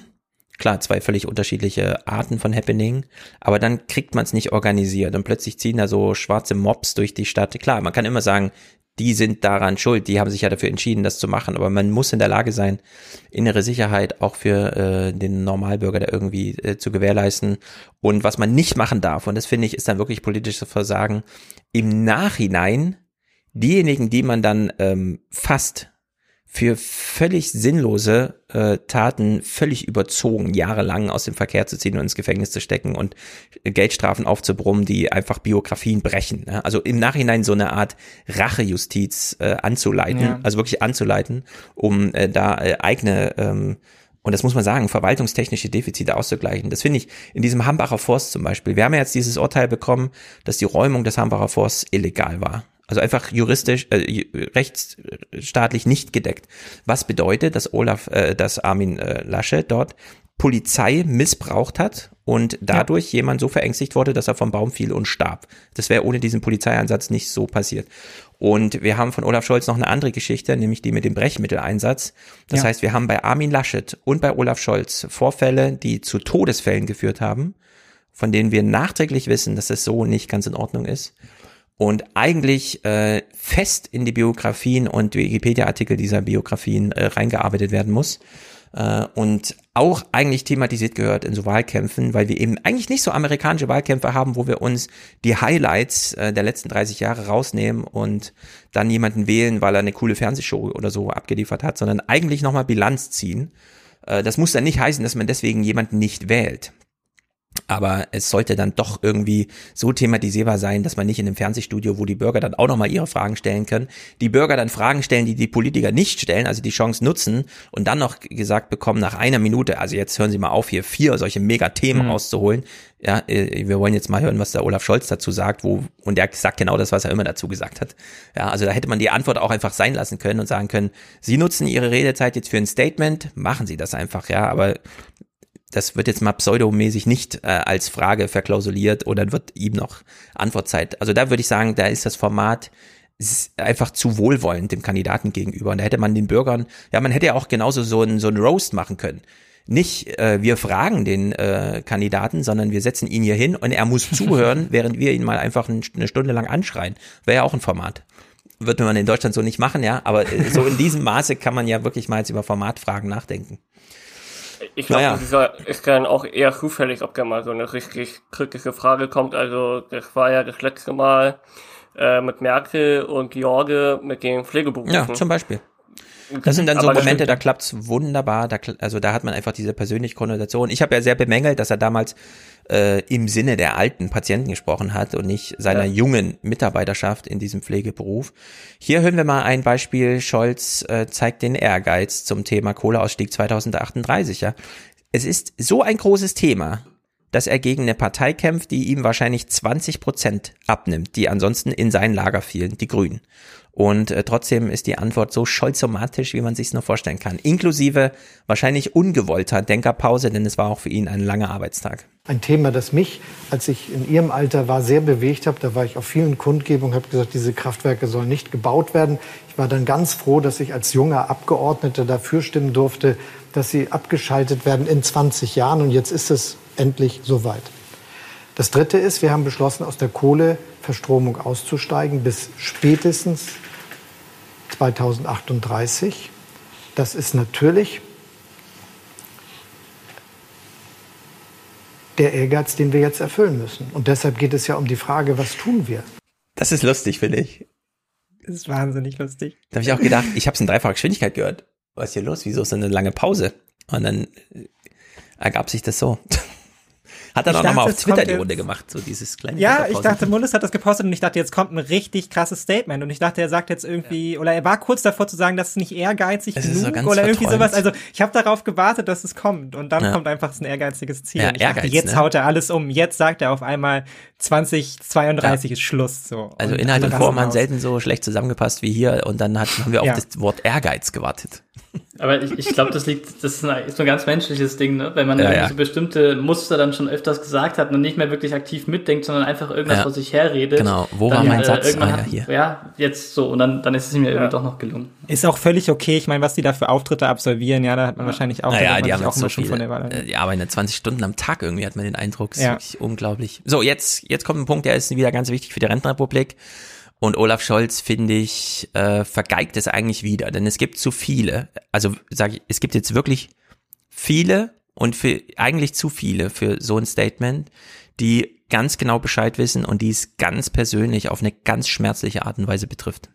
Sehr geehrter Herr Scholz, mein Name ist Heidi Massinger-Bibel. Ich lebe und arbeite in Waldkirchen, der schönsten Stadt des bayerischen Und wir hören uns mal die Frage eine Minute an, obwohl sie abgelesen ist und super langweilig und so weiter, aber es ist wichtig. Waldes.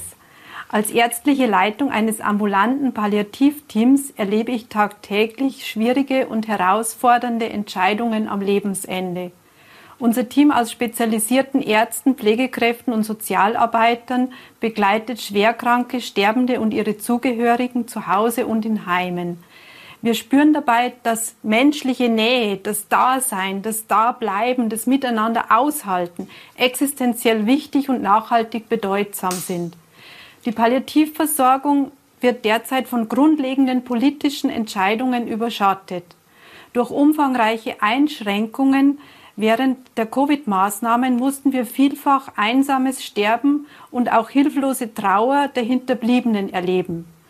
Weitgehend im Stillen wird zeitgleich durch die Reform des Paragraph 217 StGB ein Recht auf Sterben durch ärztlich assistierten Suizid auf den Weg gebracht. Ihre Frage bitte? Wie stehen Sie zum Recht auf Sterben und zum Recht auf palliative Versorgung? So, dass sie diese Frage überhaupt noch stellt, ist, finde ich, unerhört, denn wir haben im Bundesverfassungsgericht Urteil, dass diese Frage nur noch dem Betroffenen selbst äh, Ja.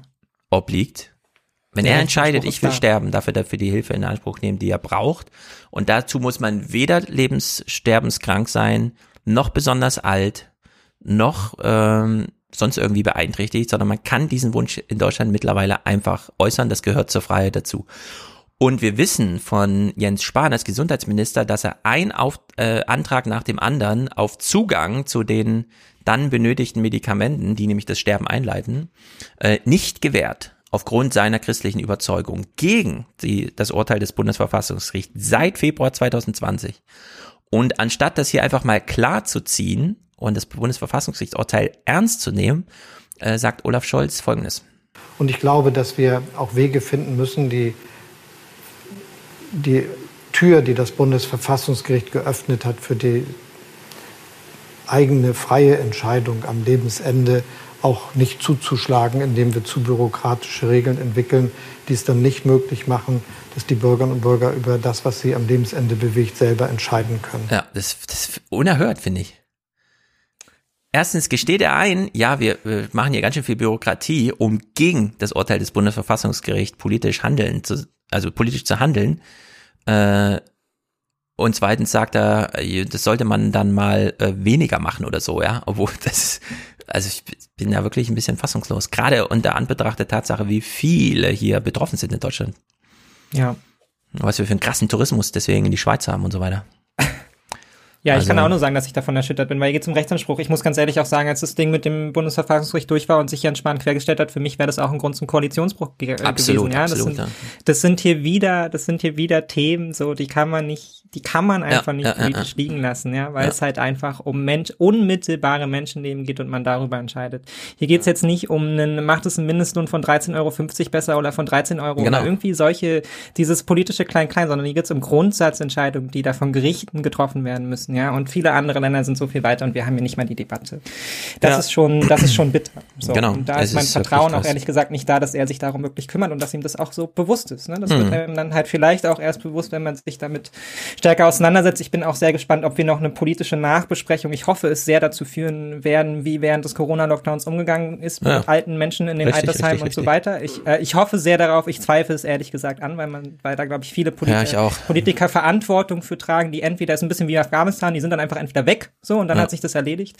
Ja, oder es gibt halt irgendwie wichtigere Themen und man will sich ja auch nicht selber irgendwie anschießen, aber Ja. es Da muss ich mal sagen, die öffentlich-rechtlichen Nachrichten ähm, händeringend, kämpfend halten sie das Afghanistan-Thema aufrecht, kommt fast in allen heute Ja. schon als Tagesthemen vor, Stimmt. derzeit noch, aber man merkt, das entkoppelt von der Politik wie sonst nichts in diesen Wahlkampfzeiten.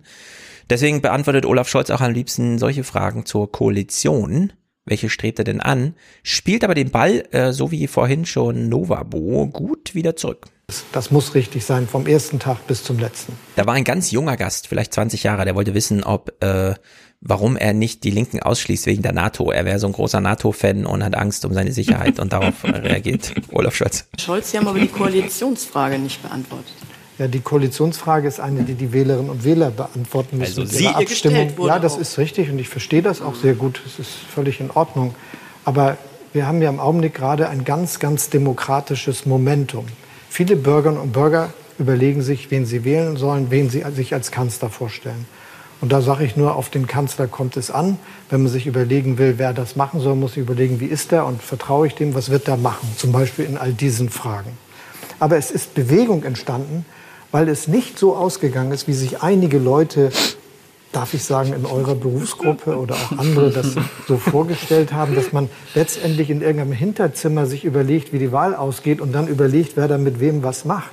Sondern jetzt ist die Stunde der Bürgerinnen und Bürger, die entscheiden.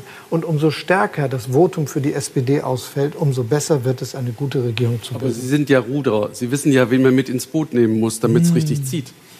Na, Erstmal muss man ein ordentlicher Schlagmann sein. Und das ist das, was ich sein will. Ja, da spricht da Ellen Eni an und die dachte sich bestimmt, äh, Herr Scholz, ich trage den Deutschland-Trend nur vor. Ich denke mir die Zahlen da nicht Genau. aus. naja, die letzte Antwort inhaltlich, äh, die ich rausgesucht habe zumindest, die ist wirklich interessant, denn Olaf Scholz ist als Finanzminister zuständig für 80 Millionen Deutsche. Und da kann er nicht einfach wir haben eigentlich typischerweise keine Korruption, keine Vetternwirtschaft, keine Günstlingswirtschaft. Wir gehen also nicht einfach in Banken und sagen, ihr wollt, obwohl es eigentlich für euch nach Insolvenz aussieht, jetzt plötzlich doch nicht und ihr sollen euch Geld äh, Nachzahlungen erlassen und so weiter, dann machen wir das mal. Macht man eigentlich nicht, ja. Aber weil hier ein Opfer aus dem Ahrtal von der Flut vor ihm sitzt, sagt Olaf Scholz, und man darf wirklich nicht unterschätzen, wie mächtig so ein Bundesfinanzminister eigentlich ist, ja. Was das für eine Rolle ist, sagt Folgendes. Hauptsache, es kommt schnell Geld an. Das ist möglich Hier das und Engagement, wird auch gemacht. das Engagement, dass es also unbürokratisch mit diesen Hilfen äh, ja, und das ist auch der soll, mit dem Wunsch von allen, mit denen ich gesprochen habe vor Ort. Und die bemühen sich wirklich jeden Tag, das Ja. hinzukriegen. Und ich will das jetzt. Das Versprechen, und ich will Ihnen nur sagen, Sie können, mit. Sie können sich erstens auf mich berufen, wenn Sie Gespräche führen, aber zweitens können Sie auch mich kontaktieren, wenn Sie das Gefühl haben, irgendwo läuft es nicht so. Denn ich habe mit fast allen, die dort vor Ort Verantwortung haben, mit den Regierungschefs der beiden Länder gesprochen, mit vielen anderen. Das kriegen wir schon hin, dass wenn es irgendwo hakt, man Sie das können lösen sich kann. persönlich bei Olaf Scholz melden. Das ist hier ein Versprechen in dieser Sendung. Handy Wir wollen stellen noch wir ins Netz nachher. einige Leute dran nehmen. Wir sind nämlich schon fast am Ende der Sendung und ich Der Typ hat bestimmt 1000 E-Mails gekriegt am nächsten Tag. Du hast Ja. jetzt äh, so ein Badge von Olaf Schäuble, äh, Olaf Scholz hier an deinem Revers, ja, und gehst damit durchs Ahrtal. Also ich hätte hier so ein Kannst du mal und so. Ja, das ist aber irgendwie. Sorry, nee, Max. Äh, das mach, äh, ist ja nicht nur bei Scholz gewesen. Bei Baerbock war auch jemand, der die Nummer gekriegt hat und bei Laschet. Ja, aber Baerbock äh, ist keine Finanzministerin. Ja, aber, aber das mit Ja, ja, den Nummern stimmt ist, äh, schon. ist irgendwie durchgegangen. Ich habe nochmal nachgeschaut, das hat man vor vier Jahren bei Schulz massiv kritisiert, als er dort äh, persönlich letztendlich jemanden angesprochen hat und meinte, ich kümmere mich dann darum. Ja, das ist und oft ich finde, Ja, das ist muss gemacht. auch ehrlicherweise sagen, ich finde es unglaubwürdig und ich finde es auch fast so ein bisschen so, es ist halt ein hartes Wort, aber so eine Perversion von Politik, ja, dass man das jetzt versucht runterzubrechen schon, ja. auf der Finanzminister löst Ja. jetzt für ein einzelnes Individuum hier Ja. ein Problem, dabei ist es ja nun, das, darum geht's ja nun wirklich nicht, ja. Olaf Scholz hat auch massive Finanzhilfen versprochen und der auch bereitgestellt, der für die Gastronomie, für die Künstler und so weiter und so fort. Also man kann darüber streiten, Mhm. ob das gereicht hat oder unzureichend war. Das Ding ist aber, die warten bis heute darauf. Warum warten die bis heute darauf? Weil die Verwaltung darunter einfach nicht läuft, Ja. wenn man dieses Land halt einfach totgespart hat, ja, weil die strukturellen Dinge nicht geklärt sind, weil man die Ja. Verwaltung nicht ausreichend mit finanziellen Mitteln unterfüttert hat und so weiter. Und das dann runterzubrechen auf, der Finanzminister kümmert sich um die Mhm. persönlich. Nee, das ist nicht sein Job, sondern sein Job ist, sein Ministerium so zu leiten, dass die Mittel ankommen. Das ja, zeigt und das als Versagen. wichtiger politischer Entscheider in Mhm. Deutschland in einer vier Jahre Koalition dafür zu sorgen und auch schon davor die SPD in Beteiligung, dass die Mhm. Strukturen so ausgebaut sind, dass das, was man verspricht, dann auch verwaltungstechnisch umgesetzt werden kann und bei den Leuten ankommt. Ja, und das, weiß nicht, ich bin da ganz unangenehm berührt, auch wenn ich diesem Mhm. armen Mann in die Augen schaue, ja, und der hat Tränen in den Augen und ich weiß genau, dass das morgen ist es egal, selbst wenn er bei Olaf Scholz anruft, ja, ist es, und selbst Mhm. wenn sich Olaf Scholz jetzt für ihn einsetzt, er ist doch einer von 10.000 Ja, anderen, die das gleiche eben. Problem haben, ruft jetzt, rufen die jetzt alle bei Olaf an und der kommt dann vorbei und sagt der Verwaltung, Johann? jetzt gibt ihm mal Geld. Also so funktioniert doch Politik Mhm. nicht. Sorry, aber. Nur, nur eine Beobachtung, das ist ja eigentlich diese Wahlkreislogik von Abgeordneten nochmal übersetzt auf Genau. diese ganz große Ebene. Und das Ja. ist witzig, weil das hatten wir vorhin nämlich auch schon mal, als Söder, also das haben wir so ganz am Rande besprochen, als Söder heute gesagt hat, der Ja. Andi Scheuer ist so ein guter Minister, der holt das Geld immer Ja, nach Bayern. ja, ja. Genau das Genau. sagen immer die Wahlkreisabgeordneten, wenn sie von den Leuten wieder gewählt werden Ja. möchten. Ja, Aber, also ähm, in de, äh, ein guter Fernsehmoment, aber halt völlig daneben. Ja, ich wollte Ja, auch sag sagen, das, das wird er schon ernst nehmen. Also, das sagst du nicht einfach so, Klar, und dann kümmerst klar, du dich klar. nicht mehr drum, weil dann kommt gleich die Bild um die Ecke und sagt, oder Ja. Scholz, der Nee, spricht, aber natürlich würde er es ernst nehmen, aber wenn er, Das ich kommt meine, jetzt er mit der möchte, Macht des Fernsehens einfach. er möchte, er möchte in, in wenigen Monaten, ja, möchte er Kanzler von Deutschland sein, ja. Und Mhm. dann hat er 80 Millionen Menschen, um die er sich kümmern muss, ja. Und Genau. dann ist es auch, dann, also diese Individualentscheidung muss einfach auf anderer Ebene, also er muss die Strukturen dafür schaffen. Das sind Individualschicksale, die werden auf einer anderen Ebene geklärt. Und ich finde es auf der einen Seite problematisch, so ein Bild davon zu machen, dass man jetzt als Politiker auf einer Bundesebene irgendwie für das Individualschicksal von einzelnen Personen verantwortlich Ja, es ist Das keine nicht- Korruption, aber eine Perversion des ja, politischen es ist nicht ihre, es ist nicht ihre. Aufgabe, ja, sondern ihre Aufgabe ist es, die Strukturen zu schaffen. Das gleichen Gut, sie nicht wir aus, schließen mal, wir schließen mal kümmern. hier Olaf Scholz ab, denn ich will unbedingt noch mit euch die sechs lustigsten Clips zu Laschet gucken, weil die sind einfach so lustig, die können wir nicht hinten runterfallen lassen. Äh, der, äh, der letzte kleine Clip zur Wahlarena ist folgender. Andreas Kichowitz rennt die Zeit davon, er muss das letzte Thema abschließen, reformuliert selbst, was das letzte, die letzte Aussage von Olaf Scholz angeblich war. Und ich setze mich dafür ein, dass die Industrie da nicht nachlässt. Sie traut sich das aber zu. Günstige Autos für alle, das war die Schlussnachricht von Olaf Scholz für Zack, unsere Kanzler. zweite Wahlarena vor der Bundestagswahl. Günstige Autos für alle, juhu! Ja, Also da kann man doch alle noch Yay! Ja.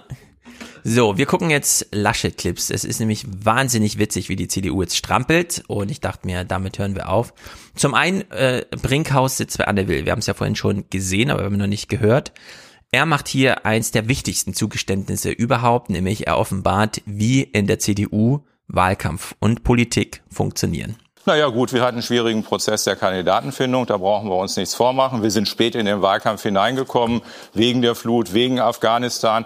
Aber gut, besser spät ins Spiel kommen als gar nicht ins Spiel kommen. Und wir gehen davon aus, dass wir jetzt in den nächsten drei Wochen ziemlich ins Spiel kommen. Wahlkampf ist ein Spiel und es ist leider blöd, wenn wir von der Realität davon abgehalten werden, dieses Spiel zu spielen. Ja.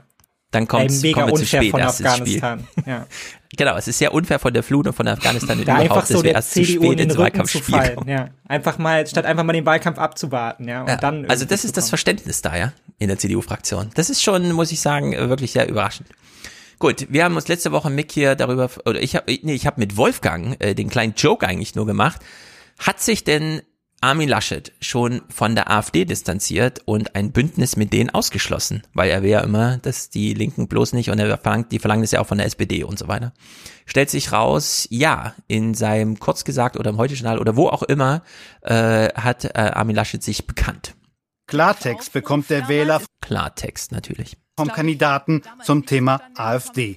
Armin Laschet wiederholt seine Aussagen ohne Wenn und Aber und bekommt dafür Gegenwind. Wir werden mit der AfD nicht reden, nicht kooperieren, nicht koalieren, gar nichts. Ich tue alles, dass die aus den Parlamenten verschwinden. Eine rechtsradikale Partei, die gegen andere Menschen hetzt, hat in deutschen Parlamenten nichts verloren. Ich bin also kein Rechtsradikaler. Ich finde trotzdem, dass Sie mit dieser Aussage spalten. Denn jede Partei, jede Partei im deutschen Parlament hat eine Daseinsberechtigung und sollte auch angehört werden. Ja, hier hat sich Armin Laschet mal kurz den Druck der äh, Wähler angehört, äh, denn diese Art äh, Anspruch wird an die CDU herangetragen, damit muss er auch arbeiten. Ich hätte, um den Druck nochmal zu erhöhen, von Seiten der Journalisten auch nochmal nachgefragt, ähm, und sie schließen auch das Thüringer Modell aus, also dass sie sich jetzt von der AfD mit als Kanzler wählen lassen im Bundestag. Hm. und darüber eine Mehrheit generieren, die eigentlich ja nicht da sein sollte. Johann? Wenn man sich das im Kontext anschaut, dann hatte ich immer den Eindruck, dass Laschet das eigentlich falsch verstanden hat. Da dachte nämlich, glaube ich, eher, dass der Fragesteller von der anderen Richtung kommt und hat dann gesagt, ja, wobei ich ihm natürlich auch immer zugestehen würde, das meint ja. er schon ernst. Ne? Also das meint er wirklich ja, ja. ernst. Und muss er, äh, muss er auch ernst meinen. Die Frage ist halt nur, was dann kommt, wenn Laschet die Wahl verliert und wenn dann halt irgendwie wirklich so putschmäßig dann wirklich die rechte CDU das übernimmt und da ist eine, eine Mehrheit rechnerische da. Mehrheit. Und ich die AfD meine, bietet an, ihn zu wählen. Was ist dann? Ganz genau. Und ja. Kurz hat es ja auch vorgemacht. Also man hat da ja auch durchaus Modelle, auf die man genau. verweisen kann, die irgendwie geklappt haben. Äh, bis dann halt der Vizekanzler irgendwie irgendwo rumkokst. Der Vizekanzler, ja. Ja, genau. Also insofern, ich, ich wäre mir da trotzdem nicht so sicher. Also das ja, ja, genau, genau, genau. Man ist sich nicht so sicher. Ja, die Frage ist, ist, halt, wie viele, wie viele haben es begriffen, ne, von der CDU? Ja. Weil was man eindeutig sagen muss, ist, was, wenn sie diesen Weg Schäuble gehen, dann ist es, dann ist es der Tod der CDU. Ja, also die Deutschland sieht nicht so aus, dass man dazu bereit bereit wäre. Und auch die Zahlen auch unter den CDU-Wählern und auch unter CDU-Mitgliedschaft ah. sind da deutlich. Es würde mindestens die Spaltung der Partei bedeuten. Ja, ja sie hatten dann auch mal einen äh, publizistischen Gegenwind, den sie so bisher noch nicht ja. kennen. Bisher konnten sie ja, mit allem irgendwie durchgehen. Und ich hoffe wirklich, dass da, ja, bei Maßen ist man jetzt noch sehr zurückhaltend, aber ich hoffe, dass dieses, dass das einsetzt. Aber man weiß es natürlich nie, wie mhm. viele sind da auf welcher Seite und wer wird vielleicht auch diese Auseinandersetzung gewinnen. Also ich bin da auch sehr, sehr was? skeptisch. Man kann es nur hoffen, dass sie es begreifen, so, weil es ist auch, wäre auch ihr Untergang. Ganz einfach so als Ja, was, also was mich schon nachdenklich stimmt, dass es ja auch Beobachter gibt, die eigentlich der Union sehr nahestehen. Ich glaube, Püttmann heißt so ein Soziologe, der auch die Union immer, also der verweist immer auf sozusagen auf die strukturellen Veränderungen nach Merkel, die jetzt gekommen sind in diesem Wahlkampf, in dem man zum Beispiel in Friedrich Merz auch an ganz erster Stelle irgendwie mit reinnimmt in so ein mhm. Team, was halt wirklich auch ein, also ja, schon auch ein richtiger Wandel ist. Also das ist schon irgendwie eine Zäsur, die da jetzt passiert ist bei der Union. Ja. Genau, es ist eine Zäsur und du hast Merz angesprochen und deswegen arbeiten wir hier noch kurz auf. Merz war zum Gespräch im Bericht aus Berlin. Äh, wir haben es im Intro schon gehört. Und in Arnsberg grüße ich jetzt das prominenteste Gesicht des Zukunftsteams. Guten Armin, guten Abend, Friedrich Merz. guten Abend, der da ist. Guten Armin Friedrich Merz. So. Friedrich Merz ist stellvertretend in seiner neuen Rolle als Ich bin Teammitglied hier. Mhm und nennt die Vorzüge des Teams. Ich finde, dass wir ein paar wirklich interessante neue Personen da gezeigt haben am letzten Freitag. Und äh, ich nehme mal nur einen heraus. Peter Neumann ist einer der herausragendsten Kenner der gesamten Terroristenszene in und da müsste er eigentlich noch anfügen, äh, vielen Dank vor allem liebe ARD und liebes Heute Schnell, dass ihr den so oft eingeladen habt, denn ansonsten kennt ja, den genau, niemand. Jetzt ist er Experte. Ja. Genau, aber er ist einer der renommiertesten Experte. Also danke für die genau. Renommeeverleihung hier an genug in die Bauchbinde reingeschrieben. Jetzt ist das auch, ja. Genau. Ist ein Kenner der gesamten Terroristenszene in der Welt, äh, ihn zu gewinnen als jemand, der Armin Laschet auch in Zukunft in einer Bundesregierung unterstützen will bei diesem Thema, ist eine wirklich sehr, sehr gute Personalentscheidung und alle anderen auch. Ja, ich frage mich, ist die Botschaft wirklich jetzt hier, wählen Sie Armin Laschet, der kennt die Terroristen auf der Welt? Ja, also, kein was ist die Subbotschaft? Ja. genau. genau, es ist wirklich wahnsinnig CDU, bescheuert. Mit Terroristen das, kennen wir uns aus. Ich weiß auch nicht, genau. das ist schwierig. Ja. Und jetzt fragt man sich ja, hat Trump auch immer gemacht. Ja gut, aber da ist es ja nochmal so ein, äh, ich meine, die Republikaner wollen immer keine Innenpolitik thematisieren, deswegen stehen die auf der Bühne und labern irgendwas vom IS und von Guantanamo und überhaupt und die Armee und Pipapo, da kennt man es so ein bisschen, aber die deutschen Konservativen haben ja doch eigentlich ein paar andere Themen. Und da fragt man sich ein bisschen, warum hat Friedrich Merz jetzt eigentlich Peter Neumann äh, ausgewählt, um ihn hier kurz nochmal vorzustellen, als den Terrorismus-Experten? Und äh, stellt sich raus, diese Interviews sind immer ein bisschen länger, als sie in der Sendung selbst gesendet werden. Äh, es hat ja zum Beispiel auch äh, der Dice hier den März gesagt und wir sprechen uns nachher weiter und dann kam man in der Sendung aber gar nicht wieder auf ihn zurück, weil er noch mit Lindner mhm. gesprochen hat.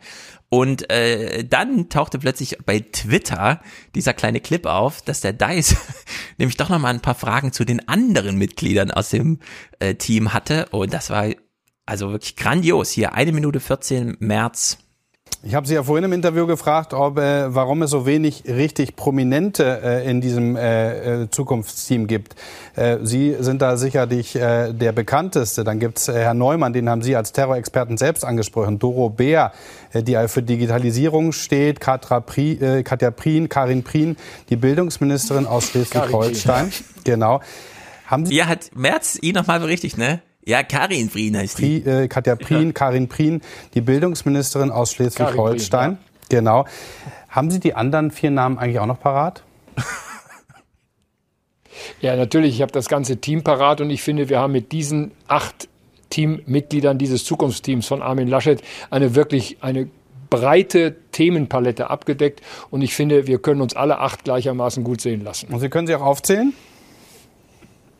Ah ja, natürlich, äh, aber wir machen es auch hier nicht, der Schulunterricht, ne? Ja, wir können es doch mal probieren. Also, ich weiß, wer im Team ist und Sie wissen es auch, also alles gut.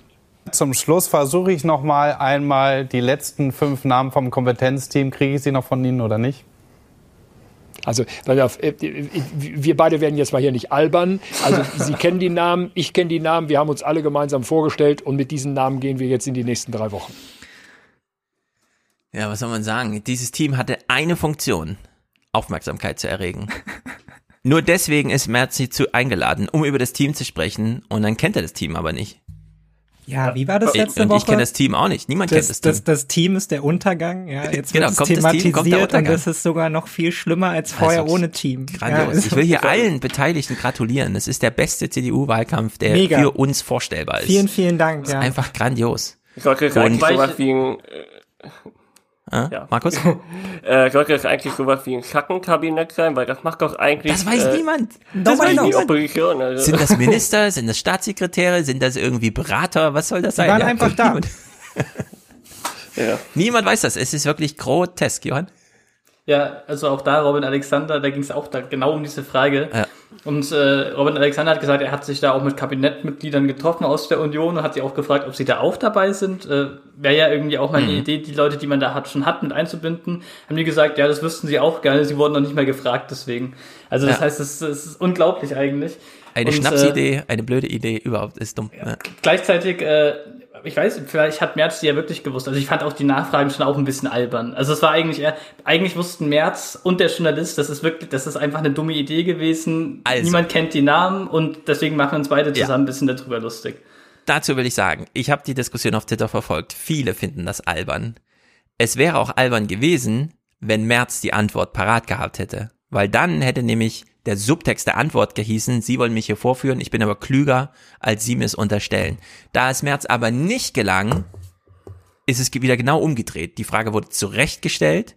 Friedrich äh, ähm, Armin Laschet wollte ein Medienstand. Es war nur für die Medien, diese Teamarbeit, die da dargelegt wurde. Also muss man dann auf dem Spielfeld der Medien, für das man das produziert, auch äh, sich bewähren. Und das ist hier nicht gelungen. Und in ja. der Hinsicht ist das ja. äh, nun wirklich mal ein krasser äh, ne, äh, wirklich eine Niederlage einer Wahlkampfstrategie äh, von Seiten der CDU. Ja, zwei Punkte dazu. Erstmal, also ich bin mir gar nicht so sicher, ob er nicht wusste, dass, äh, dass, dass Friedrich Merz das höchstwahrscheinlich nicht wissen wird. Ja? Also ich meine, man kennt ja schon inzwischen einiges von Friedrich Merz. Man weiß, dass er nicht ja. der perfekt vorbereiteste ist und was er sich da zum Teil auch auf Twitter und auf Bühnen leistet. Ja, also das, das da jetzt einfach mal ins Blaue hineinzufragen und mal hinter die Fassade Merz wieder zu schauen, ja, um dann ein weiteres Mal zu entlarven, dass Merz eigentlich von nichts eine Ahnung hat, wundert mich jetzt nicht ja. besonders so, hat ihn wahrscheinlich auch nicht gewundert. Und dann zweitens, wir hatten das ja vorhin vorhin bei Scholz, ja, das ist ein Auftritt, du bist im Wahlkampf, du hast gesagt, du unterstützt deinen Kandidaten, dann ist es deine Pflicht, so etwas parat zu haben, ja. Bei aller Menschlichkeit, ja. die du irgendwie an den Tag legen musst und so weiter und so fort, das sind die Grunddinge, die man einfach auf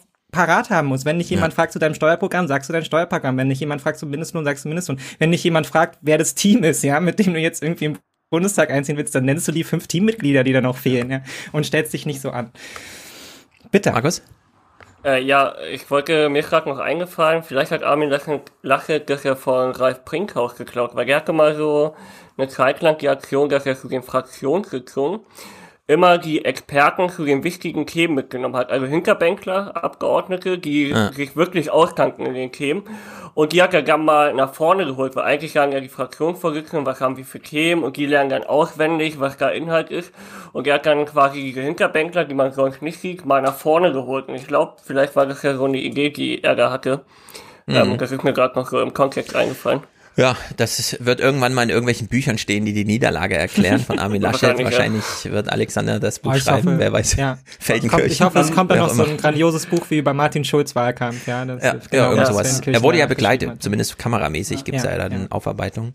Gut, also die zwei letzten Clips des Podcasts kommen aus der Phoenix-Runde. Zum einen Georg Streiter. Der beruhigte uns alle nochmal. Es ist doch eigentlich egal, wer Kanzler wird. Er gibt allerdings Armin Laschet nochmal ähm, letzte Handlungsempfehlung vor dem Triell morgen, sagt dann aber das, was wir aus dem Intro kennen. Er soll so auftreten, wie er ist. Er soll, äh, ähm, er soll vielleicht ein bisschen schärfer attackieren. Er muss polarisieren. Ja, das ist seine einzige Chance. Er muss irgendwie klar machen, äh, dass er, äh, dass er doch nicht so langweilig ist wie Olaf Scholz. Ja, das ist seine einzige Chance. Und das Schöne ist ja an diesem Triell, ich muss mal eins sagen, das, so als versöhnlicher Abschluss vielleicht, wir leben ja in einer, einer super komfortablen Situation. Denn in Wahrheit ist es ja so, weder wenn Armin Laschet noch wenn Olaf Scholz, selbst wenn Frau Baerbock mal Bundeskanzlerin werden würde, müssten wir alle nicht auswandern, Deutschland würde nicht untergehen. Ja, er muss polarisieren, aber wissen Sie, eigentlich gibt's gar nichts zu polarisieren, würde ich mal zum Abschluss noch sagen. also das ist schon gut. Johann? Also ich finde es halt auch einen mega performativen Widerspruch, Armin Laschet erst zu sagen, er soll so sein, wie er ist, und dann zu sagen, aber er soll polarisieren. Also das geht ja nicht Ja, zusammen. passt alles nicht mehr zusammen. Ja. Ich meine, also um, um jetzt auch nochmal ganz hart zu werden, ja, aber das ist auch die, die Arroganz des alten weißen Mannes, der seine Schäfchen im Trockenen hat, ja. Also bei einer Bundestagswahl Ja, geht richtig. schon auch immer noch um Entscheidungen, die getroffen werden müssen, die Richtig, uns alle richtig, richtig.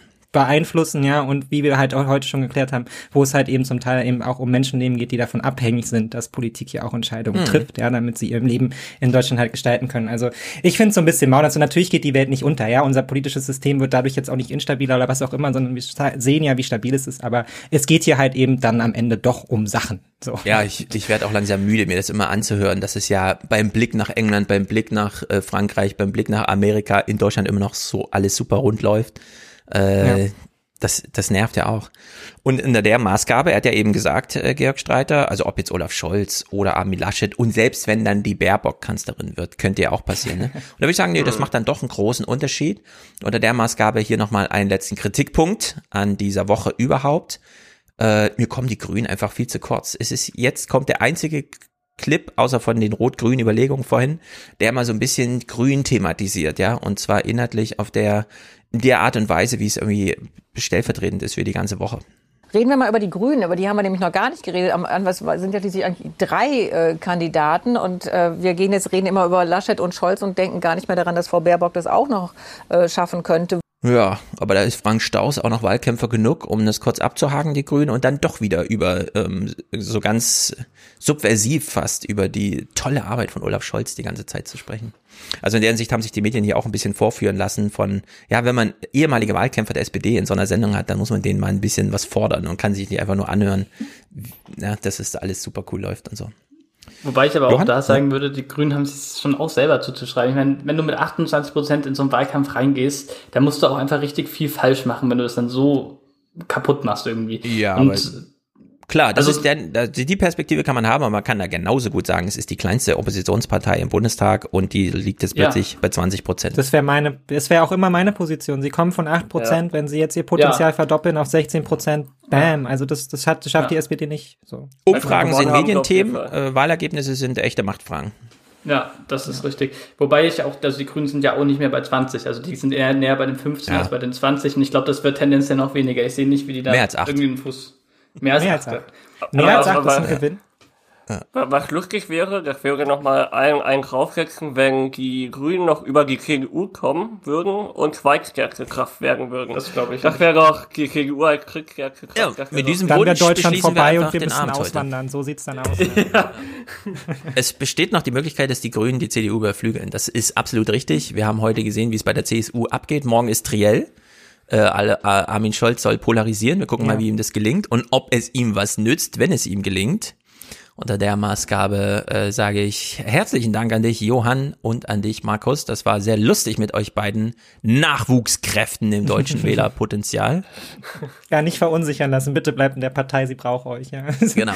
Johann, äh, sag Bescheid, wenn äh, der Wahlkampf tobt in Paris. Äh, du bist ja bestimmt jetzt noch eine Weile da, ne? Ja. Also im Frühjahr wird gewählt, du bist ja da, wenn gewählt wird, oder? Nee, das, glaub, das weiß ich noch nicht, muss ich, kann ich mich entscheiden noch. Ja. Also sag gerne Bescheid, wenn es was zu berichten gibt, denn ich habe das große persönliche Defizit, äh, kein Französisch zu können. Deswegen ist mir französisches Fernsehen außen vor. Klar, ich kann ein bisschen Le Monde Diplomatique oder sowas auf Deutsch lesen, aber ob ich da so viel über Frankreich erfahre, also je nachdem, persönliche Impressionen sind äh, immer herzlich willkommen. Äh, ihr studiert beide sozialwissenschaftlichen Kram. Ich wünsche euch da noch viel Erfolg mit.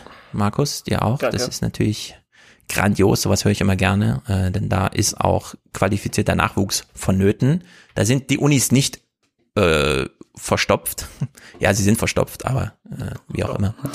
Ihr wisst, was ich meine. Ich freue mich sehr über sozialwissenschaftlichen Nachwuchs, denn ich selber bin äh, nicht in der Lage, an der Uni sowas zu machen. Das würde mir die letzten Nerven kosten. In der Hinsicht kämpft euch da mal ordentlich durch. So, Mick, wir sehen uns am Wahltag wieder. Sisi? Wenn wir nichts wissen, außer ein paar Zahlen, die sich aber den ganzen Abend noch ändern. Aber es wird doch dann wahrscheinlich, wir machen das doch dann wie so bei der Bild TV, oder? Wir sitzen mit dem Handy davor, dann da Ja, das und dann, auch. es kommt gerade was rein. Ich habe gerade gehört, hier aus der aus der Elefantenrunde oder irgendwie Ja, so. wir gucken Nee. immer einen Clip, der schon fünf Tage alt ist, aus der letzten Wahlkampfwoche und kommentieren den dann mit den aktuellsten, Genau. gerade auf Ja, Twitter super. geschriebenen Sachen. genau. Das So passt halt das. gut zu den 15% CDU, so wie es gerade aussieht. Oh, jetzt Genau. 17. Haben wir noch einen positiven Clip. Genau, sehr gut, sehr gut, sehr gut. So, nächste Woche gibt's auf jeden Fall nochmal Fernsehmomente, denn die Schuldenbremse und die Demografie wurde in den Nachrichten nochmal richtig ordentlich verhandelt. Das werde ich dann nochmal aufgreifen. Äh, nächste Woche ist Thomas hier. Wir gucken amerikanisch-englisches Zeug und natürlich auch ein bisschen Bundestagswahlkampf, auch wenn da wahrscheinlich nicht so viel passieren wird. Äh, Frank Staus hat zumindest gesagt, zwei Wochen vorher ist der Laden eigentlich gelaufen und dann wird auch nicht mehr so viel passieren.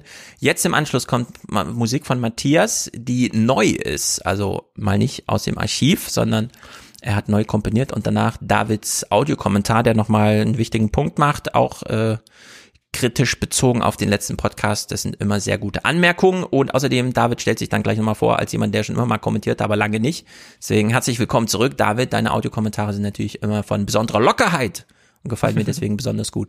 Mick, du wolltest noch dich melden? Nee, ich habe David gewunken. Ach so. Also ich kenne ihn Ah, nicht persönlich, genau. aber weil wir kommen Wir zurück. winken alle. David nach Ja. Dortmund, glaube ich. ja. Grüßen nach Berlin, Berlin und Paris und sagen Tschüssi. Ciao, ciao. Ciao, ciao. Ciao.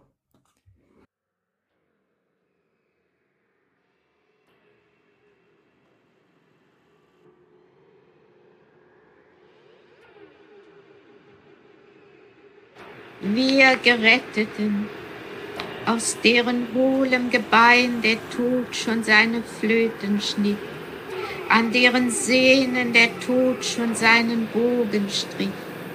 Unsere Leiber klagen noch nach mit ihrer verstümmelten Musik. Wir Geretteten, immer noch hängen die Schlingen für unsere Hälse gedreht vor uns in der blauen Luft. Immer noch füllen sich die Stundenuhren mit unserem tropfenden Blut. Wir Geretteten, immer noch essen an uns die Würmer der Angst. Unser Gestirn ist vergraben im Staub. Wir Geretteten bitten euch, zeigt uns langsam eure Sonne, führt uns von Stern zu Stern im Schritt. Lasst uns das Leben leise wieder lernen. Es könnte sonst eines Vogels Lied, das Füllen des Eimers am Brunnen, unseren schlecht versiegelten Schmerz aufbrechen lassen und uns wegschäumen. Wir bitten euch, zeigt uns noch nicht einen beißenden Hund. Es könnte sein, es könnte sein, dass wir zu Staub zerfallen, vor euren Augen zerfallen im Staub.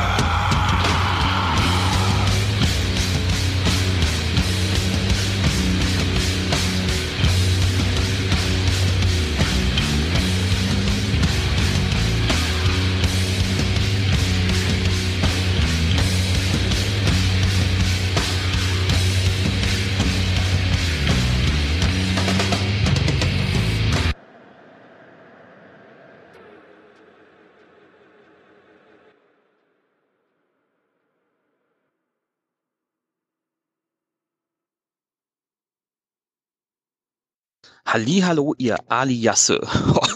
Was ein Wortspiel.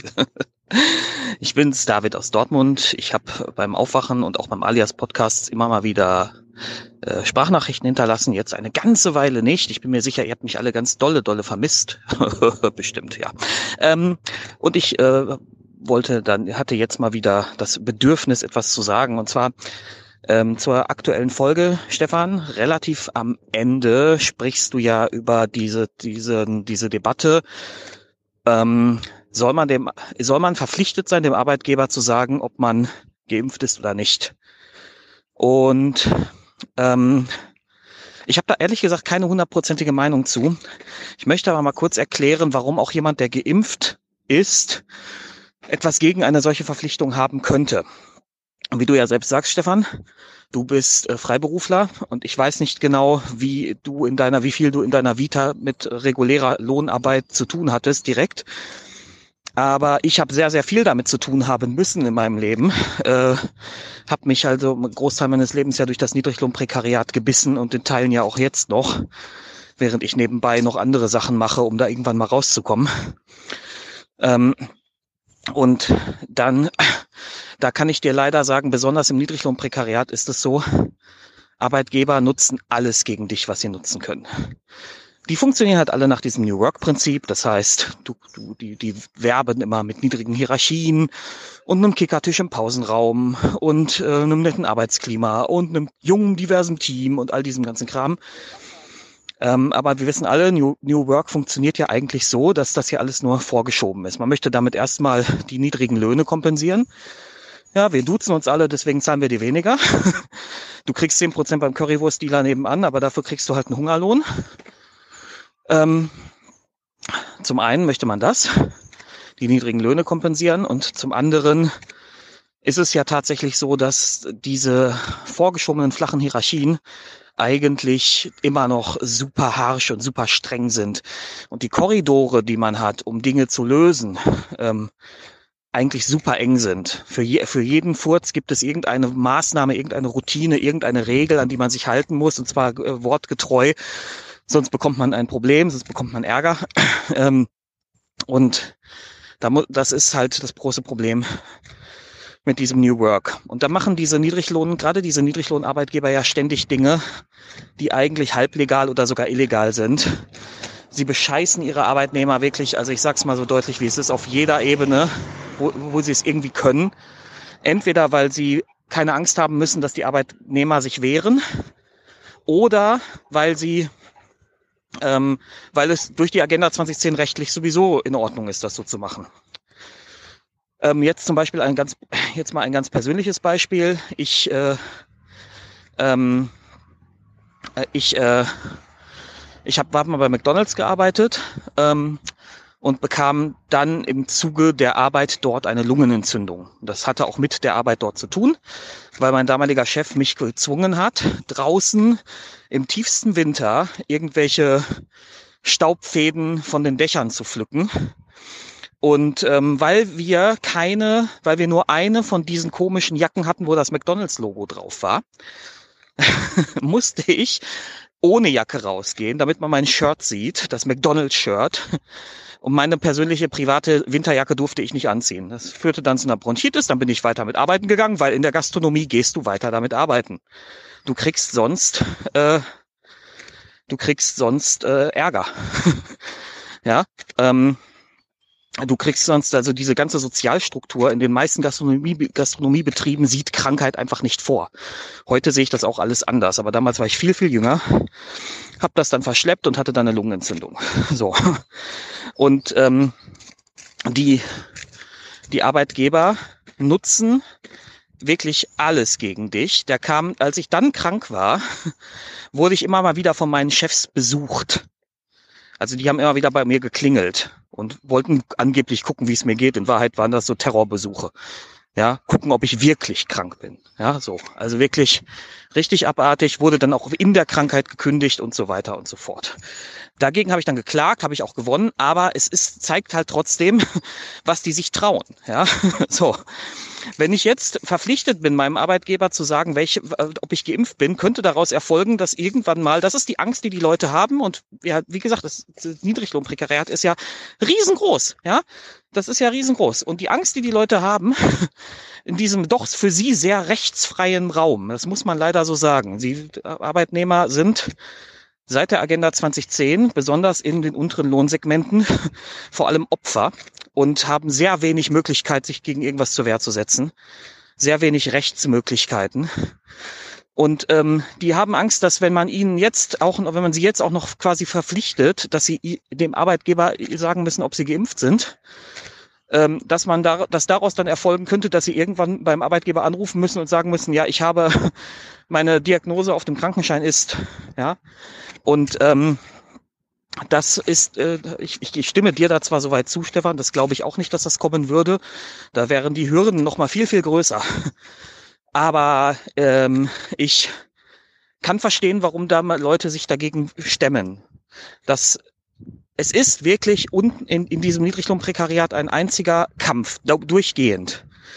Ich habe jetzt zum Beispiel auch, ich bin ja, äh, ich studiere ja und arbeite immer noch nebenher in einem Callcenter und mein Vertrag würde heute auslaufen. Und ähm, ich habe bis heute nicht in Erfahrung bringen können, ob ich verlängert werde oder nicht. Und gemäß der Agenda 2010 ist das möglich. Das dürfen die machen. Und das ist abartig.